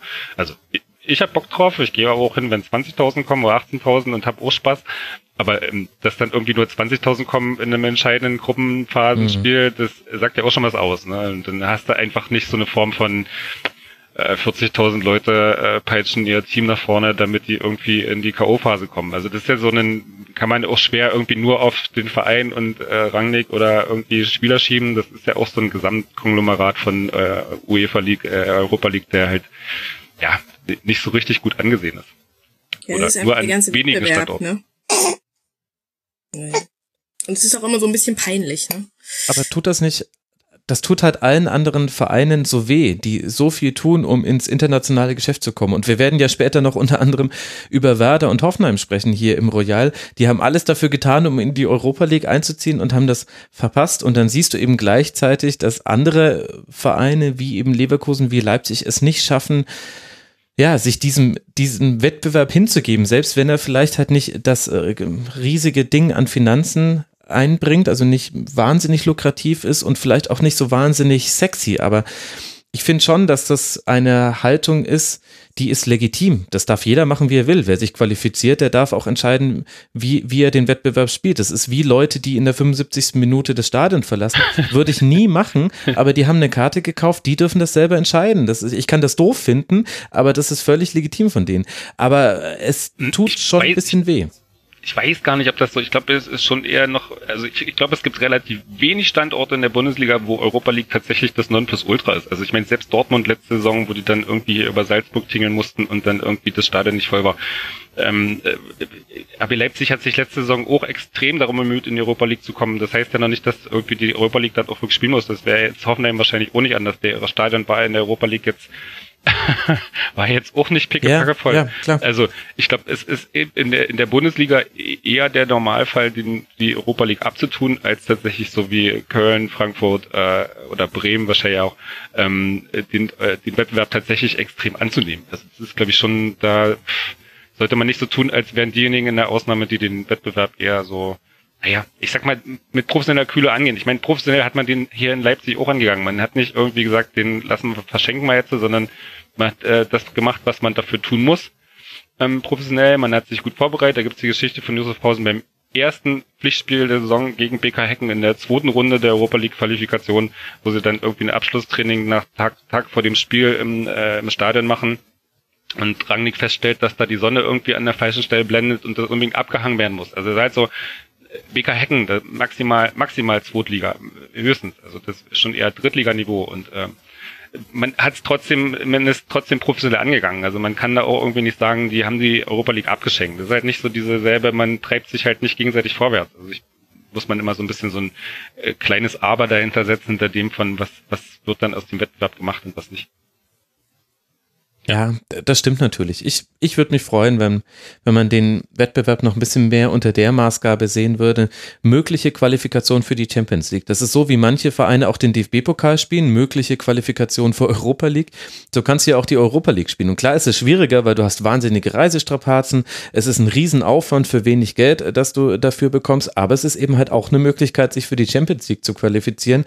Und hinten raus wird es ja immer interessant, auch von den Gegnern her. Und du, du möchtest halt in diese Phase reinkommen. Aber sagt sich natürlich auch aus meiner Position sehr einfach. Es ist nur, wenn alle immer über den deutschen Fußball sprechen und warum er zum Teil auf der Stelle tritt, dann liegt das vielleicht auch daran, dass in den Wettbewerben, in denen man sich mit anderen europäischen Mannschaften messen kann, es einen Wettbewerb gibt, in dem zwei von drei deutschen Teilnehmern in der Regel nicht abschenken, aber wir haben es ja gerade rausgearbeitet, dass jetzt auch nicht das volle Umfeld da völlig dahinter steht. Und dann hast du eben halt auch weniger Spiele als Leverkusen gegen Mannschaften wie Chelsea, Napoli und so weiter, wo du mal sehen würdest, wo stehen wir denn eigentlich im europäischen Vergleich. Das haben wir ja immer nur in der Champions League und da sind ja auch immer dieselben gleichen. Also, ach, naja, gut. Jetzt, nee, ich will, jetzt, stopp. Ich will ja gar nicht ran. Ich hatte ja gesagt, ich rannte nicht. Was ist denn jetzt, weil wir haben vorhin schon viel über Nagelsmann gesprochen, wo glaubst du denn, steht Rasenballsport Leipzig in seiner Entwicklung? Wenn wir jetzt als Ziel nehmen, in, in diese Phalanx aus Dortmund und Bayern hineinzustoßen, diese Lücke zu schließen? Puh, also äh, aktuell stand es, dass, äh, dass die Lücke extrem riesig ist, also sowohl sportlich als auch wirtschaftlich. Also das ist halt so also normal sind äh, Bayern und Dortmund auf zehn Jahre, 20, keine Ahnung, auf äh, überschaubare Zeit über ähm, Räume nicht, nicht einholbar. Ehrlich? Das ist halt so, das ist halt so wie Bayern kann man auch mal irgendwie schlagen in der Meisterschaft, das mag schon sein, aber trotzdem ist es dann irgendwie ein Jahr später immer noch das Nonplusultra. Also das Du kannst natürlich schon mal eine Saison erwischen, auch als RB Leipzig, wo du irgendwie oben mitspielen kannst oder auch mal um den Titel mitspielen kannst, aber das ist letztlich nicht von den, nicht von den Gegebenheiten gedeckt in, äh, in dem Sinne.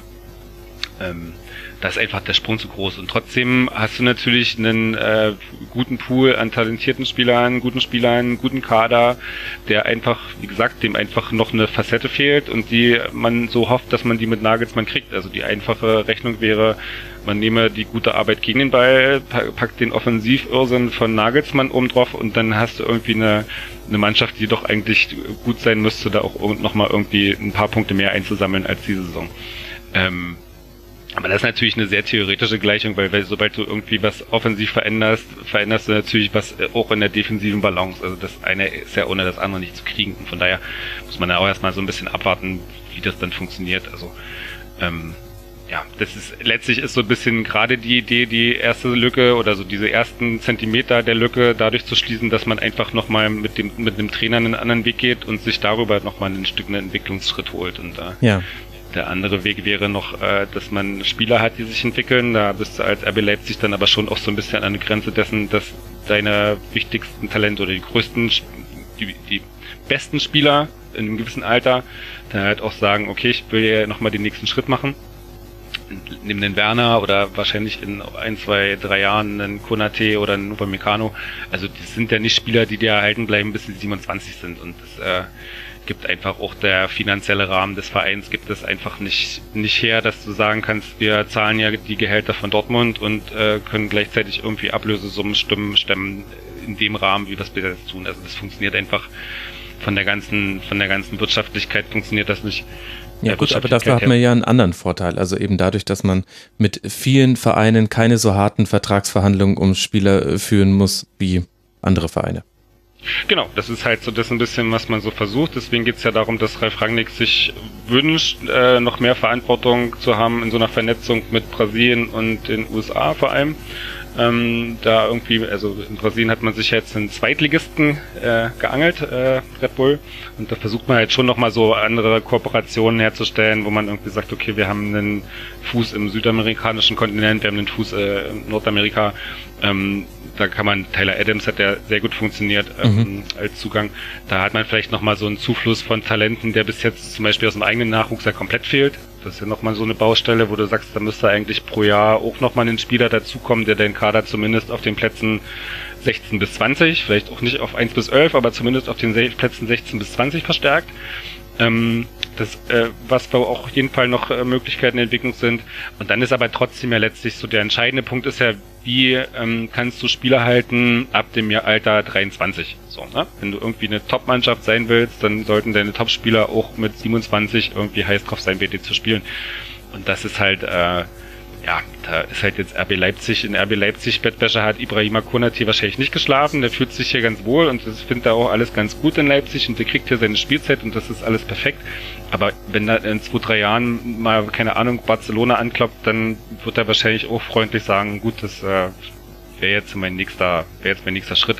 Also da bist du eigentlich in so einer, da bist du in so einer Futterkette natürlich der, hinter so einer europäischen Elite von, keine Ahnung, 16, 17 Clubs noch völlig hinten ran. Und das, weiß nicht, ob man die, die Lücke jemals schließen kann, da bin ich eher skeptisch, weil wo sollte es herkommen? Also du bist von so einem Sponsorenpotenzial, Geldgeberpotenzial bist du eigentlich ausgereizt da ist nicht mehr viel zu machen und äh, wo, wo sollen Zuwächse herkommen? Die, die noch kommen in naher Zukunft sind so TV-Gelder, weil wenn du fünf Jahre lang hintereinander hinter den Saal gespielt hast, bist du dann erstmal so an dem Punkt, wo du das maximal mögliche Geld kriegst.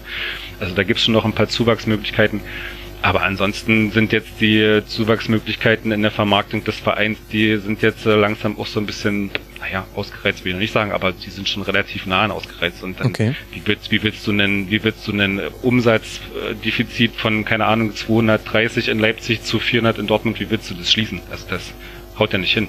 Da, außer du verkaufst als Spieler, aber dann, dann beißt du dir wieder einen eigenen Schwanz, weil dann sind es deine besten Spieler, die weggehen. Also da, ja, sehe ich tatsächlich eher nicht so, rosig, wie, wie das vielleicht andere tun würden, weil äh, außer äh, man entscheidet sich, dass man irgendwie äh, Geldgeber reinspeisen lassen kann, wie man will, oder Red Bull geht den Weg von PSG und äh, schafft sich irgendwie sieben Unterfirmen, die dann das finanzieren. Ähm, keine Ahnung, aber das, ja, bis jetzt äh, kenne ja die Bilanzen ganz gut. Ähm, ist das schon alles relativ äh, sauber durchfinanziert, wenn man so die Darlehen so ein bisschen Mal selbst die sind ja in so einem Jahresetat relativ gut durchfinanziert. Das ist halt einfach ein, ja, ich sag mal, ein Etat, so der in Deutschland irgendwo zwischen Platz drei und sechs liegt. Und das ist halt, Platz drei und sechs in Deutschland heißt halt, dass der Schritt oder die, die Lücke nach oben extrem groß ist. Also schon zu Dortmund. Und Dortmund hat ja nochmal eine Riesenlücke zu Bayern. Und da irgendwie wäre der nächste Schritt, irgendwie zu Dortmund aufzuschließen. Selbst das ist eine ja, wirtschaftlich schon eine ganz schöne Herausforderung. Ja klar, wirtschaftlich, das sind natürlich nochmal ganz eigene Zahlen, aber jetzt sportlich gesehen, wenn ich mir angucke, du hast es einmal so einfließen lassen in den Nebensatz, also zehnmal hat Rasenball zurückgelegen in der Liga und nur einmal davon noch gewonnen und dreimal in Unentschieden geholt. Das sind die wenigsten Punkte nach Rückstand, nur Freiburg, Nürnberg und Hannover waren in der Saison in dieser Disziplin noch schlechter und und allein wenn man in dem Punkt ein, eine leichte Verbesserung zur nächsten Saison anzieht, dann schließt du die Lücke nach oben, machst sie schon kleiner, dann kommt es in den entscheidenden Spielen gegen Dortmund und Bayern ist die Konstellation vielleicht noch eine andere? Dann haben wir ja vorhin schon thematisiert, das ist dann auch ein bisschen, das sind Einzelspiele, da ist zwar die Qualität immer noch höher bei Dortmund und bei Bayern, aber du kannst so ein Spiel auch mal gewinnen. Also ich, könnt, ich kann mir das schon vorstellen. Ich brauche da nicht allzu viel Fantasie für, um mir vorzustellen, dass man das für eine Saison definitiv mal schließen kann, diese Lücke. Das, das, ja, das meinte ich ja am Anfang. Du hast natürlich immer so die, die Möglichkeit, irgendwie mal eine Saison zu erwischen, wo du auch als RB Leipzig um den Meistertitel mitspielst. Absolut. Das ist, äh, liegt immer drin, wenn die Gegebenheiten, wenn du einen Lauf hast, wenn der Gegner vielleicht nicht den Lauf hat. Also das auf jeden Fall. Ähm, aber das ist ja nochmal was anderes, als zu sagen, ich schließe eine Lücke. Dann ist es so eine Ausnahmesaison, wo du eine, um die Meisterschaften spielst, aber dann ist der sportliche Abstand ja immer noch groß. Also das ist halt so die, Fra die Frage, wie man es definiert, wie, was, was Lücken schließen bedeutet hat, bedeutet dabei. Und ähm, klar, Nagelsmann ist da eine Möglichkeit zu sagen, man kann die Lücke schließen, wenn man in einem bestimmten Bereich einfach besser wird. Mhm. Auf der anderen Seite hat Nagelsmann in diesem Jahr irgendwie die Hälfte seiner Führung mit Hoffenheim liegen lassen. Also ich meine, wenn er dann, hier diese, die Bilanz versaut, dass irgendwie alle Führungen ins Ziel gebracht werden, dann hat er plötzlich viel weniger Punkte. Und ich finde so, dieser letzte Schritt von Platz drei irgendwie zu Platz zwei eins, der ist so riesig, das ist so ein anderer Schritt, als irgendwie sich von Platz acht auf Platz drei zu verbessern oder wie von letzter Saison Platz sieben auf Platz drei, ich glaube sechs das sind beide, ähm, äh, auf Platz drei zu verbessern das ist nochmal so eine ganz andere, das ist eine völlig andere Dimension. Also das ist halt so, das, da, da bedarf so vieler Verbesserungen im Detail und auf so vielen Ebenen, das ist nochmal irgendwie so, ja, unüberschaubar und ähm, tatsächlich schwer, ja, schwer machbar. Okay. Aus meiner Sicht. Und welches Gericht ist dann dasjenige, das diese Saison von Rasenballsport Leipzig für dich beschreibt? Ich glaube, bei dir im Forum hatten sie so das Goldsteak, ne? Das Goldsteak, das war mir zu viel Chichi, das war begründet mit Chichi und äh, alle regen sich drüber auf und ein solides Stück Fleisch. Aber ich gehe in eine ähnliche Richtung. Äh, ich bin bei einem soliden Stück oder einem sehr schmackhaften äh, Stück ähm, äh, Rinderfilet. Ähm, dazu gibt's äh, Pommes, die extrem knusprig und gut aussehen, aber dann so ein bisschen latschig sind. Das ist dann quasi so die Europa League äh, als Beilage und die Pokalniederlage, die dann so ein bisschen wehtut, aber nicht, nicht ganz doll. Und dazu gibt's äh, Rosenkohl, weil das ist das spaltendste Gemüse auf der ganzen Welt. das ist schön. Rosenkohl, weil polarisierend. Das finde ich, das finde ich super. Matthias, das war in diesem Segment allerdings nicht die letzte Frage. Ich muss dich noch fragen, warum hörst du auf zu bloggen? Wo zur Hölle soll ich mich jetzt über Rasenballsport Leipzig aus taktischer Sicht informieren? Die Bild machen doch immer ganz umfangreiche äh, Spielberichte, ne? ähm, äh, Spaß. Äh, ja, ist einfach die Zeit des Reife, so eine Konglomerat aus verschiedensten Sachen. Also eine gewisse Müdigkeit mit Fußballthemen äh, spielt eine Rolle, Familie spielt eine Rolle, Zeit spielt eine Rolle, äh, Geld spielt eine Rolle. Spielen so verschiedene Sachen eine Rolle, was so ein, ähm, als Gesamtmix dann irgendwie so weit war. Also ich habe halt irgendwie was halt für mich so der entscheidende Punkt war, ist halt, dass ich so in den letzten, ja, letzten ein bis zwei Jahren irgendwie gemerkt habe, ich angefangen habe, so Themen, die ich vorher gerne geschrieben habe oder auf jeden Fall bearbeitet hätte, einfach nicht mehr zu schreiben oder einfach nicht mehr oder einfach zu sagen, oh, ich habe keinen Bock drüber zu schreiben. Ja. Und das war halt für mich so ein Punkt, wo ich gesagt habe, okay, wenn ich anfange als Blogger, der irgendwie ja, schon ja ein Stück weit dafür steht, äh, Meinung oder Themen, Meinungen zu haben oder Themen aufzugreifen, da irgendwie sage, ich habe keinen Bock mehr, mich mit Themen fußballkulturell, fankulturell etc. auseinanderzusetzen oder die zu schreiben, dann äh, ja, es ist auch ein Punkt, wo man sagen kann, das ist es nicht wert, das irgendwie jetzt noch weiter durchzuziehen, wenn man die Sachen weglässt, die eben früher mal Spaß gemacht haben. Und von daher war es dann ein guter Punkt nach fast zehn Jahren, ja. äh, relativ regelmäßigen Blocken und zum Schluss sehr regelmäßigen Blocken einfach zu sagen, ich höre jetzt auf und ähm, ja, aber du bist doch das Ding, was die zweitlängste Tradition hat nach dem Verein, über den du schreibst. ja, ich habe vorhin schon lachen müssen, als du Urgestein gesagt hast. Ich habe gedacht, das kann man ja im Zusammenhang mit RB doch nicht sagen. Naja, bei dir schon. Du bist fast, seitdem es den Verein gibt, mit dabei. Also das muss man, das will ich erstmal bei einem anderen Verein sehen. Also. Ja. Wächst was Neues bestimmt ja, die Welt geht, Welt dreht sich weiter. Ich bin ja nicht tot, der, Blog, der steht weiter im Netz und wenn es mich irgendwann juckt, dann schreibe ich auch was wieder rein. Das habe ich gelernt, wie es geht ins Netz schreiben. und ähm, äh, halt nur nicht, nur nicht regelmäßig und nicht, äh, nicht in verbindlichem Maße. Und, äh, also für den Rasenfunk ist es ein herber äh, Verlust, äh, denn deine Spielberichte sind so viel detaillierter und äh, taktisch geprägter, analytischer als alles andere, was man so im Netz finden kann, dass ich das gerne immer so als Zweitquelle noch zu meiner eigenen Beobachtung dazu gezogen habe. Sehr schade. Wird es denn den Podcast noch weitergeben, Champagner statt Bier? Alles noch nicht, alles noch nicht geklärt. Ich lasse erst mal ein bisschen Sommerpause auf mich einwirken und dann äh, mal gucken, was sich da noch an Bock entwickelt. Okay, gut. Also dann äh, vielen herzlichen Dank, dass du dir hier schon mal die Zeit genommen hast. Es hat sogar jemand zu deinen Gunsten verzichtet. Der hat gesagt, nee, das ist sehr nett, dass du mich anfragst, aber du musst eigentlich den Matthias nochmal einladen, denn der hat, der hat sein Ende verkündet und also sein Ende als Blogger. Und vielen Dank für die Einladung und vielen Dank an den Just Groovy für die, genau. Äh, für die Absage. Großartiger Move von ihm. Und all diejenigen, die sagen, mir ist es so unsicher mit Champagner statt Bier, es gibt ja auch noch die Brause Crew, also einen weiteren Podcast zu Rasenballsport Leipzig und wer weiß, was da Neues nachwächst. Nach dem Sturm kommt ja dann meistens irgendwo wieder ein neues zartes Pflänzchen nach oben. Wow. Ja, so ist das. Ganz am Schluss, da drehe ich nochmal auf. Vielleicht ist es aber auch so, dass ich jetzt mich schon mal in so rhetorische Höhen schwingen möchte, weil wir jetzt über Leverkusen sprechen werden und da so viel Kreativität auf dem Platz war, dass das anspornt, selbst rhetorisch kreativ zu werden. Leverkusen auf Platz 4 gelandet mit einer sehr interessanten Saisongestaltung. Am Ende waren es 18 Siege, nur vier Unentschieden. Das sind die wenigsten der Liga. 12 Niederlagen, 69 erzielte Tore. Das heißt ein bisschen mehr als Rasenballsport, aber mit 52 kassierten Toren auch an der Schraube ordentlich nochmal drüber über Rasenball. So ist man dann bei 58 Punkten gelandet. Das bedeutet dann eben die Champions League und man hat es geschafft in einer Saison, in der man nie auf einem Champions League Platz. Es lag am Ende genau dort anzukommen. Frieda, perfektes Timing.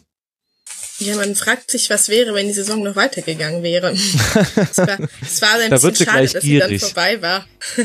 nein, nein, aber es ist ja ähm, genau dadurch, dass wir ähm, zwei so verschiedene Halbzeiten hatten und die zweite so viel Spaß gemacht hat, hat man natürlich schon gedacht, so, auch so ein, zwei Spiele könnte ich noch. So.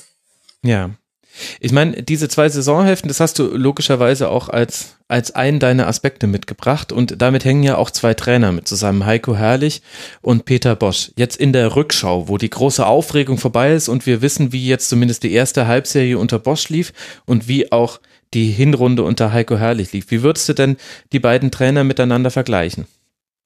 Mm, naja, also es ist ja so, ich war ähm, ein Freund von Heiko Herrlich, ich weiß nicht, ich habe es ich letztes Jahr auch schon erzählt und als halt in der Hinrunde lange die Stimmen laut wurden, der Herrlich muss weg, war ich eigentlich immer noch sehr dagegen und habe gesagt, ach Quatsch, gib ihm noch Zeit und ne. So, okay, in, jetzt im, in der Nachschau natürlich, guck mal, haben wir die Hinrunde auf dem neunten Platz abgeschlossen, hatten eine minus drei Tore Bilanz, ne. Ja, hm dann hat das Bosch doch eine Runde besser gemacht. Was beide, glaube ich, sehr ähnlich gemacht haben, ist, dass sie versucht haben, sehr offensiven Fußball zu spielen. Was für mich aber einer der Hauptunterschiede ist, dass Bosch halt sehr an einem bestimmten System festgehalten hat. Also die Mannschaft versucht hat, immer gleich zu spielen und bei der, bei ähm, Herrlich hatte man eher so das Gefühl, dass er sich auf den Gegner mehr einstellt. Also mehr auch das System hin und wieder hin und her ändert, um sich besser anzupassen. Aber das hat offensichtlich nicht so gut funktioniert, wie ähm, einfach sein eigenes Ding durchzuziehen. Das ist ja. Hallo? Ah ja. Das, da, ist gerade so ruhig geworden. Hier. Nein, nein, da, ich wusste bloß gar nicht, wo ich anfassen soll, weil das eine so gute Zusammenfassung schon von beiden war. Würdest du denn im Nachhinein, also dass das jetzt folgerichtig war, die Entscheidung, sich von Heiko Herrlich zu trennen, das haben wir schon im Winterpausen Rasenfunk Royal aufgearbeitet. Und der Erfolg gibt ja jetzt auch Peter Bosch sehr viel Recht. Das lief alles sehr gut in der Rückrunde. Woran glaubst du denn, ist dann Heiko Herrlich letztlich gescheitert bei Leverkusen? Mm, Naja, also zum einen, ich weiß es nicht, also der, der Bosch hat natürlich, oder in der Rückrunde war einfach die Chancenverwertung gefühlt besser. Ja, also irgendwie, wir haben ja der Hinrunde auch sehr offensiven Fußball gespielt, aber wir haben halt manchmal, weiß ich nicht, 18 Mal aufs Tor geschossen und keiner ist reingegangen gefühlt, ne? Mhm. Das, wobei ich mich da immer schwer tue zu sagen, wie, wie soll man das trainieren? Sowas ist ja auch oftmals sehr individuell. Ne, das, es gibt halt den Spieler, so einen Brand, der schießt halt aus spitzen Winkel noch ein Tor, das, und anderer steht fünf Meter vom Tor und schießt drüber. Also es ist ja nicht immer nur vom Trainer, ne? Aber ähm, ich habe das Gefühl, die Mannschaft oder das ganze Spiel ist halt so viel stabiler geworden durch Bosch, dass halt auch die ganze Abwehr irgendwo, obwohl wir natürlich immer noch Gegentore bekommen, aber ähm, ganze Abwehr etwas stabiler ist. In den Runde war die Abwehr teilweise so chaotisch. Ich glaube, dass daran auch lag, dass es irgendwie, ne, ja, dass es nicht gut ging. Und jetzt ist ja dann Peter Bosch gar nicht so derjenige, wo man sagt, der bringt erstmal eine Abwehr auf Trab. Was hat er denn, welche Hebel hat er denn angesetzt, dass diese Rückrunde so viel besser wurde? Also es waren ja zehn Punkte mehr in der Rückrunde. Damit war man in der Rückrundentabelle auf Platz drei, in der Hinrunde nur zur Erinnerung Platz neun mit eben 24 Punkten zehn Punkten weniger. Ja, also ich habe ein Interview mit ihm gelesen, hat das selber tatsächlich ganz gut erklärt, dass er halt immer versucht, ähm, die Spiele von hinten nach vorne aufzubauen und sehr hohen Druck aufzuüben, weil man dann noch viel Platz nach hinten im Rücken auch hat. Ne? Also selbst und das, wenn, dass man immer drauf geht, wenn man den Ball verliert, ihn sofort zurückzuerobern. So versucht man natürlich Konter zu vermeiden, die ja bei jedem offensiven Spiel logischerweise Folge sein können. Hm. Ne? Und natürlich haben wir ähm, auch viele Gegentore bekommen. Aber wenn du halt natürlich fünf Tore schießt und kriegst ein Gegentor, dann macht's ja nichts. Muss man mal so sagen. Wenn du natürlich nur ein Tor schießt und dann kriegst du zwei Gegentore, macht's natürlich schon mehr. Oder, ne? Ist ja ganz logisch. Ähm, ja. Also das heißt, er denkt er denkt es quasi, also wenn du jetzt sagst, von hinten aufbauen, meint er jetzt dann damit hinten hinten, also die Abwehr, oder meint er, dass er quasi sagt, okay, wir müssen schon den Gegner in dessen Aufbaudrittel, also mit unseren Stürmern so sehr unter Druck setzen, dass am Ende hinten gar kein Konter mehr ankommt? Ja, beides. Also zum einen, glaube ich, meint er auch, dass du das Spiel komplett von vorne nach hinten durchspielst und nicht mit so langen Bällen sozusagen okay. einfach nur nach vorne überbrückst, sondern einfach über den Ballbesitz dich nach vorne arbeitest und wenn du halt vorne bist, da auch bleibst und da natürlich auch den Gegner unter Druck setzt. Ne? Und versuchst, den Ball möglichst nie zu verlieren, damit du das Spiel machst. Ich meine, wir hatten in der Rückrunde einen Ballbesitz irgendwie von 68 Prozent oder ich glaube, in Spitzenspielen gegen Düsseldorf hatten wir, glaube ich, sogar mal über 80 Prozent ja. Ballbesitz. Ne? So, und das hat halt herrlich nicht gemacht. Das haben wir in der Runde nicht gesehen. Und das machen, glaube ich, auch sonst nicht viele. So. Nee, nee, nee, nee, nee. Da, da ist äh, Leverkusen, also hinter Bayern, das Team mit dem meisten Ballbesitz. Also das war eindeutig ein Merkmal und du hast ja auch schon richtig beschrieben, vor allem in der Rückrunde war das zu sehen. Gleichzeitig war das aber auch ein sehr intensiver Ballsitz. Also das äh, war jetzt nicht dass man den Ball hat, la Rudi Völler bei der WM 2002, damit der Gegner nicht den, den, äh, den Ball ins eigene Tor schießen kann, sondern das war ein unheimlich laufintensiver Ballbesitz. Leverkusen die Mannschaft, die an ganz vielen Spieltagen am meisten gelaufen ist mit den meisten intensiven Läufen. Kann das denn ja, gut die gehen, wenn man scheint es herzugeben, oder? Ja. Also ich meine, die Spieler scheinen dafür, ne, die scheinen hinter dieser Idee zu spielen. Und ähm, er hat auch mal erzählt, dass er halt zum Beispiel nach jedem Spiel, äh Quatsch, nach jedem Training sich mit den Spielern hinsetzt und mit denen nochmal bestimmte Sachen bespricht, ne? Und nach jedem Spiel auch nochmal, ähm, wo habe ich's denn? Doch, dass er nach dem Training sich immer nochmal hinsetzt und mit den Spielern nochmal die Spielidee durchgeht. Also nicht bloß wie trainieren, ein paar Ballstaffetten und ein paar, was weiß ich, was für Freistöße, sondern ähm, so, und jetzt gehen wir das alles nochmal einzeln durch. Oh und Gott, das ist ja wie eine WG in Freiburg. Das ist ja ja, aber das scheint zu funktionieren. Die Spieler ja. scheinen halt, zumindest die, die in seiner Stammmannschaft sind, sage ich jetzt mal vorsichtig, hm. die scheinen das alles mitzutragen und mit gut zu finden. Und dann funktioniert es natürlich auch, weil, also die rufen dann halt auch alles ab. Ich finde ja, find, find ja diese Frage nach der, nach so dieser Physis, die finde ich ja auch schon noch spannend, weil das ja tatsächlich ein Leverkusener Phänomen so auch schon in den letzten Jahren immer gewesen. Ähm, diese Mischung aus, wir rennen viel, aber wir rennen auch äh, viel schnell ähm, also das ist ja so, Freiburg rennt auch ganz viel, die haben ganz viele Kilometerspuren, ja, aber die sprinten relativ wenig und in Freiburg hast in Leverkusen hast du ja schon so dieses Phänomen, es wird viel gerannt und auch viel gesprintet. Also das ist eigentlich eine sehr ungewöhnliche Mischung ist, äh, rein von der Athletik her. Und ich frage mich ja so ein bisschen, wie, weil Peter Bosch stand ja in, in Dortmund jetzt nicht unbedingt für das äh, allergrößte Trainingspensum oder war ja immer so eine Kritik dafür, dass seine Mannschaft nachlassen würde im Laufe des Spiels, äh, rein physisch. Ähm, wie sich das dann so in der nächsten Saison, wo er dann tatsächlich ja nochmal eine ganze Vorbereitung hat, etc., ob sich das dann irgendwie, ja, ob das nochmal zu so einer Sollbruchstelle wird oder ob das zu so einem Problem sich auswächst, so in so einem, in so einem laufintensiven Spielstil. Ja, also ich habe das Gefühl gehabt, dass die Jungs unwahrscheinlich fit sind. Hm. Und ähm, manchmal habe ich so, wenn das Spiel hinten raus, ähm, habe ich noch gedacht, so, ah, jetzt bald ist unser Gegner müde. Und jetzt drehen wir nochmal richtig auf, so vom Gefühl her. Und ähm, jetzt diese Sommerpause hat er halt auch gesagt, dass jeder Spieler drei Wochen frei bekommt, egal in welchem Wettbewerb oder wo auch immer er noch irgendwie verpflichtet ist. Ähm, drei Wochen kriegt jeder Ruhe, aber jeder hat ein individuelles Programm mit nach Hause bekommen, um das weiter zu trainieren. Ne? So dass ich dann, ähm, ja, ist glaube ich auch eher ungewöhnlich. Ja, das mit dem individuellen Programm glaube ich gar nicht so sehr, aber dass das auf jeden Fall jeder eine feste Anzahl an Ruhe bekommt, das machen nicht alle Vereine so. Also da gibt's dann schon welche, die sagen, naja, diejenigen, die jetzt hier noch ein U21-Turnier gespielt haben oder diejenigen, die vielleicht noch auf unserer Sponsorenreise mit waren, die kriegen dann vielleicht noch ein paar Tage extra, aber es kommt nicht immer auf das Gleiche bei raus. Du hast ja auch diese zwei taktischen Ausrichtungen mitgebracht nochmal als eigenen Aspekt. Da würde ich gerne jetzt so ein bisschen auch wenn es doof ist zu spekulieren, aber den Blick auf die nächste Saison rechnen. Wenn wir, vor, wenn wir vorhin schon drüber gesprochen haben, dass das Europa League Ausscheiden bei Leipzig eine Rolle gespielt hat und wir haben ja dann auch kurz über Krasnodar gesprochen und dann war man ja auch nur noch ab Ende Februar in einem Wettbewerb vertreten. Glaubst du, dass dieses intensive Spiel, was unter Bosch jetzt in der Rückrunde zu sehen war, dass das auch in drei Wettbewerben eben auch mit so emotionalen Highlights wie Champions League tragen kann über eine Saison? Ähm, ja, das ist halt die gute die Frage. Ne? Mm, er hat ja immer, also er steht ja so auf seine Stammmannschaft und die Frage ist, ob so eine Stammmannschaft, also die gleichen elf Spieler und immer zwei typische Joker, sage ich jetzt mal, ob die das schaffen, mit drei Wettbewerben zu spielen oder ob man vielleicht hingeht und sagt, okay, ähm, genau, wir müssen halt noch welche haben für zum Beispiel den Pokal. Aber ich meine, die Champions League ist ja eigentlich noch schwerer als die Bundesliga. Also die Topspieler müssen ja eigentlich in der Champions League noch spielen. Das ist schon ja, das wird eine Herausforderung. Es kann auch gut sein, dass wir daran scheitern. An seinem, ich möchte einen kleinen Kader, damit nicht so viele unzufrieden sind, Prinzip. Hast du denn das Gefühl, dass sich der Peter Bosch im Vergleich zu seiner Dortmunder Zeit weiterentwickelt hat? Das ist eigentlich so eine doofe Frage, weil die ungefähr 18.000 Mal gestellt wurde und zwar auch schon nach den ersten 15 Minuten, die Leverkusen unter Bosch gespielt hat, aber im Forum kam sie eben auch nochmal, deswegen wollte ich sie jetzt doch nochmal stellen. Ja, ich habe es im Forum auch tatsächlich gesehen und habe da schon gedacht, ja, ist blöd, das kann ich jetzt nicht so richtig sagen, weil ich das nicht so verfolgt habe. Ich meine, du kennst mich ja, ich ähm, gucke ja eigentlich immer nur Leverkusen, ich gucke ja eigentlich gar keine anderen Spiele. Und ähm, gerade zu der Zeit bin ich ja noch viel ins Stadion gefahren und habe da Dortmund gar nicht so bewusst wahrgenommen. Ich weiß nicht, wahrscheinlich kannst du das besser sagen.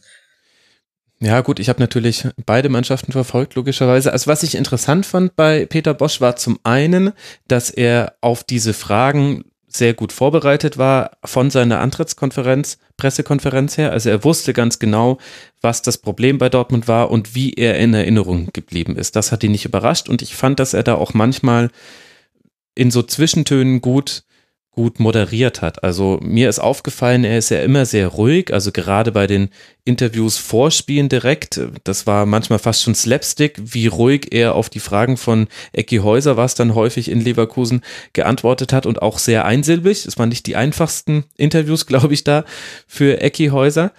Aber da hat er eben auch immer Dinge, wieder Dinge gesagt wie, wir wollen mutig spielen, auch wenn das Fehler macht. Wir wollen natürlich auch diese Fehler vermeiden, aber ich werde die Mannschaft nicht danach bewerten und da müssen wir jetzt auch ruhig bleiben. Es darf uns einfach nur nicht entgleiten. Also er hat quasi immer schon so ein Erwartungsmanagement betrieben. Und das, was ich dann am interessantesten fand, war dann die Umstellung, die er irgendwann vorgenommen hat, dass er eben dann auch taktisch reagiert hat. Und das war was, das hat man bei Dortmund nicht gesehen. Also man hat ihm ja damals vorgeworfen, auch so aus, vor dem Hintergrund, dass er das Europa League-Finale gegen eine von José Mourinho trainierte Mannschaft mit United ähm, verloren hat. Äh, also mit Ajax Amsterdam ist er angetreten, Mourinho mit, mit Manchester United, weil er exakt an seiner Formation und an seiner Spielweise festgehalten hat. Mourinho seine Mannschaft exakt darauf eingestellt hatte. Es war ein fürchterlich anzuschauendes Finale und mit zwei individuellen Szenen hat United dann 2 zu 0 gewonnen. Dann kam er zu Dortmund.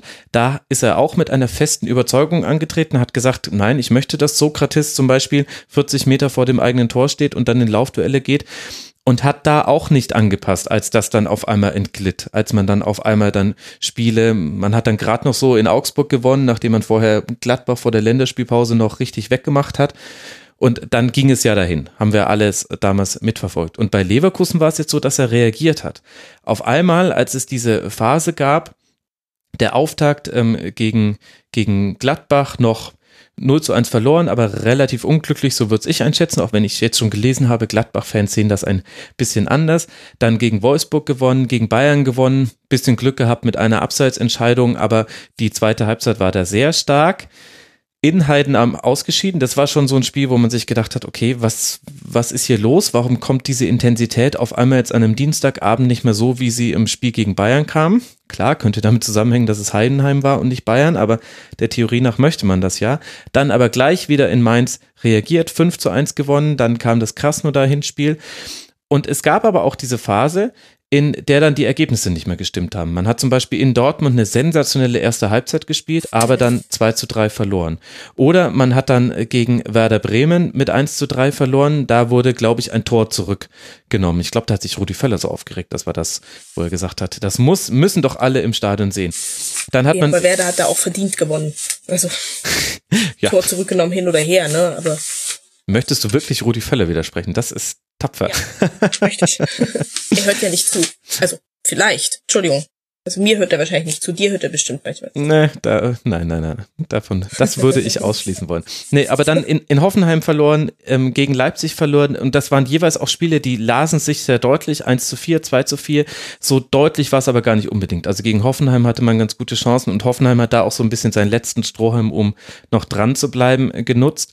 Äh, gegen Leipzig, äh, das hätte auch nicht so deutlich werden müssen. Und dann hat er aber halt umgestellt. Er hat dann diese komische 3-6-2-Formation, nein, Moment, 3-6-1-Formation gewählt. 3-6-2 wäre wirklich sehr innovativ gewesen, weil ir irregulär. Indem er eben dann gesagt hat, ja, okay, wir, wir müssen das mit der Absicherung noch ein bisschen besser hinkriegen. Mitchell Weiser auf der einen Seite, du darfst nach vorne deine Seite beackern, aber Wendell auf der anderen Seite, du bleibst bitte defensiver und du füllst dann im Zweifel mit den beiden Innenverteidigern auf, sodass wir dann eine Dreierkette haben und dann war das so ein bisschen asymmetrisch angeordnet. Und das habe ich, jetzt habe ich sehr lange gebraucht, um darauf hinzuführen, es tut mir leid, das habe ich von Peter Bosch so noch nicht gesehen, dass er seine Grundformation ändert, an seinem Spielstil natürlich festhält, aber dass er bereit ist, die Grundformation zu ändern und damit dann auch es sich ein bisschen schwerer zu machen, weil eben Wendell dann offensiv nicht mehr so die Rolle gespielt hat und das dann eben anders zu lösen. Das fand ich war eine neue Komponente. Ein langer, ein langer Monolog. Mein Gott, dabei bist du doch die Expertin. Nee, Deswegen ist doch alles gut. Nein, ähm, bin Fan. Ja, ja, ja. lass uns, lass uns über Bravertz sprechen, über Kai Havertz und Julian Brandt, die eine so unglaubliche Rückrunde vor allem gespielt haben. Von den Zahlen her unglaubliche Spielzeit für beide. Also Kai Havertz 17 Tore, drei Vorlagen, Julian Brandt 7 Tore, 11 Vorlagen und vor allem auf diesen Achterpositionen, also in dem Moment, wo sie noch im 4-3-3 gespielt haben, war das eine ganz eigene Qualitätsklasse ligaweit. Was hat denn da Ja. Bosch bei denen rausgekitzelt, was man bei Herrlich noch nicht so gesehen hat? Naja gut, er hat ja ähm, die, ähm, den Brand in die Mitte geholt, ne? Mhm. Vom Flügel weg, was ihm unwahrscheinlich anscheinend liegt, ja. Also, und die beiden, ähm, klar, die scheinen auch privat befreundet zu sein, sich super zu verstehen, aber die scheinen, also ich weiß nicht, die haben sich so blind verstanden von ihrem Passformation, von ihrem Passspielen und allem.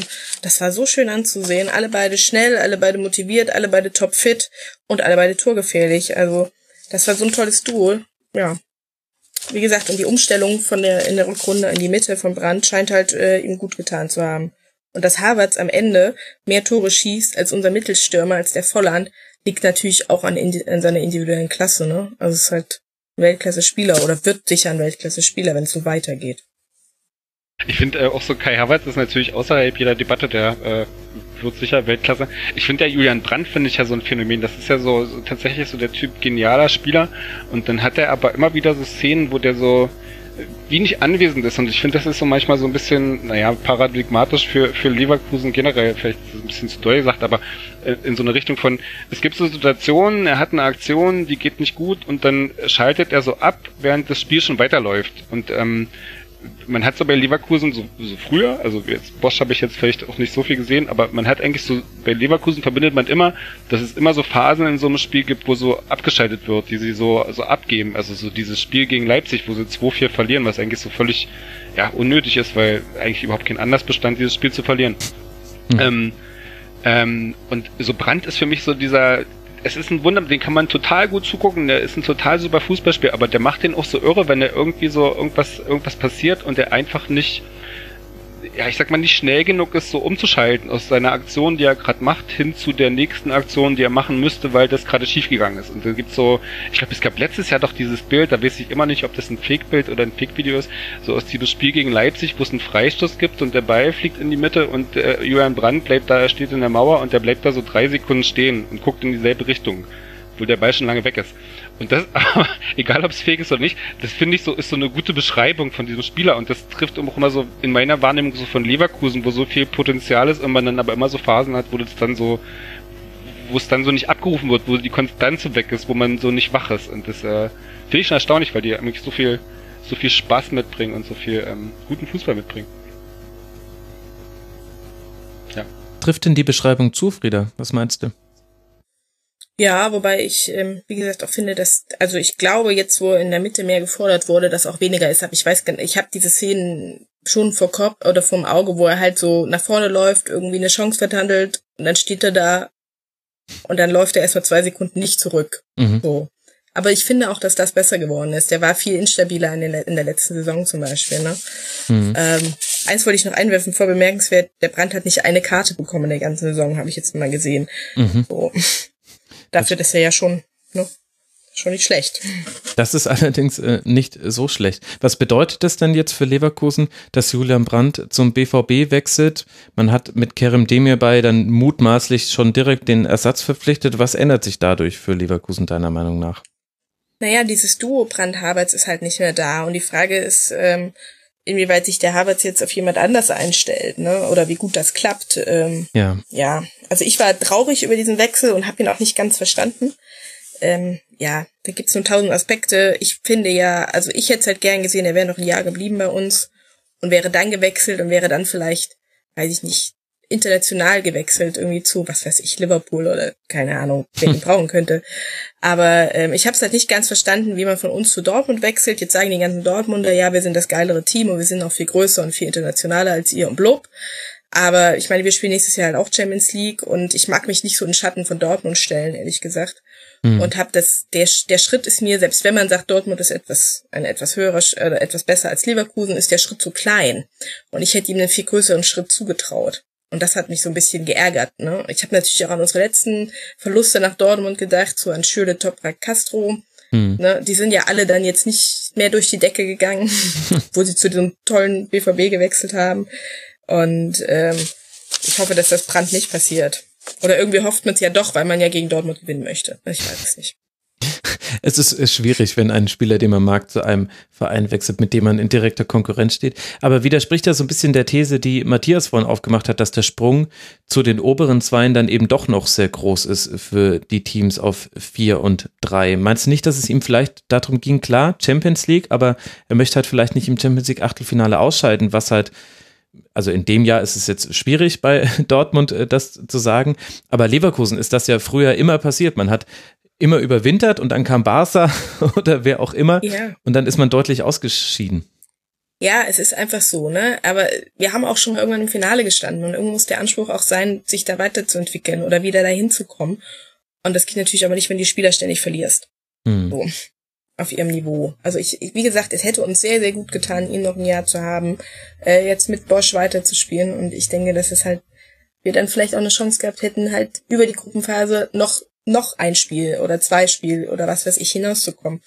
Aber klar, Dortmund ist schon einen Ticken besser, aber wie gesagt, ich fand den Schritt einfach nach Dortmund bisschen zu klein. So, für ihn. Hm.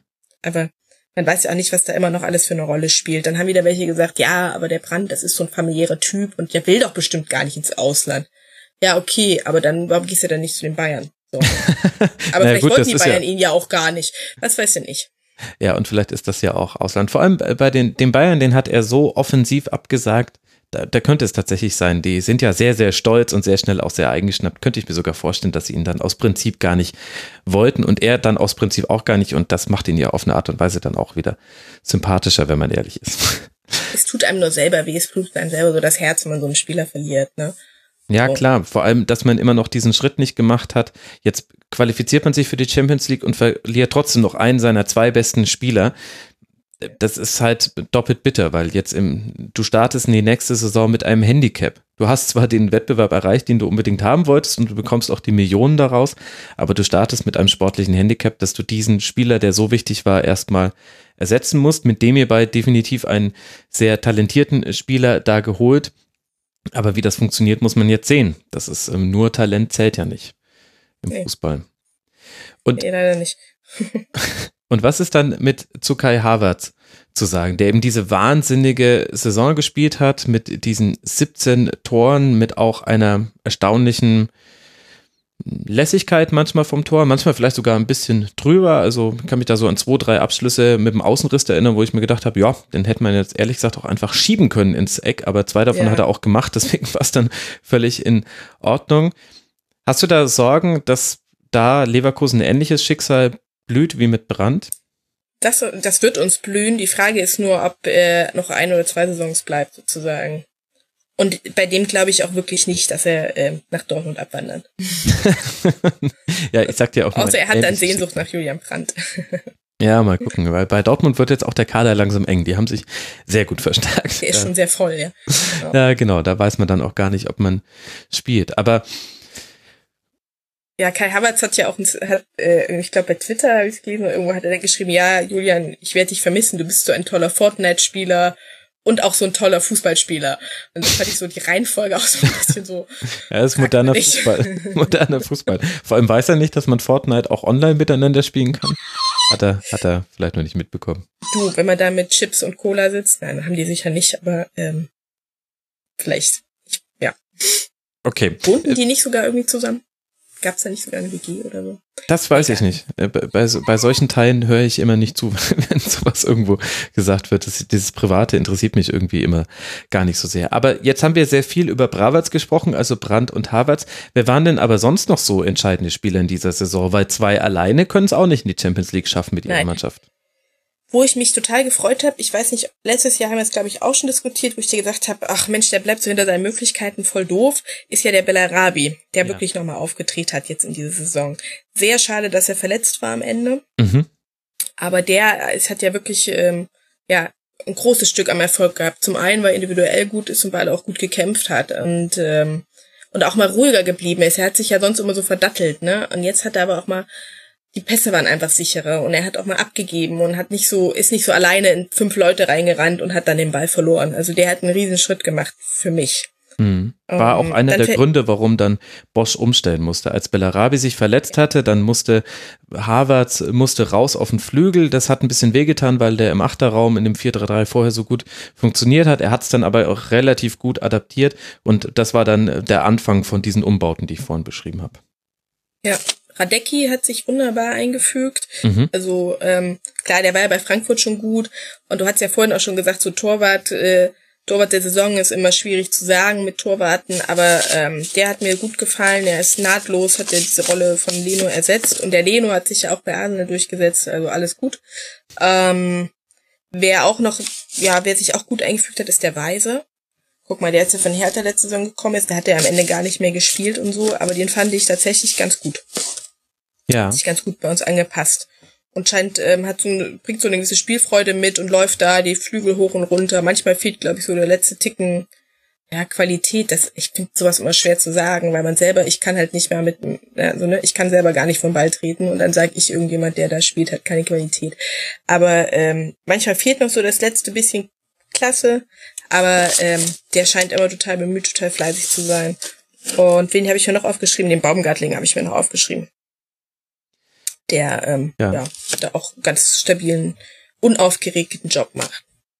Ja, bei Mitchell Weiser, da habe ich immer so, da fehlen mir die 10% in der Arbeit gegen den Ball. Also es gab vor allem hinten raus in den letzten Spielen in der Saison, vielleicht bleibt der Eindruck deswegen auch so bei mir haften, aber da gab es echt viele Szenen, wo Weiser auf seinem Flügel überspielt wurde und dann musste Tar im höchsten Tempo rausrücken und hat es dann ganz oft geklärt. Deswegen hätte ich Tar nämlich dann, den Rückrundentar hätte ich nämlich auch in diese Liste mit reingenommen. Der hat es dann super ausgebügelt. Aber im ersten Moment sollte halt so eine Situation gar nicht so häufig entstehen und man sich darauf verlassen müssen, dass dann Tada auch rechtzeitig am Ort ist oder manchmal war es dann auch Bender, wenn er denn mal spielen konnte. Ja, wenn die Benders spielen, dann geht über die ja auch manchmal nichts, aber das kann man, die kann man eigentlich gar nicht nennen, weil man mit denen nicht so richtig gut rechnen kann, leider. Ja, das stimmt allerdings. Ich hätte noch Charles Aranguiz tatsächlich genannt, allerdings jetzt auch bezogen vor allem auf die letzte Phase in der Saison. Ich fand es aber interessant, als dann Baumgartlinger und Aranguiz endlich mal wieder zusammen auf dem Platz standen, wie gut Aranguiz diese diese Mischrolle gespielt hat, also dass er dann derjenige war, der sich in die Offensive eingeschaltet hat und er hatte dann auch relativ viele Abschlüsse im Strafraum, hat er dann auch, glaube ich, noch äh, Tore erzielt in dieser letzten Saisonphase. Zwei hat er jetzt am Ende letztendlich gemacht. Aber das fand ich noch ganz interessant. Der hatte so eine neue Rolle gefunden, hat gegen die Eintracht damals getroffen, gegen Freiburg im März. Das waren die beiden Tore, beide in der Rückrunde. Der hat eine Entwicklung durchgemacht, fand ich. Ja, ja. Wie du schon sagst, der ist auch so flexibel, einfach so ne, nach vorn und nach hinten viel unterwegs. Hm. Der Aranguiz. Mhm. Und wir hören gerade schon den Leverkusener Nachwuchs, also den Star dann von. den habe ich jetzt gar nicht gehört, weil ich Kopfhörer auf habe. ich wollte es deswegen anmoderieren. Ich weiß auch gar nicht, ob es durchs Noise Gate durchgeht. Aber für all diejenigen, die jetzt was gerade gehört haben, nein, das ist nicht euer Kind oder ihr habt jetzt auch kein Kind bekommen und das hat sich gerade gemeldet. Nein, das war in der Rasenfunkaufnahme. Ich würde gerne noch über einen Aspekt mit dir sprechen, denn man mag es kaum glauben, aber trotz der Bender-Zwillinge im Leverkusener Kader, okay, das hört sich jetzt zynischer an, als ich es meine, äh, ist Leverkusen in dieser Saison eigentlich relativ gut von Verletzungen verschont geblieben. In den Verletzungstagen pro Spieler liegt man auf Rang 5 in der Tabelle. Und im Grunde war es ja nur mit Poyanpalo und Retzos zwei Dauerverletzte und ansonsten haben wir es schon so ein bisschen angesprochen. Aranquis, Baumgartlinger beide am Anfang der Saison ein bisschen, Lars Bender zwischendurch ein bisschen, Sven Bender auch immer mal wieder, aber nur für wenige Spieltage. Ich fand das interessant, dass es in dieser Saison gar keine so Rolle, große Rolle gespielt hat, weil da hatten wir ja auch schon ganz andere Spielzeiten für Leverkusen, oder? Ähm, ja, ähm, hatten wir? Das war, so hatte ich das irgendwie abgespeichert, dass Leverkusen ja, ich glaube, vor zwei Jahren hatten wir mal so ein bisschen verletzt. Mhm. Ich glaube, aber letzte Saison war ähm, auch schon ganz gut. Na, am Ende waren jetzt halt Bellarabi und Bailey verletzt, aber halt jetzt auch nicht furchtbar schlimm. Und tatsächlich Retzos und Jan Palo hat man halt auch nicht so vermisst. Deswegen ist vielleicht auch nicht so, nicht so aufgefallen, dass die so lange verletzt waren. Naja, ja. dann sind wir ganz gut verschont geblieben dieses Jahr, stimmt. Und jetzt hat sich ja bei euch dann auch nochmal in der Führungsebene ein, einiges getan. Das haben wir im Winter schon thematisiert, dass äh, Jonas Bold, äh, dass dann schnell klar war, er sollte Simon Rolfes ein bisschen einarbeiten und dann ist er aber dann schon früher gewechselt, darf jetzt schon beim Hamburger SV die Strippen ziehen. Ähm, wie würdest du diesen Wechsel denn auf der Führungsebene in der sportlichen Leitung interpretieren, dass da jetzt eben mit Rolfes jemand sitzt, der das sich jetzt angeguckt hat, aber schon früher vielleicht auch aktiv handeln muss, als es eigentlich geplant war. Ja, das, das wird sich zeigen. Ich meine, Jonas Bolt hat halt so viel Erfahrung gehabt und so war so viele Jahre bei uns. So ein Wechsel, ähm, ja, also Simon Rolf ist ein intelligenter Typ, der viel äh, durchdenkt und der meiner Meinung nach den Fußball auch gut verstanden hat. Also ich traue dem sehr viel zu und ja, bin eigentlich ganz optimistisch.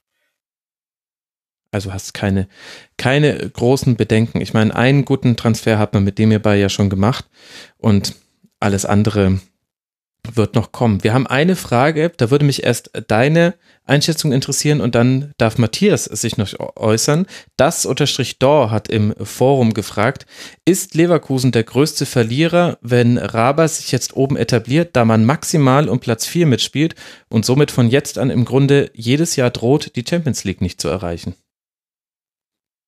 Naja, im Grunde muss ja der Anspruch sein, nicht nur um Platz 4 zu spielen, sondern um Platz 1 zu spielen. Das erziele ich ja jedes Jahr. Dass das natürlich ähm, hinter Dortmund äh, oder hinter Bayern für einen immer schwierig wird, okay, aber ähm, ganz ehrlich, wenn es so einfach wäre, so ist es ja im Fußball nicht, dass man immer sagen kann, es sind immer die, die gleichen, die vorne da oben stehen. Nee, nee, das, ich würde das nicht so sehen. Und Matthias? ich will es auch nicht ganz so krass sehen und sind schon als Gesetz auf Platz drei äh, vermuten für die nächsten äh, 97 Jahre. Ähm, letztlich geht es ja vielen Vereinen so, dass diese Spitze hinter oder diese dieses Feld hinter Platz 2 sehr viel enger geworden ist. Das heißt, du hast ja inzwischen, keine Ahnung, schon ein relativ breites Feld, was jedes Jahr sich da um diese zwei Plätze streitet und bemüht und letztlich ist es ja auch wirtschaftlich irgendwas, was du irgendwie erreichen musst, um irgendwie da auf Dauer auch in dem Feld zu bleiben. Und von daher, ja, ist jetzt nicht nur ein Phänomen, was Bayer, das trifft ja RB Leipzig genau. Letztlich gibt es einige Vereine, die sich da äh, kabbeln um die Plätze und ähm, wenn man da jetzt Leverkusen rausziehen muss, genauso kann man die Frage zu RB Leipzig stellen, ob die nicht zu viel Konkurrenz haben. Ähm, ja, schwierig. Also würde jetzt da Leverkusen auch nicht per se auf Platz 4 oder so sehen oder irgendwas. Also es ist halt eine klassische, es gibt mal lustige, diese lustigen Tabellen so der letzten 20 Jahren, wo klar ist, es gibt so Bayern, Dortmund, Leverkusen. Deutschland. Und das ist ja schon dieses, dieses Trio. Von daher ist es natürlich schon so eine Frage, ist das jetzt so der Verein aus diesem Trio, der so nach unten so ein bisschen rausrutscht, mhm. weil es irgendwie andere Vereine gibt, aber letztlich ähm, man muss sich nur mal den Kader angucken. Also das ist ja schon, äh, man da jetzt irgendwie sagt, die spielen per se bloß noch um Platz 4. Buh. Also bei dem Kader, das wäre schon ganz schön gewagt. Also das ist schon, das ist einfach eine gute Mannschaft. Also warum sollte das nächstes Jahr, übernächstes und in drei Jahren nicht so sein? Das ist ja Quatsch. Ja, das Potenzial ist definitiv da, würde ich auch so sehen. Es ist aber halt schon interessant, dass man das jetzt, jetzt vermehrt einfach sieht, dass es, äh, dass es am Ende der Saison geht es um diesen Platz 4 und dann wird das sehr, sehr knapp und dann verpasst das einmal Leverkusen letzte Saison ja nur aufgrund der schlechteren Tordifferenz im Vergleich zu Borussia Dortmund und da, mein Gott, was hatte man für Chancen gegen Hannover 96 und was hatte Hoffenheim für Chancen gegen Dortmund? Also das äh, das scheint so weit weg zu sein, weil in dieser Saison Dortmund eine so tolle Saison gespielt hat. Aber das war ja wirklich knapp, dass äh, Dortmund nicht in die Europa League gekommen ist und Leverkusen in die Champions League. Und in dieser Saison sind jetzt zwar drei Punkte Vorsprung dann auf Borussia Mönchengladbach. Das war aber auch am 34. Spieltag lief da alles äh, pro Leverkusen und ich würde es auch als enges Rennen bezeichnen, weil man weiß, sich es eben erst am 34. Spieltag entschieden hat. Vielleicht ist das so die Tendenz einfach, dass das der Bereich der Tabelle ist, in der sich so viele Mannschaften um die entscheidenden Plätze vier bis sieben streiten dass wir da immer Spannung haben werden. Und ob dann immer Bayern, Dortmund, Leipzig vorne die drei sind oder ob dann nicht vielleicht auch nochmal Schalke reinrutscht oder eben bei einer sehr guten Saison Leverkusen mal diejenige Mannschaft ist, die da mit dem Puffer mit vorne drin ist. Das, das könnte sich vielleicht dann noch verändern. Ja, oder wie Gladbach in der Hinrunde, da waren die auch so ja. extrem stark. Dass die dann so abgefallen sind, war ja echt ein bisschen schade, muss man fast schon sagen. Natürlich jetzt nicht aus unserer Sicht, aber allgemein haben die eine starke Hinrunde gespielt und ich hätte ihnen das auch gegönnt, dass die weiter oben bleiben.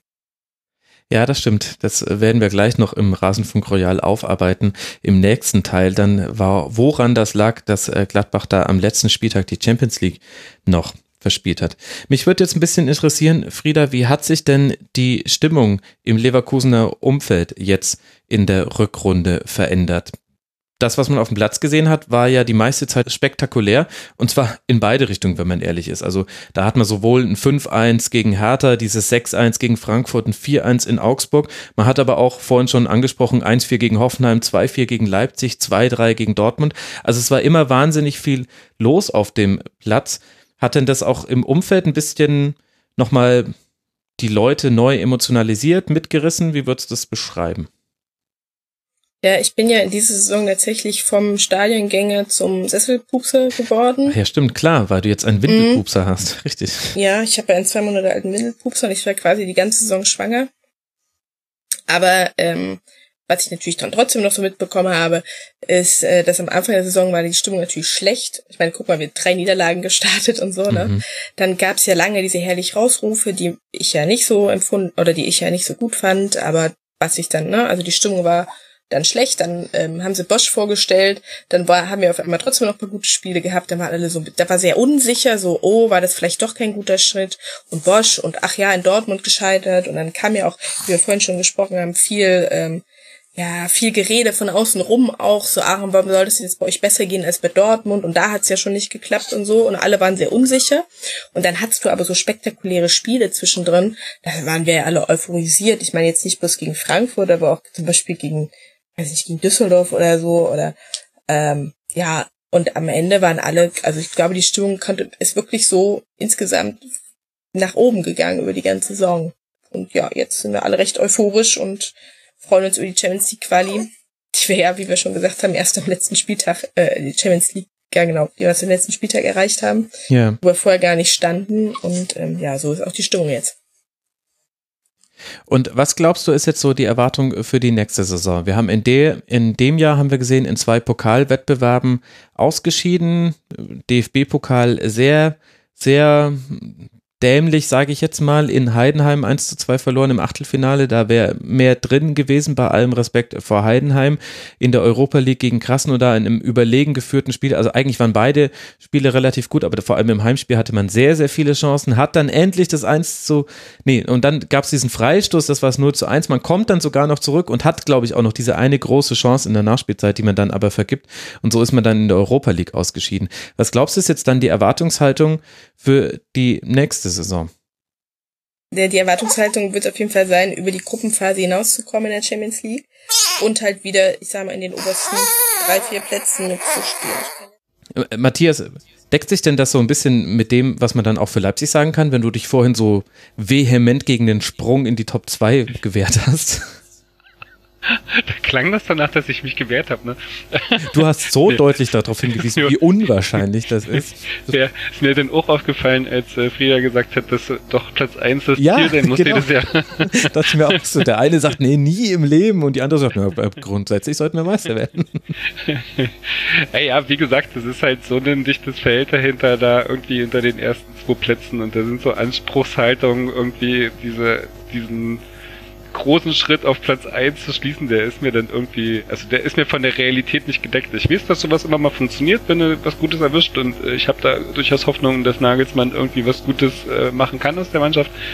Ähm, aber dass man jetzt so als Leverkusen, Leipzig, München-Gladbach, Schalke, Wolfsburg äh, und Co. dann irgendwie mal offensiv sagt, wir wollen jetzt irgendwie äh, unter die ersten zwei, das ist natürlich Quatsch. Also das ist so, da ist mir, das wäre mir zu viel der Anspruchshaltung.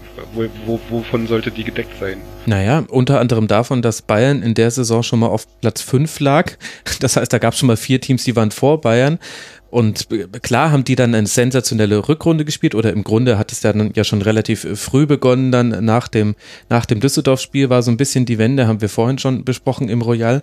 Aber da gab es ja ein Zeitfenster, in dem sich da Mannschaften auch ein Punktepolster hätten verschaffen können auf den FCB. Ja, und dann hast du mal so eine Saison, das ist gut, das musst du dann noch durchbringen, aber letztlich, für mich ist immer äh, das einzige Ziel für eine Saison kann sein, die beiden Spiele gegen die Bayern zu gewinnen und dann kannst du immer noch gucken, was draus wird. Also ich kann nur, ich kann ja nur, ich, für mich ist immer, du kannst nur für Spiele voraussagen, man kann sagen, willst du ein Spiel gewinnen, und ähm, äh, was es dann über eine Saison ergibt, ist im Normalfall eher unwahrscheinlich, aber wenn du zwei Spiele gegen die Bayern gewonnen hast, dann wird es schon mal wahrscheinlicher. Und wenn du das natürlich nicht machst, dann.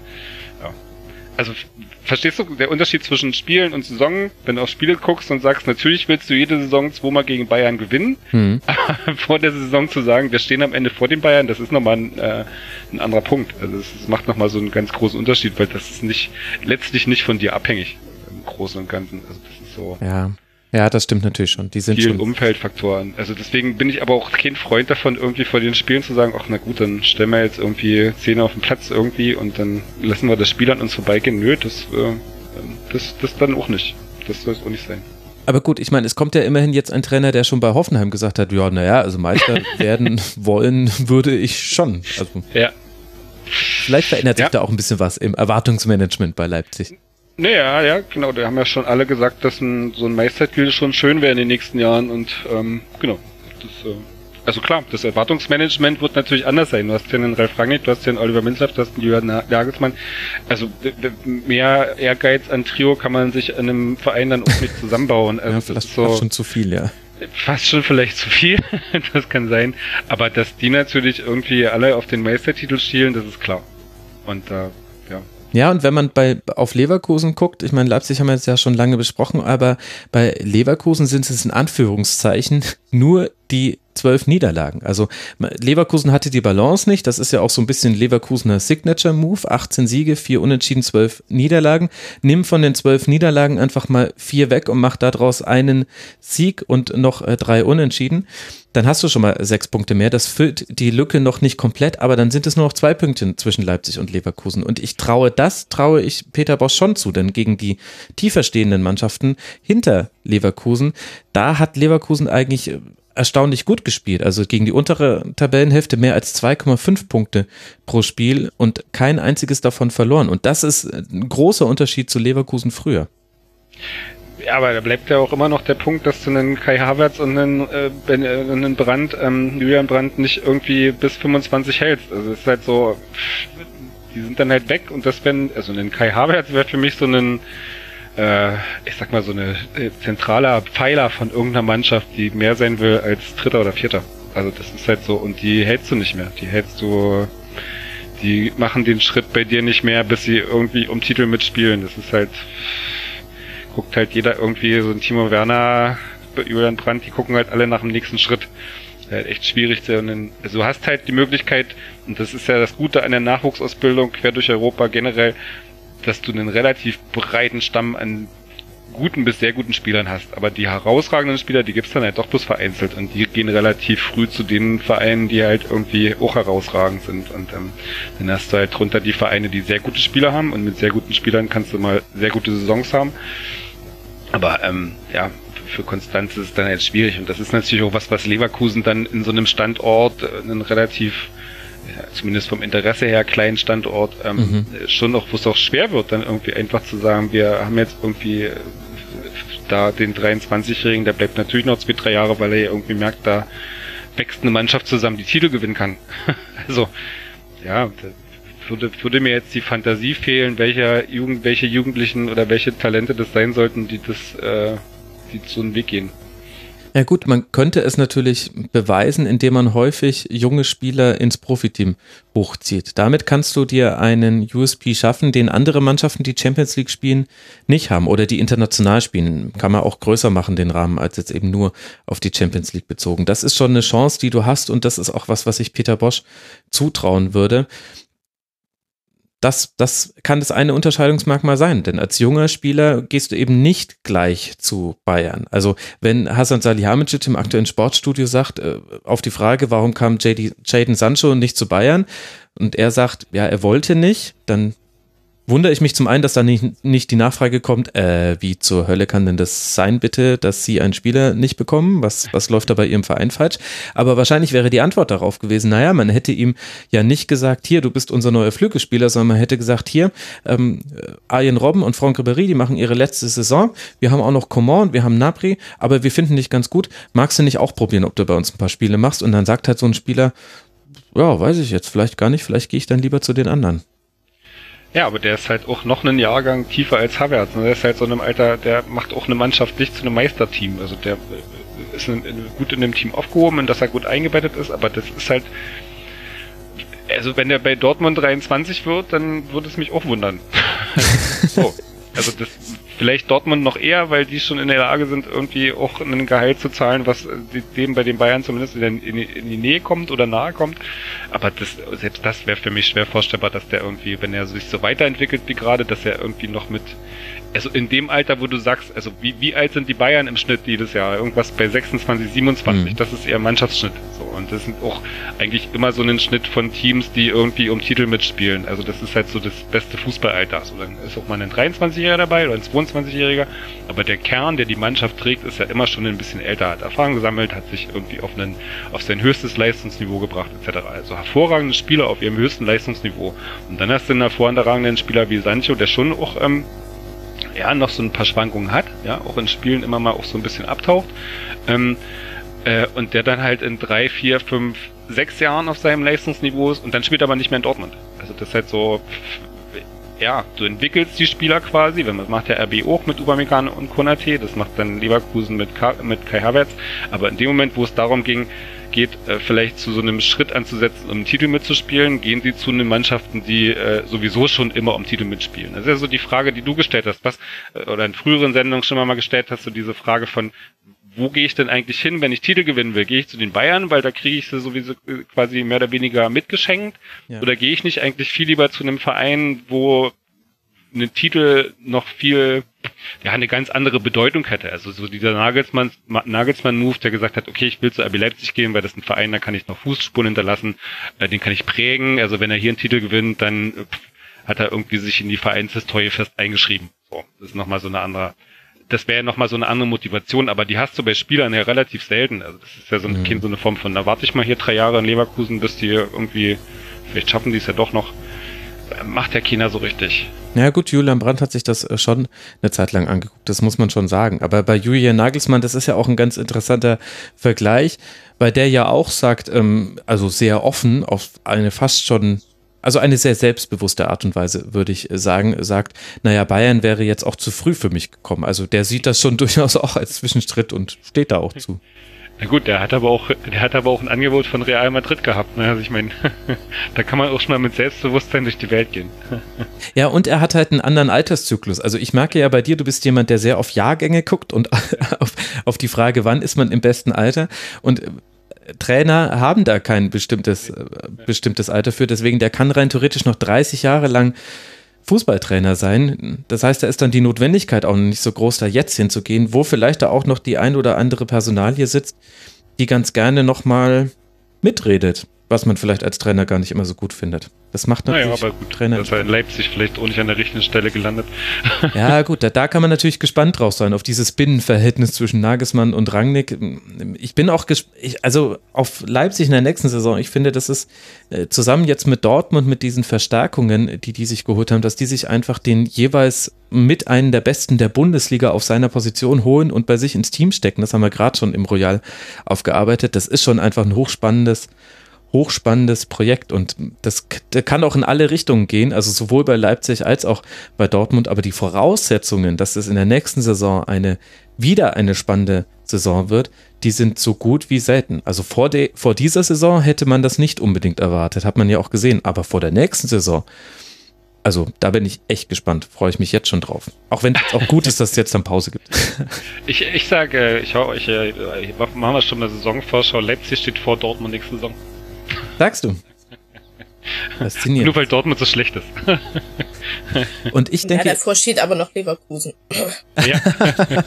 Ah. okay, also Leverkusen, Leipzig, Dortmund, Bayern. Gut, dann hätten wir das abgehakt. Okay, aber bevor wir den ganz großen Rahmen aufmachen, müssen wir erst noch eine Schleife um diese Saison binden. Und das geht nur, liebe Frieda, mit einem Gericht, das diese Saison beschreibt. Anders geht das nicht. Sag mir. Das ist, ist ja bei uns ziemlich schwer mit diesem Gericht, ne? Ähm, bei welches Gericht schmeckt am Anfang nicht und am Ende schmeckt. Ähm, ja, okay, das ist tatsächlich ein guter Punkt, ja. Ja, also ich habe gedacht, was, also man kann ja, wir haben das ja letzten Jahr schon gehabt, du kannst ja quasi fast alles nehmen und irgendwie da draufschneiden. Ich habe gesagt, ich nehme eine Tiefkühlpizza, auf die kauft man sich, auf die freut man sich die ganze Zeit. Ich habe mich nämlich sehr auf die Saison gefreut. Mhm. Ähm, und dann tust du die in den Ofen, weil du willst die, weiß ich nicht, zum Tatort essen.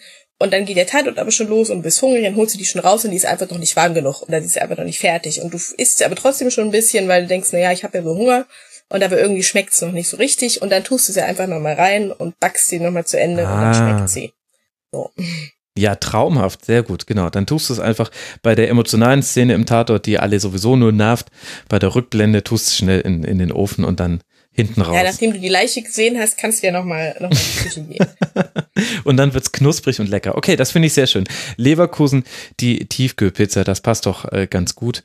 Das ist doch ein schönes Gericht. Ja, damit haben wir es doch dann geschafft, diese Saison irgendwie einzuordnen. Man hätte noch sehr viel mehr erzählen können für all diejenigen, die sagen, das war mir jetzt nicht ausführlich genug. Man kann dich ja zum Beispiel auch im Neverkusen-Pod hören, auf Englisch dann. Es gibt noch den Werkself-Podcast vom Verein selbst. Also da wird man jetzt eine kritische Auseinandersetzung mit der Saison vielleicht nicht unbedingt finden.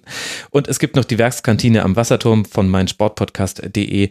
Für all diejenigen, die sagen, ich würde jetzt gerne noch tiefer in Leverkusen eintauchen, da werdet ihr fündig. Es gibt noch viele andere gute Podcasts, die man hören kann. Ja, dann bleibt mir nur noch übrig, euch beiden äh, zu danken. Zum einen Friederike Baudisch, eben vom Neverkusen Pod. Früff kann man natürlich auch hören, Frauen reden über Fußball. Man kann dir auf Twitter folgen, da heißt du Frieda Elaine. Ganz, ganz herzlichen Dank dir, dass du mitgemacht hast und das sogar noch mit, mit sehr, sehr junger Unterstützung an deiner Seite. Wirklich toll. Vielen Dank dir. Ja, danke wieder für die Einladung. Hat wie immer viel Spaß gemacht und ähm, sorry, dass der kleine Pupser hier immer mal reinruft, aber ähm, Also bitte. das geht ja nicht anders. Ja, eben. Also wenn es einen kinderfreundlichen Podcast auf dieser Welt gibt, dann ist es der Rasenfunk, wenn ihr wüsstet, was im Hintergrund bei mir manchmal los ist. Oder schon los war. Jetzt sind sie aus dem Alter ein bisschen raus, aber da gab es viele unterbrochene Aufnahmen, wo ich nochmal schnell runter ins Kinderzimmer musste. Und herzlichen Dank auch an Matthias Kiesling, den Rote Brause-Blogger AD fast ein bisschen. At Rote Brauseblog auf Twitter. Ich denke, da wird es immerhin noch ein bisschen bei dir weitergehen. Matthias, vielen, vielen Dank, dass du hier mit dabei warst. Es ist ein Verlust für die Blogosphäre. Es ist aber nachvollziehbar. Und wenn du doch das Bedürfnis hast, zurückzukommen, auch der Rasenfunk steht dir immer offen. Ja, vielen Dank für die Blumen und die Einladung. Schön, dass ihr beide mit dabei wart. Habt noch eine gute Zeit. Macht's gut. Ciao. Und damit endet unser letztes Segment aus diesem ersten Teil des Rasenfunk Royals. Lasst uns gerne Feedback da unter mitmachen.rasenfunk.de freuen sich sowohl die Gäste als auch ich über Feedback zu den gehörten Gesprächen und hört natürlich gerne auch in die anderen Teile rein, in denen wir über alle anderen Bundesliga-Vereine sprechen und über die Saison der Schiedsrichter. Zum Rasenfunk selbst geben wir auch noch ein bisschen Auskunft. Über Taktik sprechen wir. Es gibt also viel zu entdecken und wenn ihr mögt, dann erzählt doch gerne weiter, dass es den Rasenfunk gibt. Wir freuen uns immer über neue Hörerinnen und Hörer.